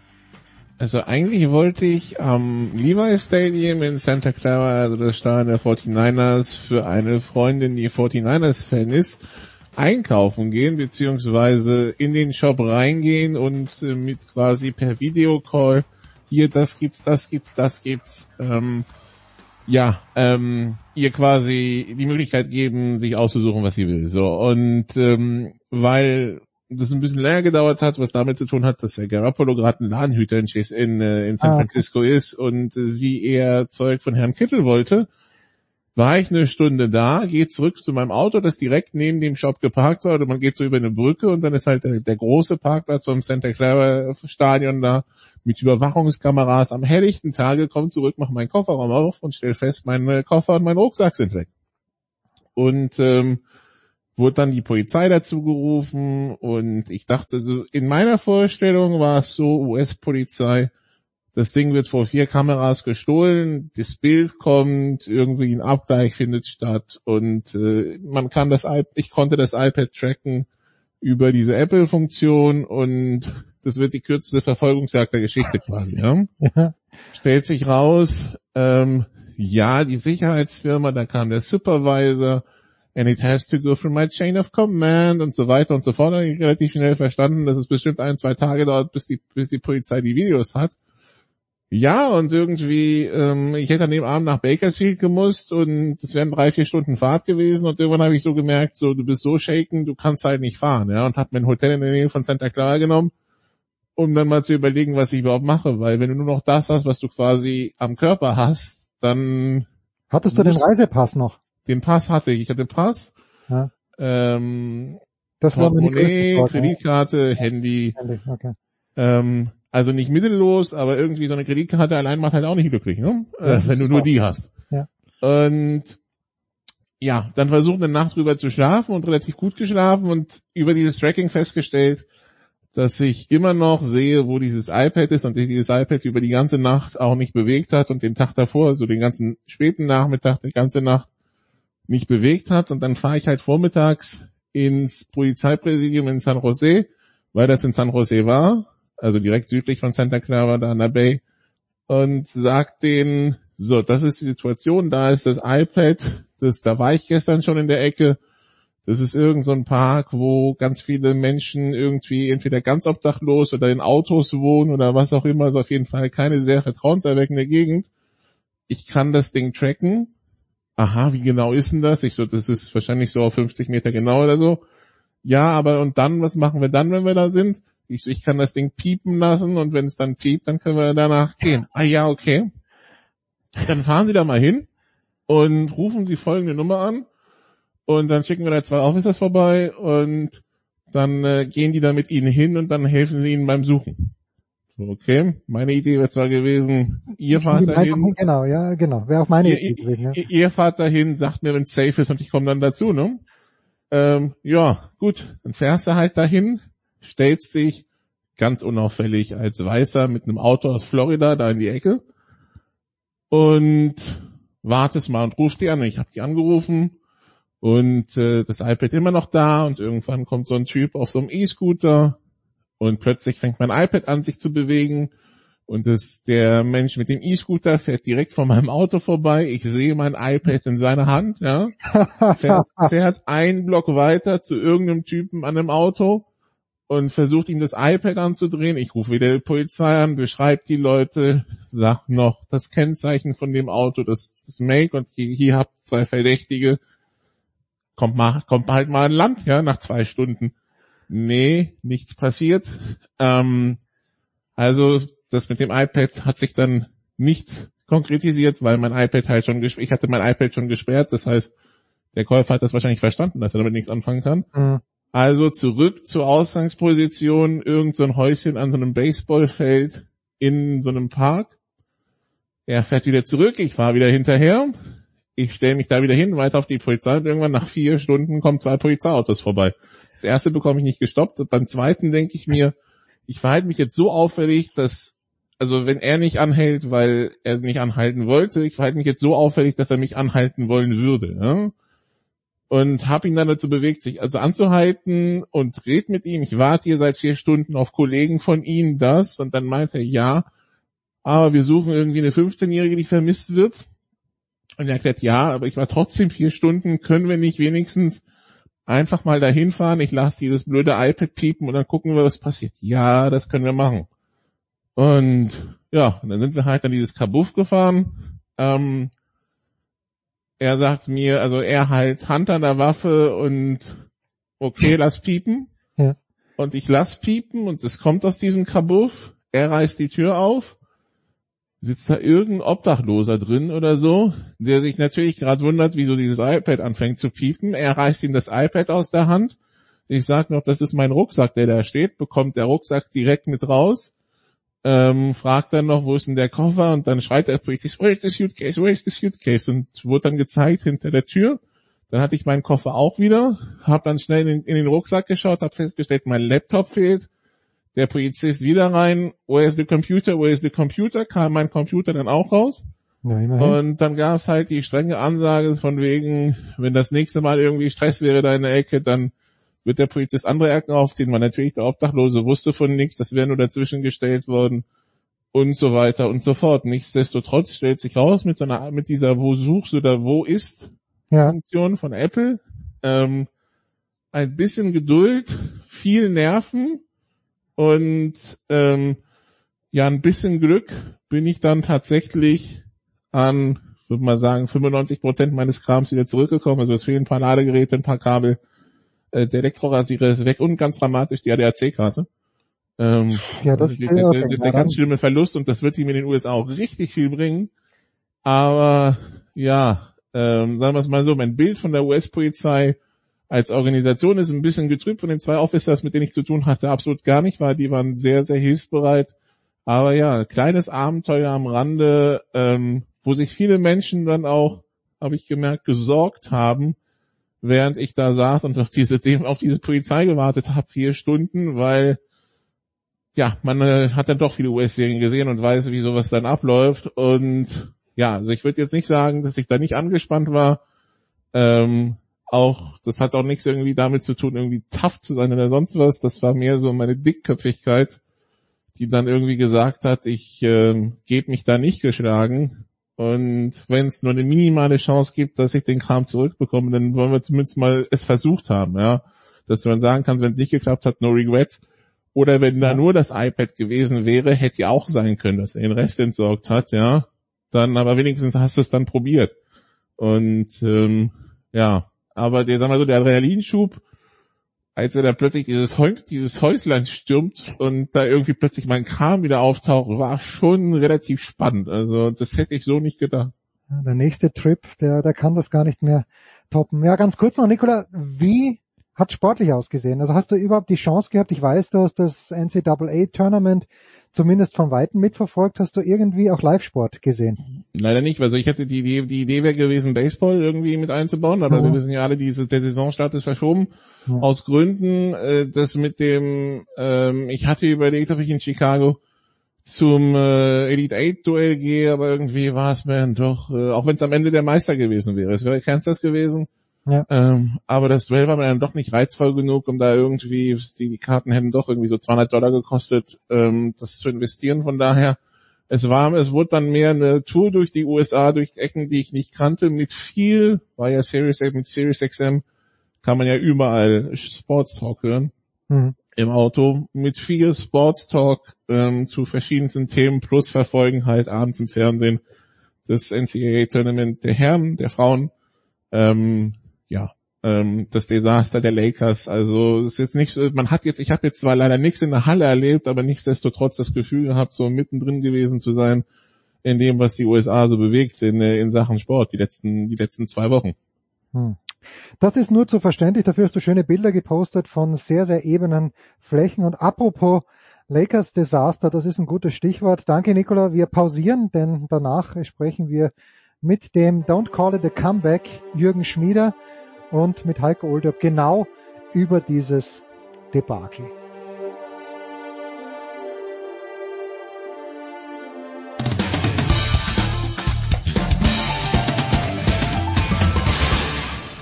Hey guys, it's Michaela Schifrin and you're listening to Sport Radio 360.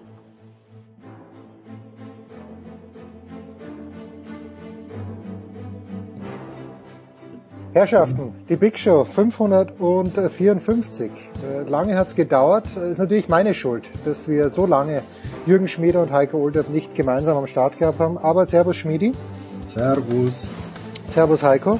Hallo. Ich meine, man stelle mal vor, ne, die ganzen Tage reden sie hier in Amerika vom Comeback des Jahres mit meinem Tiger Woods. Und dann hauen wir den aber sowas ein wie von Latz hier, weil wir mit Jürgen Schmieder aus der Kiste kommen. Äh, ich fand es großartig, was Will Smith nach, äh, in seiner Entschuldigung geschrieben hat. I'm a work in progress. Aber äh, Heiko, wenn wir Jürgens Bilder sehen, täglich aus dem Fitnessstudio, ich glaube, das gilt viel mehr für Jürgen Schmieder. Wahnsinn, dieser Oberkörper. Ich bin schwer neidisch, Heiko. Ja, ganz kurz mal, nehme ich überhaupt auf? Ich höre hier gar nichts. Oder nee, ich höre was, aber ich sehe hier Doch, keine, doch, meine ich- Spuren. Oder darf ich die nicht sehen? Ich weiß es nicht, aber ich sehe deine Spuren. Ich Aha, höre dich, alles gut. klar. ich hör dich gut. Oder Pendellas Spuren, wie immer. Ja, ja, das ist wirklich so. Ah, Jürgen, auch äh, ein Grund, äh, die größte Freude natürlich, dass du wieder mal dabei bist. Ähm, die Lakers, fang mal so an. Ja. What a, what a Trainwreck.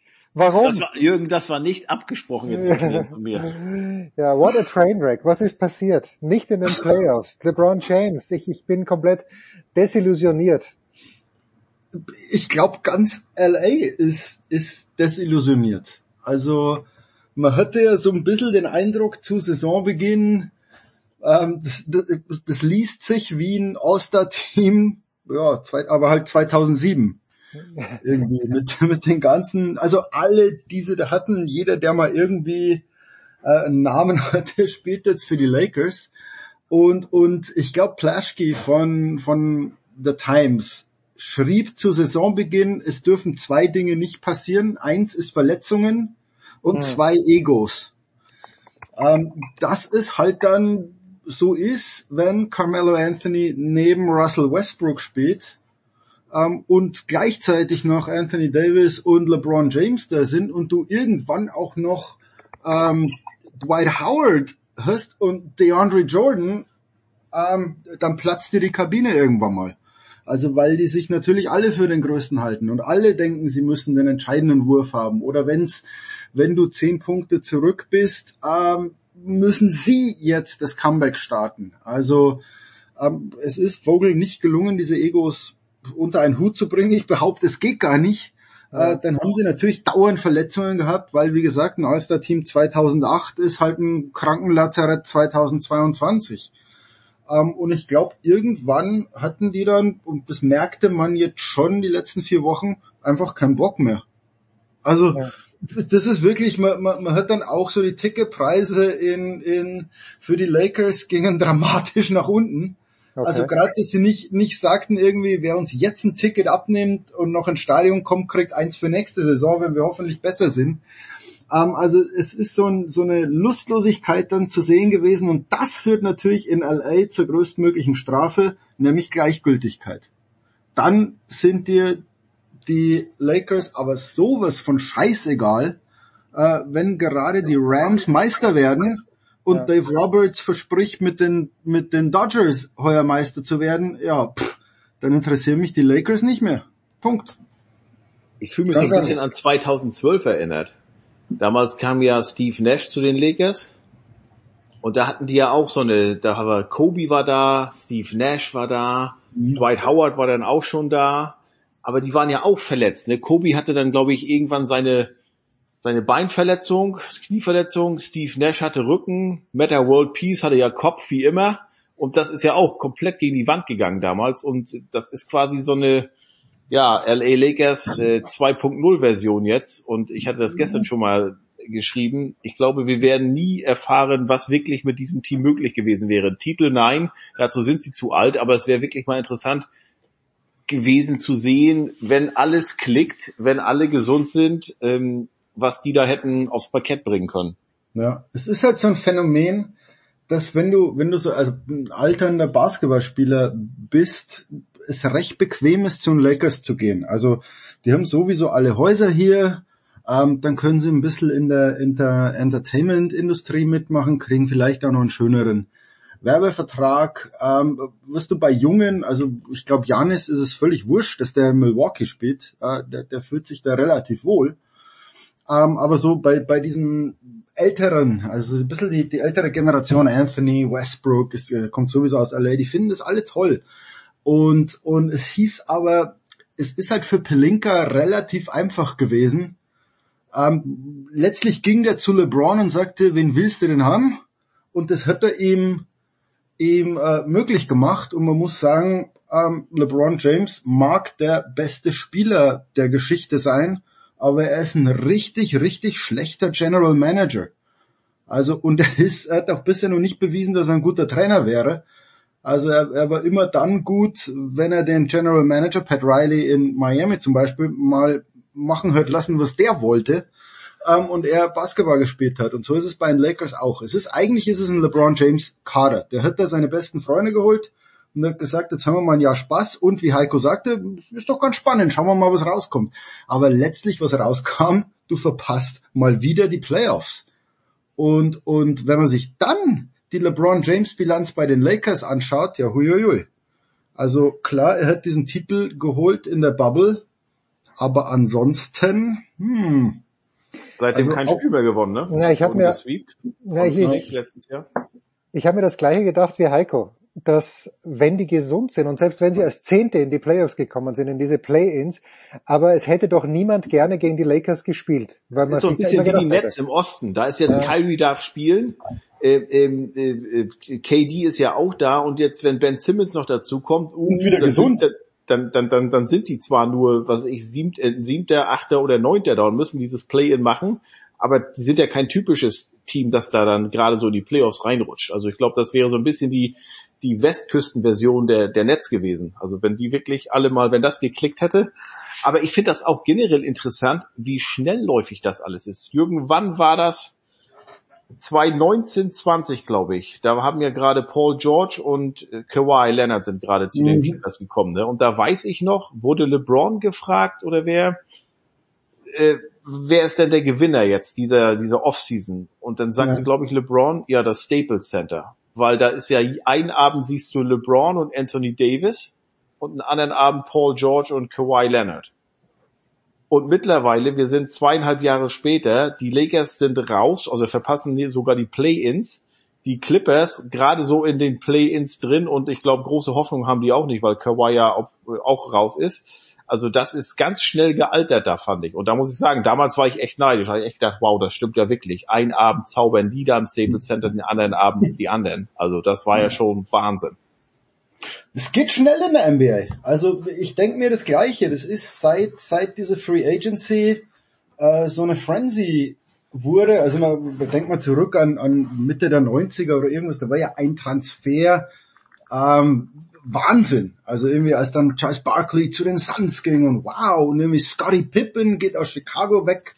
Ähm, was für eine Nachricht, während du äh, heutzutage in der Sommerpause irgendwie einen Live-Ticker anschmeißen musst und, und dann schauen musst. Ich habe letztes Jahr mal in der letzten Sommerpause, 21, mal mir den Spaß gemacht, mir diese Wettquoten ähm, während der Free Agency so anzuschauen. Und dann so irgendwie, okay, die Lakers, Platz 14, dann verpflichten sie den, Platz 2, oh, sie kriegen den nicht, Platz, Platz 5. Also es geht so unfassbar schnell in, in der NBA, weil natürlich ein, zwei Transfers die komplette Struktur äh, von einem Kader verändern und, und plötzlich wirst du aus der Nummer 8, 9 wirst du ein Titelfavorit und, und ich, ich finde es einerseits total spannend, andererseits, wie Heiko sagt, es ist halt wenig, man, man, man, man erkennt immer weniger, wo ist denn jetzt eine Planung, außer diesen einen Free Agent zu holen, ähm, so einen langfristigen Aufbau irgendwie, Mai, jetzt sagt man wieder Philadelphia, the process, vielleicht wird der Ja. heuer vollendet, aber aber auch der Process ist ja mittlerweile, wir bessern jedes Jahr deutlich nach, ne? Und, und Doug Rivers wartet mittlerweile seit 14 Jahren auf einen NBA-Titel. Also der galt ja immer als bester Trainer und der hat äh, bei den Clippers nicht hinbekommen, obwohl ihm Steve Barmer da äh, alles geöffnet hat. Und, und in Philadelphia weiß ich auch nicht. Also ich sehe andere im Osten vorne. Aber es ist ja auch generell interessant, so wie Jürgen sagte, diese Struktur, das hast du wirklich nur in der NBA. Da hast du halt zwei, drei Magneten. Das sind LeBron, das ist Steph Curry und das ist Kevin Durant. Und die locken dann, die ziehen an. Mhm. Das hast du in der NFL nicht. In der NFL, NFL wird niemand sagen, ich gehe nicht nach Green Bay oder ich gehe nicht nach Cleveland. Ich gehe nur dahin. Da ist, ich meine, was ist in der NFL ein sexy Markt? Sicherlich LA, das ist das Wetter auch schön. Aber Miami, es war in der NBA ein sexy Markt als als äh, die Heat da oben, aber war ist in der, in der NFL noch noch nie gewesen oder in der MLB. Also weißt du? Und und äh, das ist so ein bisschen, da, Boah. Du hast aber schon in der NFL, den, den Brady-Effekt hattest du jetzt schon, dass Leute nach äh, zu den Bucks kamen, weil Brady runterging. Also das sind aber so die alten Kumpels, ja, aber äh, sobald der weg ist, ist, sind die dann auch wieder weg. Weißt du, also das ist, die sind ja nur dahin gegangen, um nochmal einen Ring zu holen oder einen Ja, aber so ist es Ring doch mit LeBron auch. Wenn LeBron aus, aus LA wegginge jetzt in diesem Sommer oder wenn er dann mal mit seinem Buben irgendwie spielen will, äh, folgen die doch, folgen die Leute doch auch dem, also sie folgten ja LeBron nach Miami, äh, dann kam er nach Cleveland zurück, dann haben sie da ein Team gebaut und dann folgten ihm die Leute, Davis jetzt zum Beispiel oder in der Saison Anthony, nach Los Angeles. Also das ist ja, wie du sagst, es gibt einzelne Spieler, die Magneten sind, aber im Basketball sind es natürlich mh, stärkere Magneten, weil einfach nur fünf auf dem Platz stehen und einer halt einfach wichtiger ist. Ne? Heiko, wenn du sagst, im Osten siehst du andere vorne, also im Westen, glaube ich zumindest vom Rekord her, und letztes Jahr waren sie am Endspiel, sind es die Phoenix Suns, aber wen siehst du denn im Osten vorne? Glaubst du an Miami oder spielt Boston eine Rolle? Ist es der Process in Philadelphia? Wer ist im Osten dein Kandidat? Den Kandidaten gibt es nicht. Also ähm, ich habe gerade eine Statistik hier gesehen vorhin. Die Celtics sind seit Jahren, seit dem 10. Januar 31 und 9. Die haben jetzt heute in Chicago gewonnen. Ich glaube, die spielen morgen in Milwaukee. Wenn sie da gewinnen sollten, hätten sie Nummer zwei sicher, was eigentlich scheiße ist, weil ich glaube, dann triffst du auf die Nets in der ersten Runde. Und die Celtics haben derzeit ein Problem. Ihr Center, Robert Williams, ist mit einem Meniskusschaden oder Meniskus-OP fällt er aus, zumindest die komplette erste Runde. Und der ist äh, der Anker hinten in der Defensive. Ähm, ansonsten mir gefallen die Celtics, aber äh, also es scheint endlich mal zu klicken bei dieser Truppe, die ja seit Jahren schon irgendwie mit Jalen Brown und äh, Jason Tatum hochtalentierte Spieler hat, aber irgendwie trotzdem keine Identität hatte. Die spielten immer so bocklos oder haben nie so dieses Potenzial richtig ausgeschöpft. Und jetzt erstaunlicherweise mit dem Neutrainer Emilio Doka äh, kriegen sie es endlich mal hin, aber trotzdem garantiert das für die Playoffs nichts.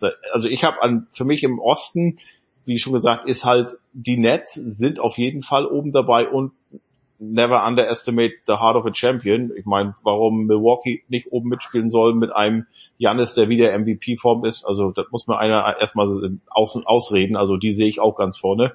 Philadelphia nicht, also Ranking wahrscheinlich gleich auf Nets und Milwaukee, dann Boston, dann Miami, dann Philadelphia. Aber also voll, also mehr glaube ich nicht. Sprich, also was da ist noch in Chicago, Cleveland, äh, das ist alles nichts. Also einer von den fünf wird's. Aber äh, kleiner als diese fünf kann ich dir leider nicht servieren. Alles gut. Ein Wort noch. Ja. Brooklyn. Sollten, steile These, sollten die Nets Neunter werden und zwei Play-in-Spiele machen, werden die nicht in die Playoffs kommen. Punkt. Dann müssten sie gegen, ich weiß Die gar nicht, müssten, die müssten gegen Charlotte gewinnen und dann gewinnst du gegen, also nur wenn sie Neunter werden und dann äh, gegen den Verlierer aus Cleveland und Atlanta. Ja, sie sind stärker als all diese Mannschaften. Aber man darf nicht vergessen, das ist keine Playoff-Serie dann, sondern es ist ein Play-in-Spiel. Und da kann so viel passieren. Und Mhm. da lastet der Druck nur auf Brooklyn. Und du musst sagen, du musst innerhalb kürzester Zeit zwei Spiele nacheinander gegen zwei unterschiedliche Vereine gewinnen. Das ist nicht eine Playoff-Serie, wo du sagst, okay, ähm, jetzt haben wir mal zwei daheim gewonnen, ist gut, jetzt verlieren wir mal eins auswärts, vielleicht verlieren wir noch eins, steht immer nur 2-2, äh, wir kommen immer noch locker weiter. Sondern es sind zwei Einzelspiele. Sollten sie Achter werden, glaube ich, dann schlagen sie Cleveland, boom, sind drin, alles gut.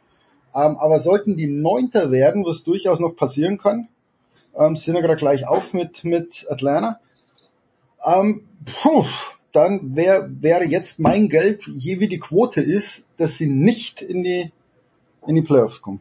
Heute hatten sie gerade Probleme gegen die Knicks. Ich glaube, die lagen zwischendurch mit 20 oder 25 hinten, aber dann haben die beiden Meister da im Schlussviertel mal eben aufgedreht. Das ist schon Wahnsinn. Aber ich glaube ja, für diese Play-ins, und ich weiß nicht, wann Ben Simmons, ob sie mit dem noch rechnen oder so, aber der wird ja auch Zeit brauchen, sich einzuspielen. Ja. Ich glaube, der wird kein Faktor in diesen äh, Playoffs mehr sein. Klar ist es für die Zuschauer super, so ein Play-In, wo du, ah ja, und jetzt haben wir hier ein Entscheidungsspiel vor den Playoffs, aber sportlich finde ich, sollten wir aus dem Baseball gelernt haben, ähm, das ist halt eine 82 Spiele Saison und danach Playoffs mit möglicherweise vier Runden A7 Spielen, also nochmal möglichen 28. Ich glaube, schneller als 21 Spiele ist noch nie immer Meister geworden. Das heißt, wir haben mehr als 100 Basketballspiele für den Meister.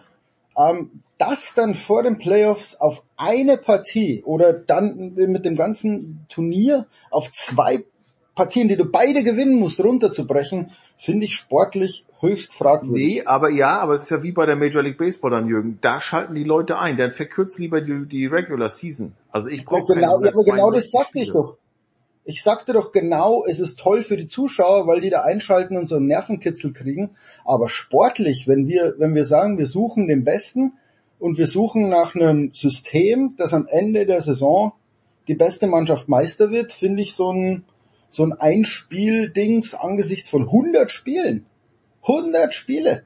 Ähm, finde ich fragwürdig. Finde ich wirklich fragwürdig. Genauso wie beim Baseball. Also wo du sagst, wir spielen hier 160 Spiele und dann spielen wir nochmal Playoffs ähm, und dann kommt alles auf ein Spiel. Nicht, und das eine Spiel ist nicht Spiel 7 der World Series. Das ist mir klar. Ganz toll. Also dann äh, äh, läuft da irgendwie eine, eine, eine Spannung zusammen. Das ist ja eine Klimax, aber du unterbrichst eine Regular Season und sagst, eigentlich gehen jetzt die Playoffs los, ja, lass uns hier mal einen fetten Höhepunkt einführen mit einem Spiel. Ähm, wie gesagt, toll für die Zuschauer, sportlich. Ähm, wer sich das ausgedacht hat, ja, keine Ahnung. Dann gerade genau, immer, immer noch ein Spiel mehr und noch mehr Spiele und äh, ja, das ist ja leider so. Aber ich kann ja. dir sagen, letztes Jahr im Oktober, als es dann hier dieses Play-In oder war das dieses Wildcard-Game, Red Sox gegen Yankees, also so ein Baseball-Vibe in der Stadt hast du, hatte ich schon lange nicht mehr gespielt. Das war, das war, das war klar, dieses eine Spiel, als dann nachher später die ALCS war gegen Houston, ähm, da sind ja die ersten beiden Spiele, sogar drei Spiele, da, da, hast du nicht so ein, so ein Kribbeln, weil du weißt, äh, okay, dann verlierst du halt mal das erste Spiel der Serie, hast ja noch, noch genug andere Spiele, um das wieder auszugleichen. Aber dieses eine Spiel, das war der Wahnsinn. Und das fand, das fand ich richtig geil. Aber klar, brauchst du vorher 162 Spiele, natürlich brauchst du die nicht.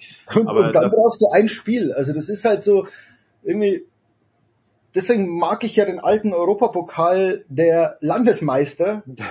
ja, ja. Weil er ging von der ersten Runde los und wenn du, wenn du Hin- und Rückspiel verlierst, bist du raus. Ja, ja und, und, und dann, Jürgen, da verliert Neapel dann mit äh, Diego Maradona halt gegen Real Madrid. Das ist traurig, das ist ein Drama, aber so ist es dann halt. Ja, aber, aber, aber Werder Bremen gewinnt beim SSC Neapel mit Maradona 3 zu 2. Zu Hause schon eins, Rufer, ne? letzte Minute. Der gute Oder das, das sämtliche Wunder von der Weser, die passieren ja gar nicht mit in, in so einer regulären Saison. Ja. ja, ach. Ja, und natürlich beim Baseball die besondere Geschichte, dass äh, das so auf den Werfer drauf ankommt, wie der drauf ist, dann auch noch in einem Spiel das Ganze entschieden. Und apropos, heute Abend ist scheiß Wetter angesagt. Vorhin haben wir mit Günther und mit Tom drüber gesprochen. Yankees gegen Red Sox wird heute ebenso wenig stattfinden wie Twins gegen Mariners. Kurze Pause mit Jürgen Schmieder und mit Heiko Older, Big Show 554.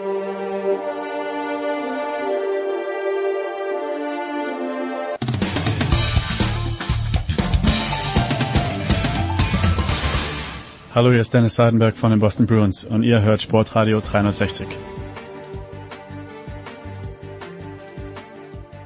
Ja, Herrschaften, weiter geht's in der Big Show 554 mit Schmidi und mit Heiko und Jürgen. Eine der größten Persönlichkeiten im US-amerikanischen Sport ist zurückgetreten, nämlich Mike Krzyzewski, Coach K. Für, für Leute, die die nicht wissen, wer das ist, oder die, wir hatten ja dieses dasselbe Thema schon mal im Sommer mit äh, Simon Biles, wo, glaube ich, in Europa unterschätzt wurde, wie groß Simon Biles in den USA ist. Wie groß war oder ist Coach K in den USA? Ich weiß gar nicht, ob man das in Deutschland irgendwie vergleichen kann, weil ähm, A, er ist ein Unitrainer und, und damit ist er ja letztlich so ein Nachwuchstrainer und, und wenn man dann schaut, wer alles ähm, durch die Duke University, durch ihn gegangen ist und, und wir haben es auch nicht geglaubt, der war seit 1980 Cheftrainer an der Duke University, 42 Jahre. Also welcher, ich kenne keinen Verein oder irgend, gab es nicht beim, bei Kiew mal einen Fußballtrainer? Valery Lobanowski. Der, der, der war auch auf Lebenszeit Trainer irgendwie, oder? Also ähm, wo, woanders kann ich Wenn wir jetzt vor, vorspulen würden ins Jahr 2060, könnte man sagen, beim ersten FC Köln geht Steffen Baumgart gerade in seine 41. Saison oder so. Ja, also das ist halt so, so, so völlig irre, dass du sagst, du bist 42 Jahre beim, beim, an der gleichen Uni, ne, ist Duke auch noch so eine legendäre Uni und er hat natürlich auch, ähm, er war ja Nationaltrainer der Amerikaner. Deshalb kennt man ihn, glaube ich, Mit in Europa. Dream ne, er Team, da kennt man ihn hat natürlich drei, drei Goldmedaillen bei Olympia geholt, zwei Goldmedaillen bei, bei Weltmeisterschaften. Also, und er hat aber, jetzt warte mal, nee, nee, nee, nee, nee, nee, nee, der hat fünf Goldmedaillen bei Olympia geholt, oder? Nee, der ist 8, 12 und 16. Und 16, der war aber 84 und so, 92 gut, auch dabei. Also, Steph, ja, ja. damit hat Das das ist so wie mit Bill Belichick, der achtmal den Super Bowl gewonnen hat als Trainer. War, also fünf, fünf olympische Goldmedaillen bei fünf verschiedenen Spielen. Bloß um, bloß um einfach zu sagen, äh, was das für eine, was das für eine Legende ist. Und, und immer, wenn man so über, über Uni-Basketball schaut und so die größten Momente, irgendwie Christian Leitner, ja, der, der, der Shot, der, der, Pass kam von Grant Hill. Ja, also zwei, Leitner war dann beim Dream Team 92 in Barcelona dabei. Grant Hill war, war, war der Rookie des Jahres danach. Ähm, also Leute, die durch seine Hand gingen, äh, dadurch kennt man Coach K vielleicht in Deutschland, weil der unfassbar viele, viele Spieler hatte und deshalb, jetzt ist er 75 ähm, und geht jetzt in den ja längst verdienten Ruhestand und, und irgendwie, ähm, das war jetzt schön im March Madness zu sehen, wie, wie Duke nochmal irgendwie ins Halbfinale kommt und, und so ein bisschen Underdog-Story und, und dadurch wurden diese Geschichten über ihn auch nochmal erzählt und, und das fand ich relativ schön. Also wirklich Coach K, einer der tollsten Basketballtrainer, die es jemals gegeben hat, glaube ich. Also der UNC-Part in meiner Familie hier sagt gerade, wieso, über wen reden wir die letzten fünf Minuten? Die haben verloren gegen UNC. Karriere beendet mit einer Niederlage gegen Duke. Was mit einem Sieg gegen oder mit einer Niederlage gegen UNC, was Schöneres gibt's doch gar nicht. Ähm, ja, aber das war ähm, meine Schwägerin, der war das egal, dass sie das Finale verloren haben, auch wenn sie es hätten gewinnen müssen. Da waren ja mit 16 vorne. Ja. Coach K in Rente geschickt, das ist alles, was zählte, was sie rausgenommen hat aus dieser March Madness.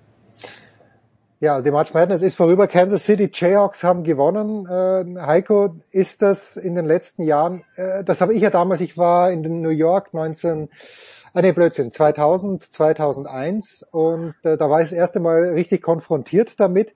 Ist das ein so beständiges Phänomen wie das Masters, dass diese Begeisterung für den College-Sport nie nachlässt? Oder hat das in den letzten zwei Jahren auch so ein bisschen gelitten?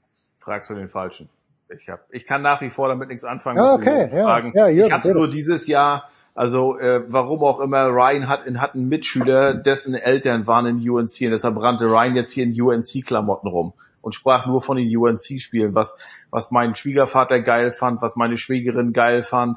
Äh, jetzt mittlerweile unsere Nichte ist auch schon da, die erste von den drei Nichten. Also das ist jetzt die dritte Generation schon von Katie's Familie, die da bei UNC ist und die finden das alles geil. Ich, ich ähm, tut mir leid, ich kann damit nach wie vor nichts anfangen, vielleicht wenn unsere Kinder da mal da sind, aber also dass ich damit nichts anfangen kann, liegt, liegt nicht an der March Madness, sondern an mir. Deshalb wäre es Quatsch, wenn ich dir da jetzt was erzählen würde. Da muss Jürgen sprechen, der hat der hat's erlebt sowas. Mei, ich habe mit, ich habe für eine für eine Recherche über Sportwetten ähm, mit dem Chef des Casinos Circa in Vegas gesprochen. Ich war die ersten drei Tage March Madness dort. Ähm, und der sagte, March Madness ist für Vegas die wichtigste Zeit des Jahres. Ähm, vor 4th of July, vor der Pornomesse, ähm, vor Silvester, vor dem Super Bowl. Ähm, und ich glaube, das sagt was, weil, weil für die sind natürlich Sportwetten und so weiter wichtig, aber es ist so eine, eine Zeit, wo du, solltest du eine gute Uni haben, bist du natürlich investiert und auf der anderen Seite hast du an den ersten vier Tagen einfach 32 und dann nochmal 16, 48 Spiele innerhalb von vier Tagen, ähm, auf die du dann wettest, obwohl du noch nie irgendwas von den Spielern gehört hast. Ähm, und, und plötzlich weißt du, wer äh, Timmy von den äh, Gonzaga Peters. Bulldogs ist. Ja, du weißt, dass North Carolina ein hat, der ausschaut wie der kleine Bruder von Justin Turner, ähm, Ma- Ma- Manek. Brady- hieß der, ja, ein großer, der, der plötzlich Dreier wirft. Ähm, und daraus entsteht die, die Begeisterung. A, für deine Uni, B, dass halt völlig wilde Sachen passieren, dass den ganzen Tag Basketball läuft und, und das sich aber alle in so einer gewissen, ja, Ahnungslosigkeit ähm, vereinen. Also in, in der NBA ist alles ausdiskutiert. In der NFL liest du 500.000 Statistiken und alles ist seziert. Und irgendwie wirkt March Madness wie so eine, wie so eine Time Machine, ähm, in eine Zeit, wo einfach Jungs zocken. Das stimmt natürlich nicht. Ja, das, wie gesagt, Coach K, ich weiß nicht, was sein letztes Jahresgehalt war. Ich glaube fünf, sechs Millionen. Also da, da redet man schon auch über quasi Profis und die, die Jungs gehen ja dann auch viele in die NBA. Aber das Turnier wirkt irgendwie so, so, ja, nostalgisch, naiv, ähm, wie ehrlicher Basketball. Da zocken ein paar junge Leute und dann schauen wir mal, wer gewinnt. Und, und das macht den Reiz aus und deswegen, glaube ich, sind so viele Leute dabei. Und, und der, der Circus-Chef sagte, heuer würde so viel gewettet wie noch nie. Also sollte das ein Indikator sein, wie das Interesse an March Madness ist, dann muss ich sagen, es ist noch da.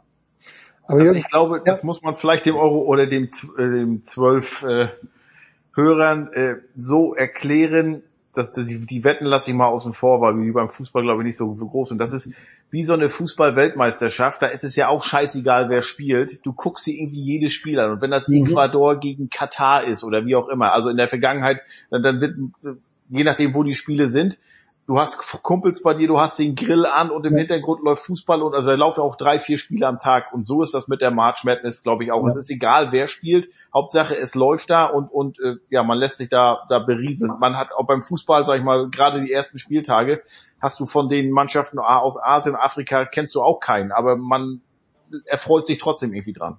Ja, das meine ich ja, die, die lernst du ja dann kennen. Also irgendwie genau. Mainz 1990, ich war elf, auf einmal weißt du, wer Roger Millar aus Kamerun ist, ja, und dann kommen die auch noch ins Viertelfinale und irgendwie fieberst du dann mit jemandem mit, von dem du noch nichts gehört hast. Und dann erzählt dir jemand, ja, der ist nur auf Einladung des kamerunischen Präsidenten in Kader gekommen und keine Ahnung. Also, und, und genau so ist es, ist es mit March Madness, dass du plötzlich halt so ein Interesse entwickelst und nicht sagst, okay, NBA Playoffs, ich weiß, wer LeBron ist. Und, und jetzt schreiben wir wieder eine Geschichte, LeBron gegen Steph Curry die wir schon 800 Mal gehört haben, sondern du sagst, who the fuck is Brady Manic? Wer bist du denn? Und du schmeißt fünf Dreier nacheinander. Okay, ähm, dich feuer ich jetzt an. Und wie du sagst, der Grill läuft, äh, die Großleinwand ist an und, und vielleicht setzt du irgendwo bei einem Wettbüro noch 20 Dollar. Dann, dann freust dich noch viel mehr mit der Uni, von der du keine Ahnung hast. Also genau so. Es ist mehr Lebensgefühl als wirklich ähm, sportlicher Leckerbissen. Ja, Carter Cut, Heiko, Jürgen bekommt in diesen Tagen Besuch in Los Angeles von vom besten deutschen Eishockeyspieler, zumindest der letzten Jahre. In welcher Phase wird Leon Dreiseitel Jürgen Schmieder seine Aufwartung machen? Ich glaube, er hat mal, du, du hast das auf Twitter auch gesagt, er hat sich verletzt, du hast das, glaube ich, sofort diagnostiziert. Wie geht's Leon gerade? Ja, ich habe nichts gehört. Also ich, er hat am Sonntag haben die in Anaheim gespielt und das ist er Ende des ersten Drittels hinterm Tor war so ein Bandencheck vom Gegner und da ist das Bein ist ja normalerweise steht gerade nach unten, das linke Bein war dann ab dem Knie äh, ja 20 Grad nach außen gedreht, hat man sofort oder gedrückt, so weggeknickt, äh, war verwundert, dass er dann weitergespielt hat, weil der Edmonton hatte 4-0 geführt und man sah, als er auf der Bank saß, er sah einfach traurig aus, er sah nachdenklich aus. Nichtsdestotrotz hat er in diesem Spiel, das 6-1 ausging, noch seinen 100. Saisonpunkt gemacht und sein 50. Saisontor geschossen. Äh, aber dann ist es ja oft so, ich glaube, wenn man so einen Pferdekurs oder auch sowas, Knieverletzung hat, wenn man denn das Adrenalin raus ist und der Körper sich beruhigt, dann glaube ich, krabbelt der Schmerz da so richtig erst rein und vielleicht auch eine Schwellung. Ähm, er war dann am, ja, man dann in San Jose gespielt. Äh, äh Montag war, glaube ich, frei. Gestern war, also Dienstag war Game Day, da hat er noch morgens trainiert. Ähm, sah wohl auch ganz gut aus auf dem Eis, hat trotzdem nicht gespielt. Äh, jetzt sagte Jürgen heute, am Mittwoch hatten die in LA, die sind ja in LA, spielen gegen die Kings, hat, hatten die äh, Oilers frei, morgen will Jürgen zum Training hin. Ähm, ich habe mich mit dem, äh, mit äh, Dreiseitels deutschem PR-Agenten kurz geschlossen gleich und der meinte nur, also dass der Trainer das schon neulich in Anaheim wahrscheinlich Leon überlassen hat, ob er weitermachen will oder nicht. Und ich meine, Edmonton ist nach wie vor auf der Klippe, ich glaube es sind noch zwölf Spiele oder elf Spiele, wichtiges Spiel morgen in der Division, da bei den Lake, äh, bei den Kings. Die sind Zweiter, Edmund ist Dritter. Ähm, und und äh, ja, da musst du halt auf die Zähne beißen. Ich glaube, die hätten ihn nicht weiterspielen lassen, wenn irgendwas wirklich strukturelles da kaputt gewesen wäre. Ja. Ist vielleicht eine kleine Innenbandüberdehnung oder so. Ähm, aber klar ist natürlich auch, wenn Leon Dreiseitel aufs Eis äh, äh, geht morgen, da darf er keine Sonderbehandlung erwarten. Also wer auf dem Eis ist, der, der, der, der kriegt. Und vielleicht ist es dann noch extra, okay, test den nochmal richtig, den Dreiseitel. Aber ähm, ja, er ist wichtig. Es, man, man hat es gestern wieder gesehen, auch ohne ihn das erste Spiel seit Oktober 2017 und äh, die haben sich schwer getan, gerade im Powerplay. Auch die Oilers haben 2-1 gewonnen, war ein wichtiger Sieg. Aber ich bin genauso gespannt wie ihr, ob er dann morgen im Staples Center oder in der, wie heißt das, Crypto.com Arena dann auflaufen wird. Jürgen, wenn Heiko sagt, du gehst zum Training, wie schaut das dann äh, faktisch aus? Da kommt ein Reporter der Süddeutschen Zeitung, hat sich angemeldet und alle werfen die Hände in die Höhe und sagen, Gott sei Dank, wir wollten schon anrufen und du bekommst 30 Minuten exklusiv mit Leon Dreiseitel. Muss man sich das so vorstellen? In der Art, ja. Ja, okay, gut. Dreiseitel bekommt 30 Minuten mit Jürgen. Ja, genau so ist es. Weil sie beim Eishockey tatsächlich sehr, sehr handsam sind, ganz im Gegenteil zu anderen Sportarten. Also beim, beim Basketball ist es immer relativ, relativ schwierig, aber so wie ich Eishockey kennengelernt habe, ich habe mal bei, bei den Kings angerufen für Marco Sturm, äh, sagten die, kommst du nach dem Training vorbei, solange der Sturmi äh, Bock hat, könnt ihr reden.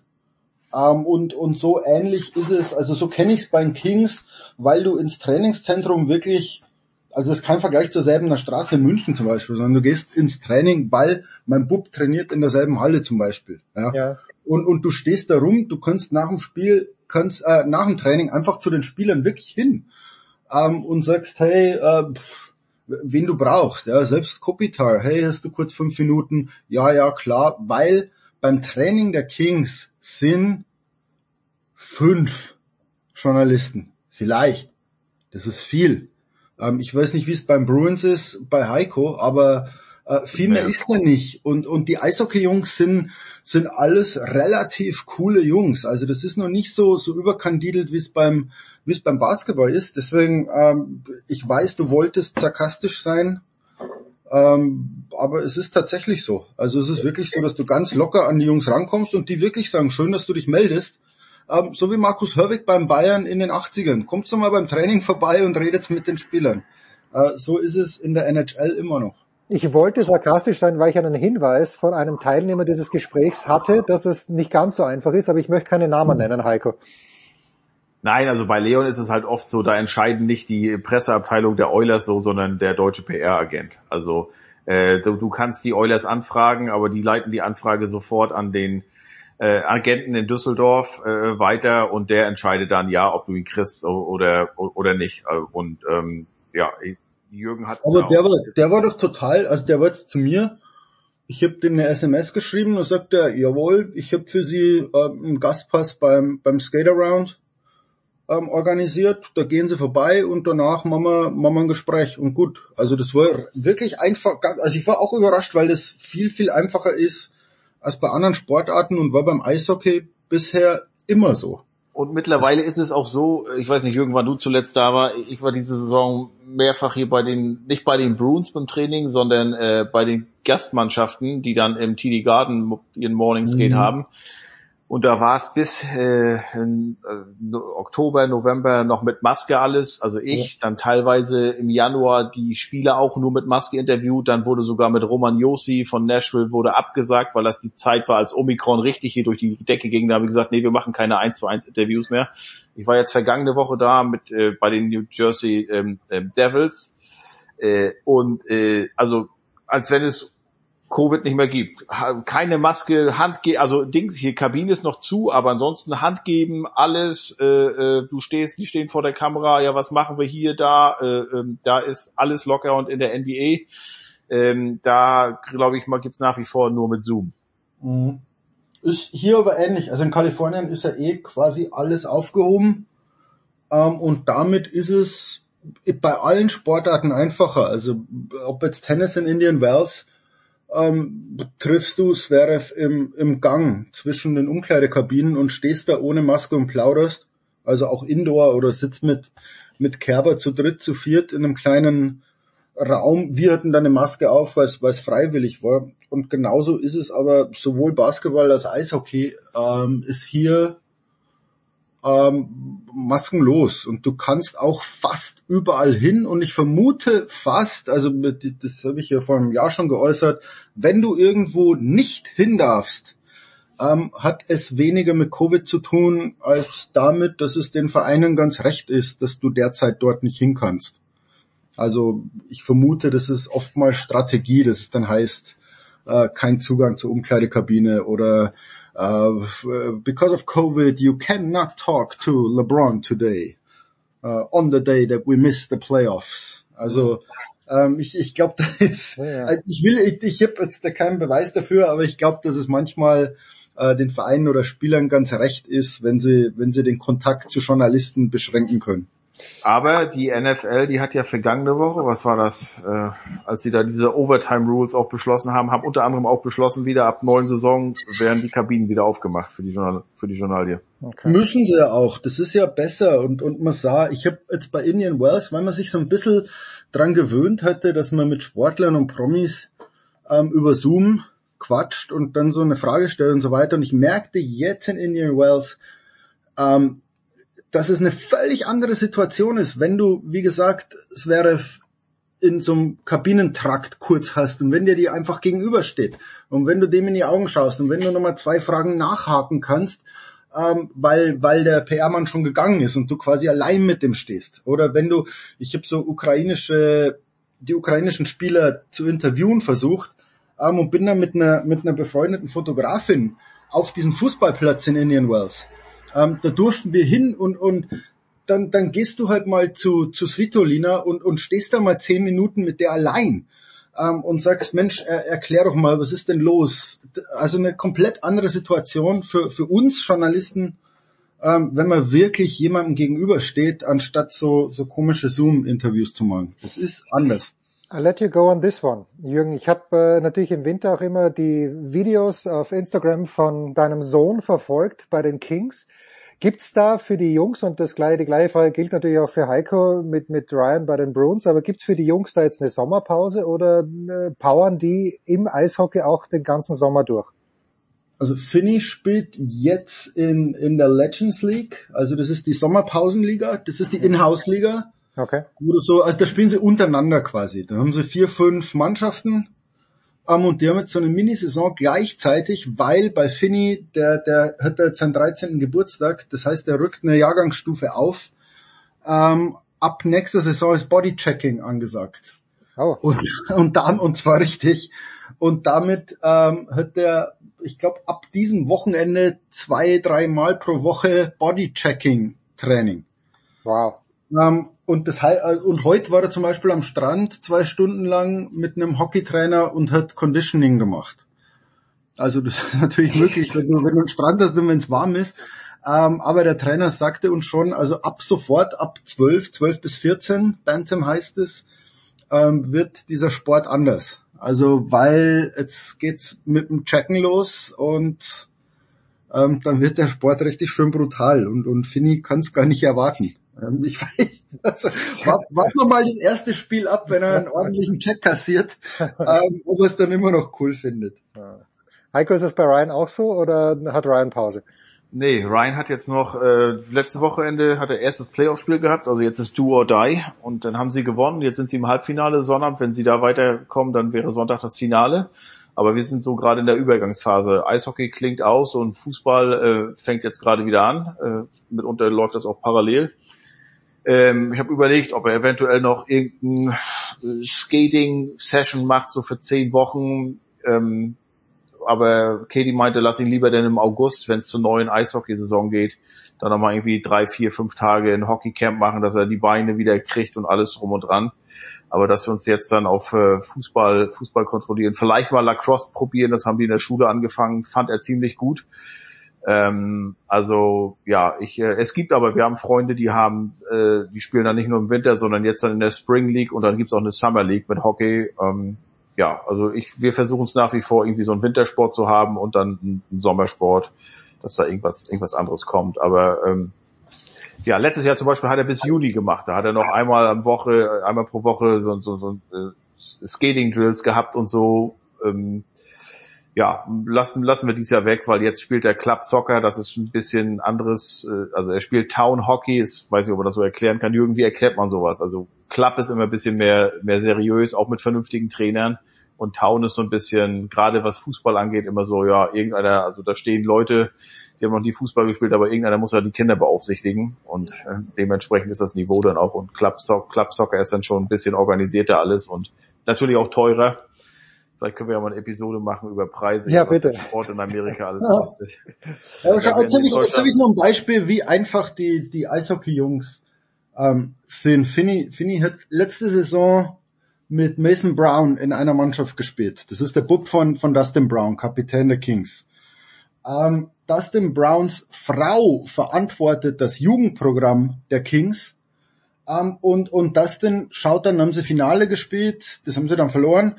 Ähm, aber da bleibt Dustin nach dem Training einfach da, hockt sich in die erste Reihe, schaut seinen Buben beim, beim Spiel an, schreibt irgendwie zehn Autogramme und es ist völlig locker. Also, ähm, und ich könnte mir jetzt nicht vorstellen, dass Robert Lewandowski seine Frau beim FC Bayern die Jugendabteilung irgendwie machen würde ähm, und dann Lewandowski bei einem C-Jugendspiel seines Sohnes am, am Rand steht und, und Autogramme schreibt. Also das zeigt schon so ein bisschen, wie, wie familiär es beim, beim Eishockey zugeht.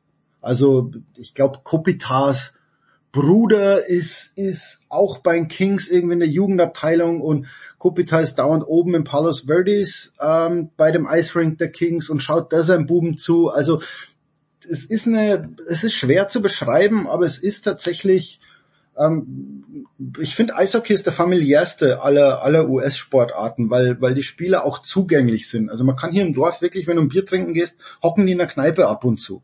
Ja, Mhm. und, und das ist, ich bin, vor vier Wochen gehe ich in eine Kneipe, treffe meinen besten Kumpel, sag, was machst du denn hier? Der hat so ein Hawaii-Hemd an. So, ja, ich bin mit meinen, meinen Kumpels hier und dann schaue ich so und, und schicke dann Heiko so das Foto. ähm, sind's Tyler Toffoli, Milan Lucic, ähm, und ich glaube Jeff Carter war noch dabei, die hocken halt bei uns in der Kneipe, spielen Billard und alle drei rotzevoll während der Saison ähm, in, in Hawaii-Hemden. Also äh, Heiko hat das Foto gesehen ähm, und ich habe dann also, also hier, hier sind drei der besten Eishockeyspieler der Welt ähm, am Freitagabend in LA. Und, und ich glaube, das ist viel, was man über Eishockey wissen muss. Ähm, wie es in der Sportart einfach zugeht. Und, und ich finde es toll. Ich bin kein Eishockey-Mensch, erst seit Finny, seit Finny gut ist, ähm, bin ich bin ich so ein bisschen drin in dem Sport und ich bin total begeistert. Ich bin wirklich total. Ich schaue mittlerweile pro Tag zwei Eishockeyspiele nebenher, ähm, weil weil ich so angefixt bin von von der nicht nur von der Sportart, sondern von der Art, wie die Leute mit dieser Sportart umgehen. Das ist einfach geil. Das ist einfach ehrlicher geiler Sport.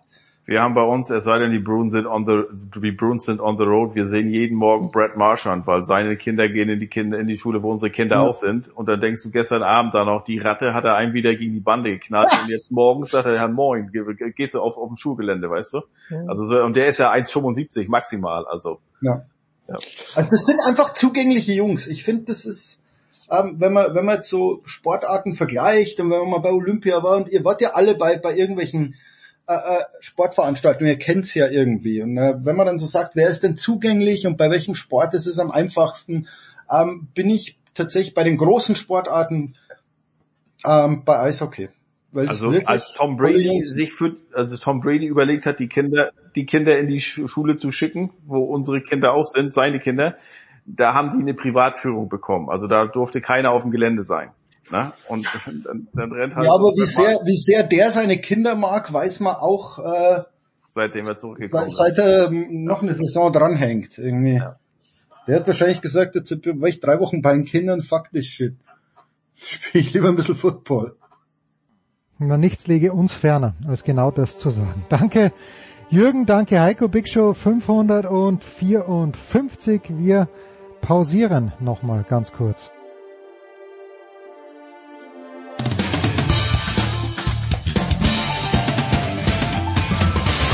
Hallo, Sie hören Christoph Daum, Sportradio 360. Debackelalarm in 3, 2, 1.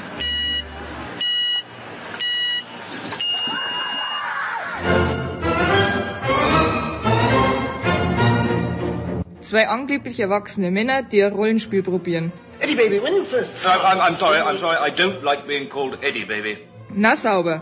Look, my lad, I know a dead parrot when I see one, and I'm looking at one right now. Kann man den nur aufhalten? Can I call you Frank? Why Frank? Frank's a nice name. Jens, wer bin ich? Du bist Gianni Infantino. Grüezi miteinander. Herr Infantino, wie läuft es denn gerade so? Sie meinen ein halbes Jahr vor Beginn der besten und schönsten Fußball-Weltmeisterschaft aller Zeiten? Deutschland hat also doch noch spät den Zuschlag als Ersatzort für Katar bekommen, oder? Sehr lustig. Ich lasse mir von euch Besserwissern ganz sicher nicht diese WM mies machen. Also besonders viel Applaus war ja nicht bei Ihrer Rede ein paar Tage vor der Auslosung. Fake News. Die Menge hat mich geliebt. FIFA, FIFA, herrlich. Und dann bin ich auch noch in Ballonseide dagestanden. Das hat wirklich was von Saunameister im städtischen Freibad in Luzern gehabt. Sie besuchen in Luzern das städtische Freibad, wenn es denn überhaupt eins gibt? Jetzt nehmen Sie doch nicht alles wörtlich, was ich sage. Sie sind raus. Ihre Akkreditierung für Katar können Sie sich abschminken. Also auch nicht das mit der besten WM aller Zeiten. Du bist Lance Stroll. Markus, wer bin ich? Mr. Stroll, bei den ersten beiden Saisonrennen der Formel 1 hat Ihnen Nico Hülkenberg, eigentlich nur der Ersatzfahrer in Ihrem Team, erstaunlich oft den Auspuff gezeigt.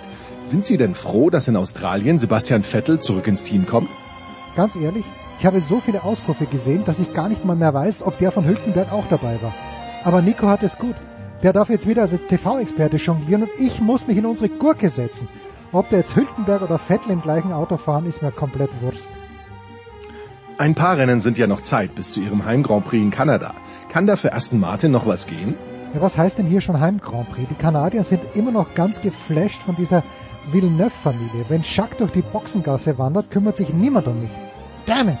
Immerhin ist Ihr Arbeitsplatz sicher. Ihr Vater will vor allem eines sehen, Ergebnisse. Der ist ja nicht so stinkreich geworden, weil er in erster Linie Menschenfreund ist. Naja, rausschmeißen wird er sie ja wohl kaum aus der Formel 1. Ja, das vielleicht nicht, aber er könnte mich ja zu Williams abschieben.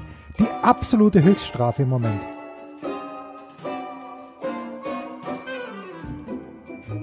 Jens, wer bin ich? Du bist Dennis Schröder. Hallo zusammen. Herr Schröder, im herrlichen Animationsfilm Ratatouille bestellt der gefürchtete Restaurantkritiker Anton Ego als Hauptgericht eine Perspektive. Wie sieht denn Ihre derzeit aus? Spannende Frage. Keine Ahnung.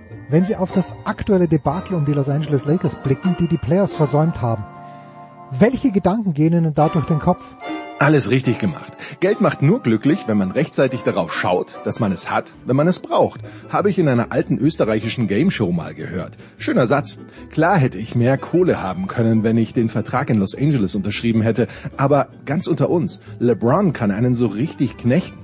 Und wenn es nicht läuft, ist er der Erste, der aufhört zu verteidigen. Sie haben die Spielzeit bei den Celtics be Sie haben die Spielzeit bei den Celtics begonnen, sind jetzt in Houston, kennen also den Osten und den Westen ziemlich genau. Wer wird in diesem Jahr am Ende den Titel holen? Alter, da kannst du würfeln.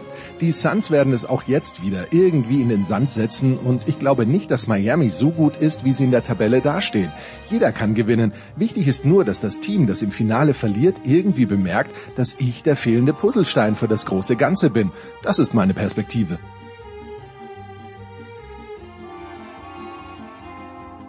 Markus, wer bin ich? Du bist Novak Djokovic. Dobre dan. Herr Djokovic, kommende Woche werden Sie in Monte Carlo wieder auf die ATP-Tour zurückkehren. Erstaunlicherweise immer noch als Nummer eins der Welt. Und was genau erstaunt Sie daran? Bei allem Respekt vor meinen Kollegen und den rechnerischen Möglichkeiten, die es gegeben hat und die Medvedev kurzfristig nach oben gespielt haben. Ich bin immer noch der beste Spieler. Und das mit Abstand. Medvedev wird die gesamte Sandplatzsaison fehlen, Rafael Nadal mindestens die Hälfte. Ist die Langeweile der einzige richtige Gegner auf dem Weg zu den nächsten Turniersiegen? Das haben Sie richtig erkannt. Eine zweite Runde in Monte Carlo gegen Alejandro Tabilo. Eura! Da habe ich ja nicht mal einen Puls, der irgendwann höher ist als 65. Richtige Aufregung also ausgeschlossen? In der jüngeren Vergangenheit hat es doch eine erstaunliche Häufung an Eskapaden auf dem Court gegeben. Zverev, Kyrios, vor ein paar Tagen ein 15-Jähriger, der seinen Gegner bei einem Juniorenturnier ohrfeigt. Was ist da los? Das frage ich mich auch. Weil man muss hier ganz genau unterscheiden. Die Geschichte damals bei den US Open vor zwei Jahren, das war einfach Pech. Natürlich darf er den Ball nicht in diese Richtung schießen. Aber dass die Linienrichterin dann wirklich genau dort steht, das gelingt mir ungeschauter sicherlich nie mehr.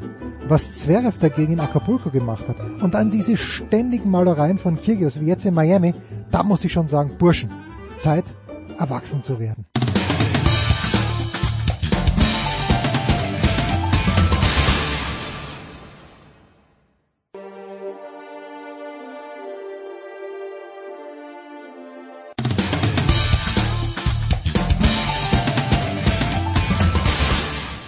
Ja, hallo, hier ist der David Storl und ihr hört Sportradio 360.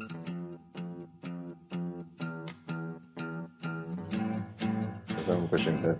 Ja, Wahnsinn eigentlich. So, Sportradio 360, Big Show 554. Wir schmeißen uns raus mit den Tennisteilen traditionell und nach längerer Zeit mal wieder dabei, was natürlich nur mein Fehler ist, weil ich ihn schon seit längerer Zeit nicht mehr gefragt habe, ist Alexander Payer ein ehemaliger, wenn ich sage Weltklasse-Doppelspieler, eine maßlose Untertreibung. Servus Alex. Servus. Ja, Alex, wie, wie geht's dir im Moment? Also wir haben wirklich schon länger nicht mehr miteinander gesprochen. Ähm, arbeitest du noch am Comeback oder wie ist da der Status im Moment bei dir gerade? Hm, Gute Frage. Arbeiten am Comeback würde ich nicht sagen. Ähm, er hat dafür zu viele Rückschläge, Hm. was meinen Ellbogen betrifft. Ähm, ich habe Ende letzten Jahres dann nochmal ein paar Wochen intensiver trainiert, aber jedes Mal, wenn ich es dann wirklich intensiv versuche, habe ich eben irgendeinen, irgendeinen kleinen Einriss wieder im Ellbogen oder so und das wirft mich dann gleich wieder Wochen, äh, Monate zurück. Insofern, ja, habe ich jetzt diese Woche wieder begonnen, ein bisschen zu spielen, aber werde es jetzt sicher nicht mehr so übertreiben wie die, wie die letzten Male und einfach mal schauen, was, was noch rauskommt heuer so. Wo spielst du im Moment? Also wo trainierst du im Moment, wenn du spielst? Nein, ich, ich, äh, das kann man gar nicht richtiges Training nennen. Ja, okay, ich habe jetzt ja. wirklich äh, ganz locker begonnen, auch mal mit meinem Vater und so. Und schaue einfach mal, dass ich jetzt den Ellbogen vielleicht ein bisschen langsamer an diese ganze Belastung gewöhne, weil, wie gesagt, die letzten Male, wo ich dann begonnen habe zu trainieren, war das doch von Anfang an eigentlich immer mit, mit Zielrichtung äh, Comeback und dadurch musste ich auch ein gewisses Pensum einfach fahren. Ja. Und das ist dann immer nach hinten losgegangen. Deshalb versuche ich es jetzt halt einmal ein bisschen langsamer, um da vielleicht wirklich eine, eine Langzeitlösung irgendwie zu finden. Ich habe dich heute auch ganz bewusst eingeladen, weil ich schon seit Wochen eigentlich eine dringende Frage habe. Und zwar verstehe ich nicht, wann es abgerissen ist bei Pavic und Mektic im letzten Jahr. Die haben Olympia noch gewonnen und haben davor fast unschlagbar ausgesehen, haben dann auch noch ein, zwei gute Ergebnisse gehabt, aber in diesem Jahr läuft's gar nicht mehr. Hast du eine Idee, wie passiert sowas, dass ein dermaßen überlegenes Paar ähm, dann im Moment, blöd gesagt, keine Kugel mehr trifft? Ja, ich glaube, das ist halt das, das Schöne, äh, oder auch nicht, je Ja. nachdem, wie man sehen möchte, am, am Doppel, dass das halt irrsinnig schnell geht und nicht nur vom Spiel an sich, sondern auch einfach dieses ganze Zählsystem mit den Champions Tiebreaks und so weiter. Da spielen einfach viele, viele Faktoren eine Rolle. Und das Wichtigste natürlich Selbstvertrauen, Selbstvertrauen in den engen Situationen. Man darf natürlich eines auch nicht vergessen, also ich, ich kann mich erinnern, letztes Jahr, ich glaube, das war während Toronto, da waren die aufs Jahr gesehen, sind die irgendwann gestanden bei 16 gewonnenen Champions Tiebreaks aus 17. Okay, ja. Und das ist natürlich äußerst unrealistisch. Aber da ist halt alles in ihre Richtung gelaufen. Und genauso geht's jetzt halt andersrum. Ähm, dass du, glaube ich, auch siehst, also ich habe es jetzt in, in Indian Wells, habe ich es mal angeschaut, dann gegen, gegen Isna Sok. Ist natürlich auch vom, vom Los her, spielt teilweise jetzt nicht in ihre Richtung. Dann ist Sok dabei, Kyrgios, Kokenakis und so weiter. Unangenehme Paarungen. Aber du, du hast halt in dem Match dann gesehen, Champions League, die führen Mini-Break und so, aber das hat einfach diese Selbstverständlichkeit nicht mehr, Mhm. die es letztes Jahr in diesem Lauf hatte, wo du gerade am Ende dieses Laufs kam dann auch Olympia, wo sie dann wieder ein paar Champions League gewonnen haben und die haben das dann irgendwo auch verkörpert. das, das wird schon in unsere Richtung laufen. Da vertrauen wir unsere Stärke.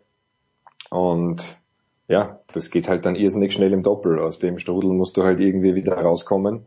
Es ist selten so, dass die Champions Tiebreaks dann immer 50-50 laufen, sondern das geht halt irgendwie in, in so Schwüngen. Ja. Ähm, 80 Prozent für dich oder 80 Prozent gegen dich dann? Genau, also es ist wirklich selten so, dass du sagst, okay, ich gewinne eins, ich verliere eins. Ist, hm. Ja, das hat halt dann eben, wie gesagt, viel mit Selbstvertrauen zu tun und dass du dann die, die richtigen Sachen in den richtigen Situationen machst. Jetzt ist es, finde ich, in der öffentlichen Wahrnehmung, also in der öffentlichen Tenniswahrnehmung, vielleicht nicht so, so es so überhaupt noch gibt in Deutschland und Österreich, äh, nicht genug gewürdigt worden, dass John Isner sowohl Indian Wells als auch Miami gewonnen hat, äh, und zwar im Doppel, wohlgemerkt, das eine eben mit Sock, das andere mit Hurkacz. Gehst du ein bisschen davon aus, dass Isner jetzt sagt, okay, ich könnte mich für, also mit dem Einzel werde ich es nicht mehr schaffen für Turin. Ich muss mich jetzt für jemanden entscheiden, dass der wirklich sich den Sock schnappt, weil der ja der bessere Doppelspieler ist und dass die beiden jetzt wirklich dann zum Beispiel in Wimbledon gemeinsam spielen und auch mehr Turniere spielen, dass sich das ausgeht oder glaubst du, hat der Isner noch beim Einzel noch zu viele Ambitionen? Also prinzipiell glaube ich, dass der überhaupt nicht Richtung Doppel denkt. Hm. Ähm, nach wie vor, auch wenn er da jetzt die, die zwei gewonnen hat, was mich überrascht, vor allem das zweite. Ähm, das muss ich dazu sagen. Also Indian Wells ist auf der einen Seite, weil eben mit Sock auf der anderen Seite in den Wales immer so ein Turnier, dass die Einzelspieler halt wirklich nützen, weil sie sowieso nachher nach Miami müssen und da auch immer voll konzentriert das Turnier dann auch zu Ende spielen. Und dass er das in Miami noch einmal so durchgezogen hat, beim Hut ab, hätte ich nicht damit gerechnet.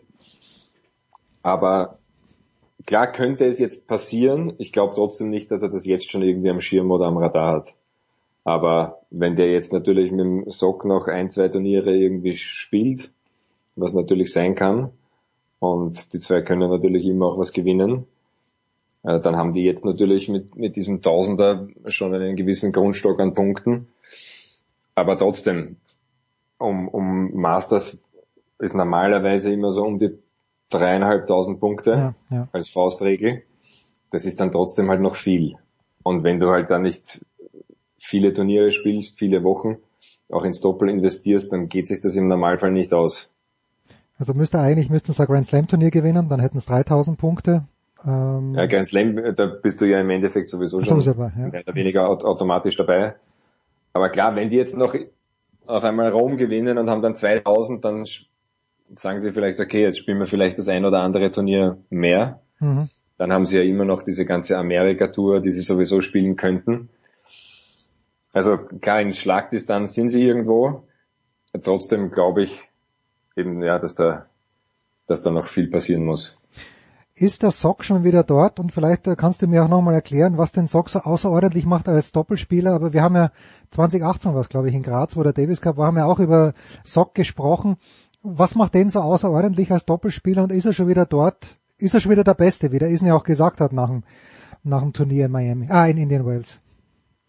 Ja, für mich war er immer der Beste. Mhm. Ähm, weil er ja, er bringt einfach sehr, sehr viel mit und hat mit, mit seinem Aufschlag, aber vor allem mit seiner Vorhand einfach Waffen, ähm, die im Doppel kaum zu verteidigen sind. Also diese Vorhand ist so schwer zu volieren und er findet immer irgendwo Lücken am Platz. Mhm. Noch dazu, auch wenn man sie manchmal nicht so ansieht, ist er sehr, sehr athletisch, sehr schnell und versteht das Spiel einfach sehr gut. Das ist jetzt nicht so, dass der jetzt immer richtig steht, wenn man jetzt von optimaler Doppelpositionierung ausgeht, macht aber eben sehr viel mit seiner Schnelligkeit und seiner Athletik weg, weil er das Spiel sehr, sehr gut antizipiert. Und wie gesagt, ja, hauptsächlich verantwortlich ist für mich, ist für mich die Vorhand, die ihn, die ihn so wahnsinnig gefährlich macht. Weil der unheimlich schnell ist, oder? Aus dem Handgelenk heraus, also der, der so schnell, der, der so, so, so richtig. Ja, der, der ist so schwierig zu, zu kontrollieren und wenn der dann mal stehende Bälle hat oder sich da wirklich gut vorbereiten kann, dann der findet Winkel, äh, die, die können andere gar nicht. Und mit so einer Power, da bist du wirklich wahnsinnig unter Druck und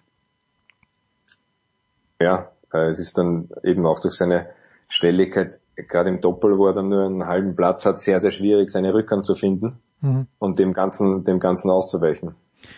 Jetzt gibt's die interessante, vielleicht sogar lässige Konstellation in dieser Woche, dass er in Houston gemeinsam mit Kyrgios spielt. Die haben in der ersten Runde relativ knapp gewonnen gegen Gunnarsson und äh, Lemons. Ganz ehrlich, noch nie von den beiden gehört, aber wahrscheinlich können die gut Tennis spielen, weil sie sind ins Match-Tiebreak gekommen.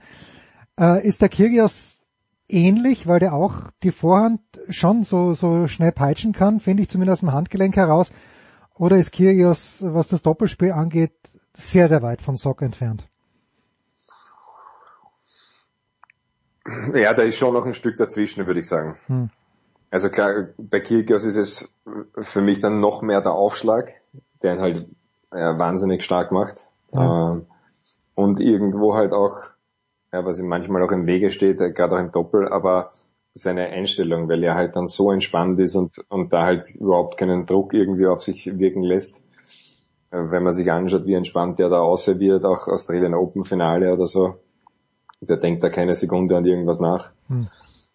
Und, aber trotzdem glaube ich, dass von der Spielanlage her der Sock schon nochmal um, um einiges unangenehmer ist. Weißt du, was mein Lieblingsdoppel ist? Ich lass dich gar nicht raten, weil du kommst eh nicht drauf, aber im Moment, äh, apropos schnelles Handgelenk, äh, ich finde da die zwei alten Italiener extrem lässig und die sind im Race, glaube ich, im Moment Dritter. Fonini und Bolelli. Ähm, erlebst, siehst du hier einen zweiten Frühling oder ist es für die einfach sehr, sehr gut gelaufen zu Beginn und eigentlich gehören sie nicht zu den acht besten Doppeln auf der Welt? Ja, die können immer zu den acht besten gehören, hm. ähm, finde ich. Also die haben einfach eine wahnsinnige individuelle Klasse, haben jetzt einen sehr guten Start hingelegt und jetzt kommen dann auch noch Turniere, die für sie sicher sicher ganz gut sind. Ähm, aber die waren immer irgendwie so die haben halt dann auch teilweise nicht so oft gespielt, also nicht so viele Turniere wie, wie klassische Doppel, mhm. weil gerade der Fonini natürlich nach wie vor Einzel spielt, aber auch die, die letzten Jahre, ähm, selbst als der Bolelli das dann zurückgeschraubt hat. Aber das sind zwei ausgezeichnete Tennisspieler, die das, die Doppel verstehen und bei jedem Turnier gefährlich sind. Also die sind ja selbst auf, auf schnelleren Böden jetzt es sind jetzt keine klassischen äh, Sandplatzzupfer da auch im Doppel oder so. Ähm, also die, die können schon wirklich bei jedem Turnier gefährlich sein. Ein Wort noch zum Doppel. Ähm, ich glaube, dass im Moment vielleicht klassische, also das, das, das Doppel, das klassisch aus Doppelspielern besteht, dafür das am besten läuft, ist Kolov-Skopski. Äh, ist das überraschend für dich oder ist das einfach eine Paarung, die, die einfach gut zusammenpasst und sich gut gefunden hat? Ja, die haben sich anscheinend gut gefunden. Also die spielen wirklich eine sensationelle Saison bis jetzt, äh, muss man sagen. Hm. Ähm, wirklich sehr stark und auch mit extremer Konstanz. Das macht es dann irgendwo auch im, im Doppel aus und da kommt halt wieder genau das ins Spiel, was wir am Anfang angesprochen haben mit, mit Pavic Mektic, wenn so das ganze Werkel ins, ins Rollen kommt, ähm, dann schwebst du irgendwie so von, von Turnier zu Turnier und gewinnst dann auch, auch viele enge Matches. Und dann kannst du auch schnell einmal in so einen, in so einen Lauf hineinkommen. Hm. Wenn du jetzt dir im Einzelnen noch ganz schnell die Gemengelage anschaust, das Monte Carlo geht am Montag los. Äh, ich glaube, vor ein paar Minuten ist die Nachricht gekommen, Dominik wird nicht spielen. Äh, ich lehne mich da weit aus dem Fenster, hätte es wahrscheinlich eh nicht gewonnen, aber Medvedev hat sich jetzt mal zurückgezogen. Äh, ich glaube, dass da nicht nur der Rücken eine Rolle gespielt hat, sondern eher dass er, glaube ich, auch die nächsten Wochen nichts zu dieser ganzen Russland-Ukraine-Scheiße sagen möchte. Äh, das unterstelle ich einfach nur, das weiß ich nicht. Dann, der Nadal ist nicht dabei, Djokovic kommt zurück. Ist das eine lässige Zeit jetzt fürs Männertennis, wo mit Ausnahme von Djokovic jetzt keiner von den riesengroßen Favoriten da in Monte Carlo am Start ist? Also Zverev kann es gewinnen, Tsitsipas kann es gewinnen. Oder ist das, fehlt da schon was? Gerade wenn Nadal, ich glaube, der hat elfmal in Monte Carlo gewonnen, gerade wenn Nadal nicht dabei ist als der große Gradmesser. Fehlt da was dem Männertennis? Auf alle Fälle, es fehlt immer was, wenn vorne nicht alle mitspielen.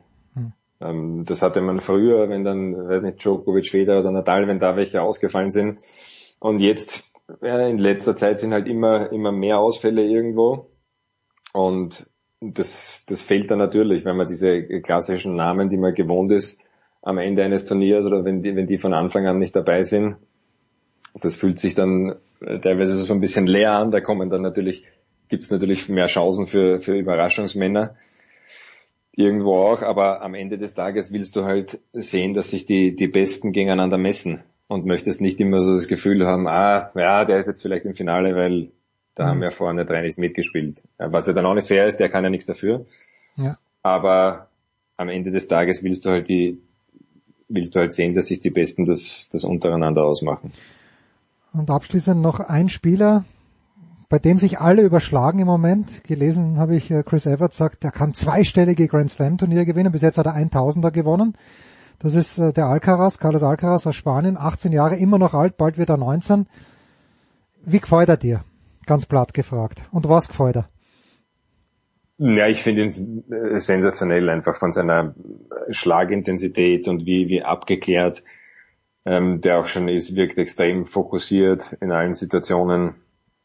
Ähm, haben wir noch eben näher angeschaut letztes Jahr in, in Wien in der Stadthalle und das ist schon beeindruckend für dieses Alter.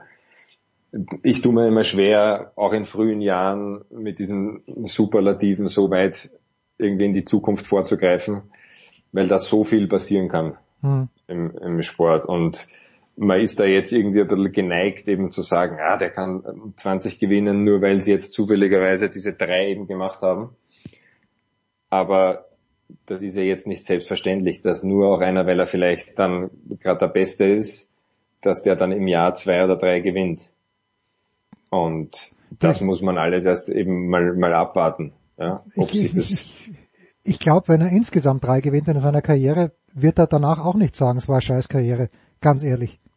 Nein, auf keinen Fall. Und man muss eben, man muss eben da wirklich aufpassen, dass man jetzt nicht alles anfängt, eben an diesen drei zu messen, weil sonst hat man irgendwann überhaupt keine Freude mehr und glaubt, äh, da ist keiner wirklich gut, auch wenn er Mhm. Nummer eins der Welt ist. Ja, ja. ja Ähm, also da, da haben die drei natürlich diesen, den Maßstab schon irgendwie verschoben. Und das, ja, ist die Frage, ob wir das in, in Zukunft noch einmal, noch einmal so sehen. Ja, also das ist äh, Stadthalle letztes Jahr, das Spiel gegen Berrettini von Alcaraz war Wahnsinn, wenn man sich das so angeschaut hat. Und äh, jetzt natürlich auch sehr souverän in Miami, aber man darf nicht vergessen, im Viertelfinale gegen Kecmanovic, da äh, war er 5-3 hinten im Tiebreak im dritten Satz. Aber okay, auch bei ihm, der Lauf, der glaubt dran, dass er es noch gewinnen kann und dann hat er es halt noch gewonnen. Jetzt haben wir gerade vorhin, Alex, zum Abschluss noch äh, auch die Frage an dich. Jetzt haben wir gerade vorhin mit Schmid und Olderb gesprochen, die äh, ihre, ihre Kinder beim Eishockey untergebracht haben. Äh, wie bist du denn als Sportpapa? Bis, gibt's, gibt's einen gewissen, eine Vorbildwirkung, die du auf deine Kinder ausübst oder sind die sportlich unbelastet? Ähm, naja, sie sind natürlich, er hat Sport bei uns immer eine, eine große Rolle gespielt. Ähm, jetzt nicht nur Tennis, auch Fußball. Die Kinder gehen jetzt mehr Richtung Fußball aktuell. Oh my God. Ähm, sind, sind da relativ, relativ intensiv dabei. Ähm, Tennis eher so hobbymäßig wenn, zum, zum Spaß, wenn sie sich ausgeht. Also das andere auch hobbymäßig natürlich, sind ja Kinder. Ähm, aber das Fußball betreiben sie eben intensiver. Ähm, Tennis ist immer so in Phasen, wann es halt Spaß macht. Ja. Und ich unterstütze sie, wo ich kann, genauso wie das meine Eltern bei mir gemacht haben. Ähm, möchte halt nur, dass wenn sie es machen, dass sie es auch ordentlich machen, jetzt ohne Druck oder irgendwas. Ähm, aber einfach so, wie ich das halt auch als Sportler irgendwo, irgendwo gewohnt bin. Ja. Jetzt habe ich doch noch eine Rausschmeißerfrage, weil Tennis ja doch mit Frustrationen mh, verbunden ist. Ja, man muss ja wirklich viel spielen, damit man auch gut spielt. Wie hast gibt's bei dir Berührungspunkte zum Paddle? Das ja immer mehr kommt. Also die Plätze schießen aus dem Boden. In Wien gibt's ja eine riesengroße Anlage, wo heuer auch die World Paddle Tour erstmal Station machen wird. Hast du da irgendwelche Berührungspunkte? Ja, ich, ich habe das ja schon vor, vor einigen Jahren kennengelernt, weil sie gerade bei den spanischen Turnieren Hm. gab es das ja schon vor zehn Jahren oder so, dass die immer wieder dort einen, einen Platz zur Promotion und so aufgestellt haben, wo dann auch Profis dort gespielt haben, mit denen man spielen konnte. Und habe das von Anfang an eigentlich, ich bin generell, ich bin so ein Spieler irgendwo und gerade für solche neuen Sachen auch, auch zu haben. Und durch die, durch die Tennisnähe findet man da auch äh, sehr, sehr schnell einen Einstieg. Und war jetzt, habe sechs, sieben Jahre nicht gespielt, glaube ich. Ja. Und war diese Woche, Anfang der Woche zum ersten Mal wieder spielen und ich finde einfach, dass es wahnsinnig viel Spaß macht. ähm, sehr, sehr interessant, einfach auch gerade als Tennisspieler dann irgendwie umzudenken und die Wand irgendwo mitzunehmen. Aber ja, ich glaube, dass es für die, für die breite Masse ähm, schon eine, eine Zukunft hat, weil, weil ich glaube, es ist deutlich einfacher mhm. als Tennis, ähm, wo du doch ein gewisses Niveau brauchst, schon allein um, um hin und her zu spielen. Und ich glaube, dass, dass da der Einstieg zum, zum Paddel schon deutlich einfacher ist. Tja, nicht vergessen oder bitte auf dem Schirm behalten, Roberta Vinci versucht sich auf der World Paddle Tour. Vielleicht sehen wir auch Alex Payer, früher oder später. Mit Michael Kohlmann versteht sich. Das wäre mal ein Doppel, das ich gern sehen würde. Mit das wäre ein Träumchen. Mit den ganzen 23-jährigen Spaniern, die da herumhupfen und Argentinien, die vorne sind in der Weltrangliste. Alex, ja, ich danke dir. Über das Stellungsspiel müssen wir das dann machen. Ja, bitte, natürlich über die Erfahrung, genau, selbstverständlich. Ja. Äh, Alex Payer war das. Vielen, vielen Dank, Alex. Das war's, die Big Show 554. Wir hören uns nächste Woche wieder, beziehungsweise zwischendrin mit unserem David.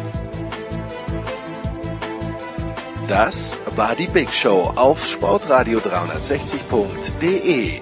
Folgen Sie uns auf Twitter, klicken Sie den Gefällt mir Button auf unserer Facebook-Seite und abonnieren Sie uns via RSS-Feed oder auf iTunes.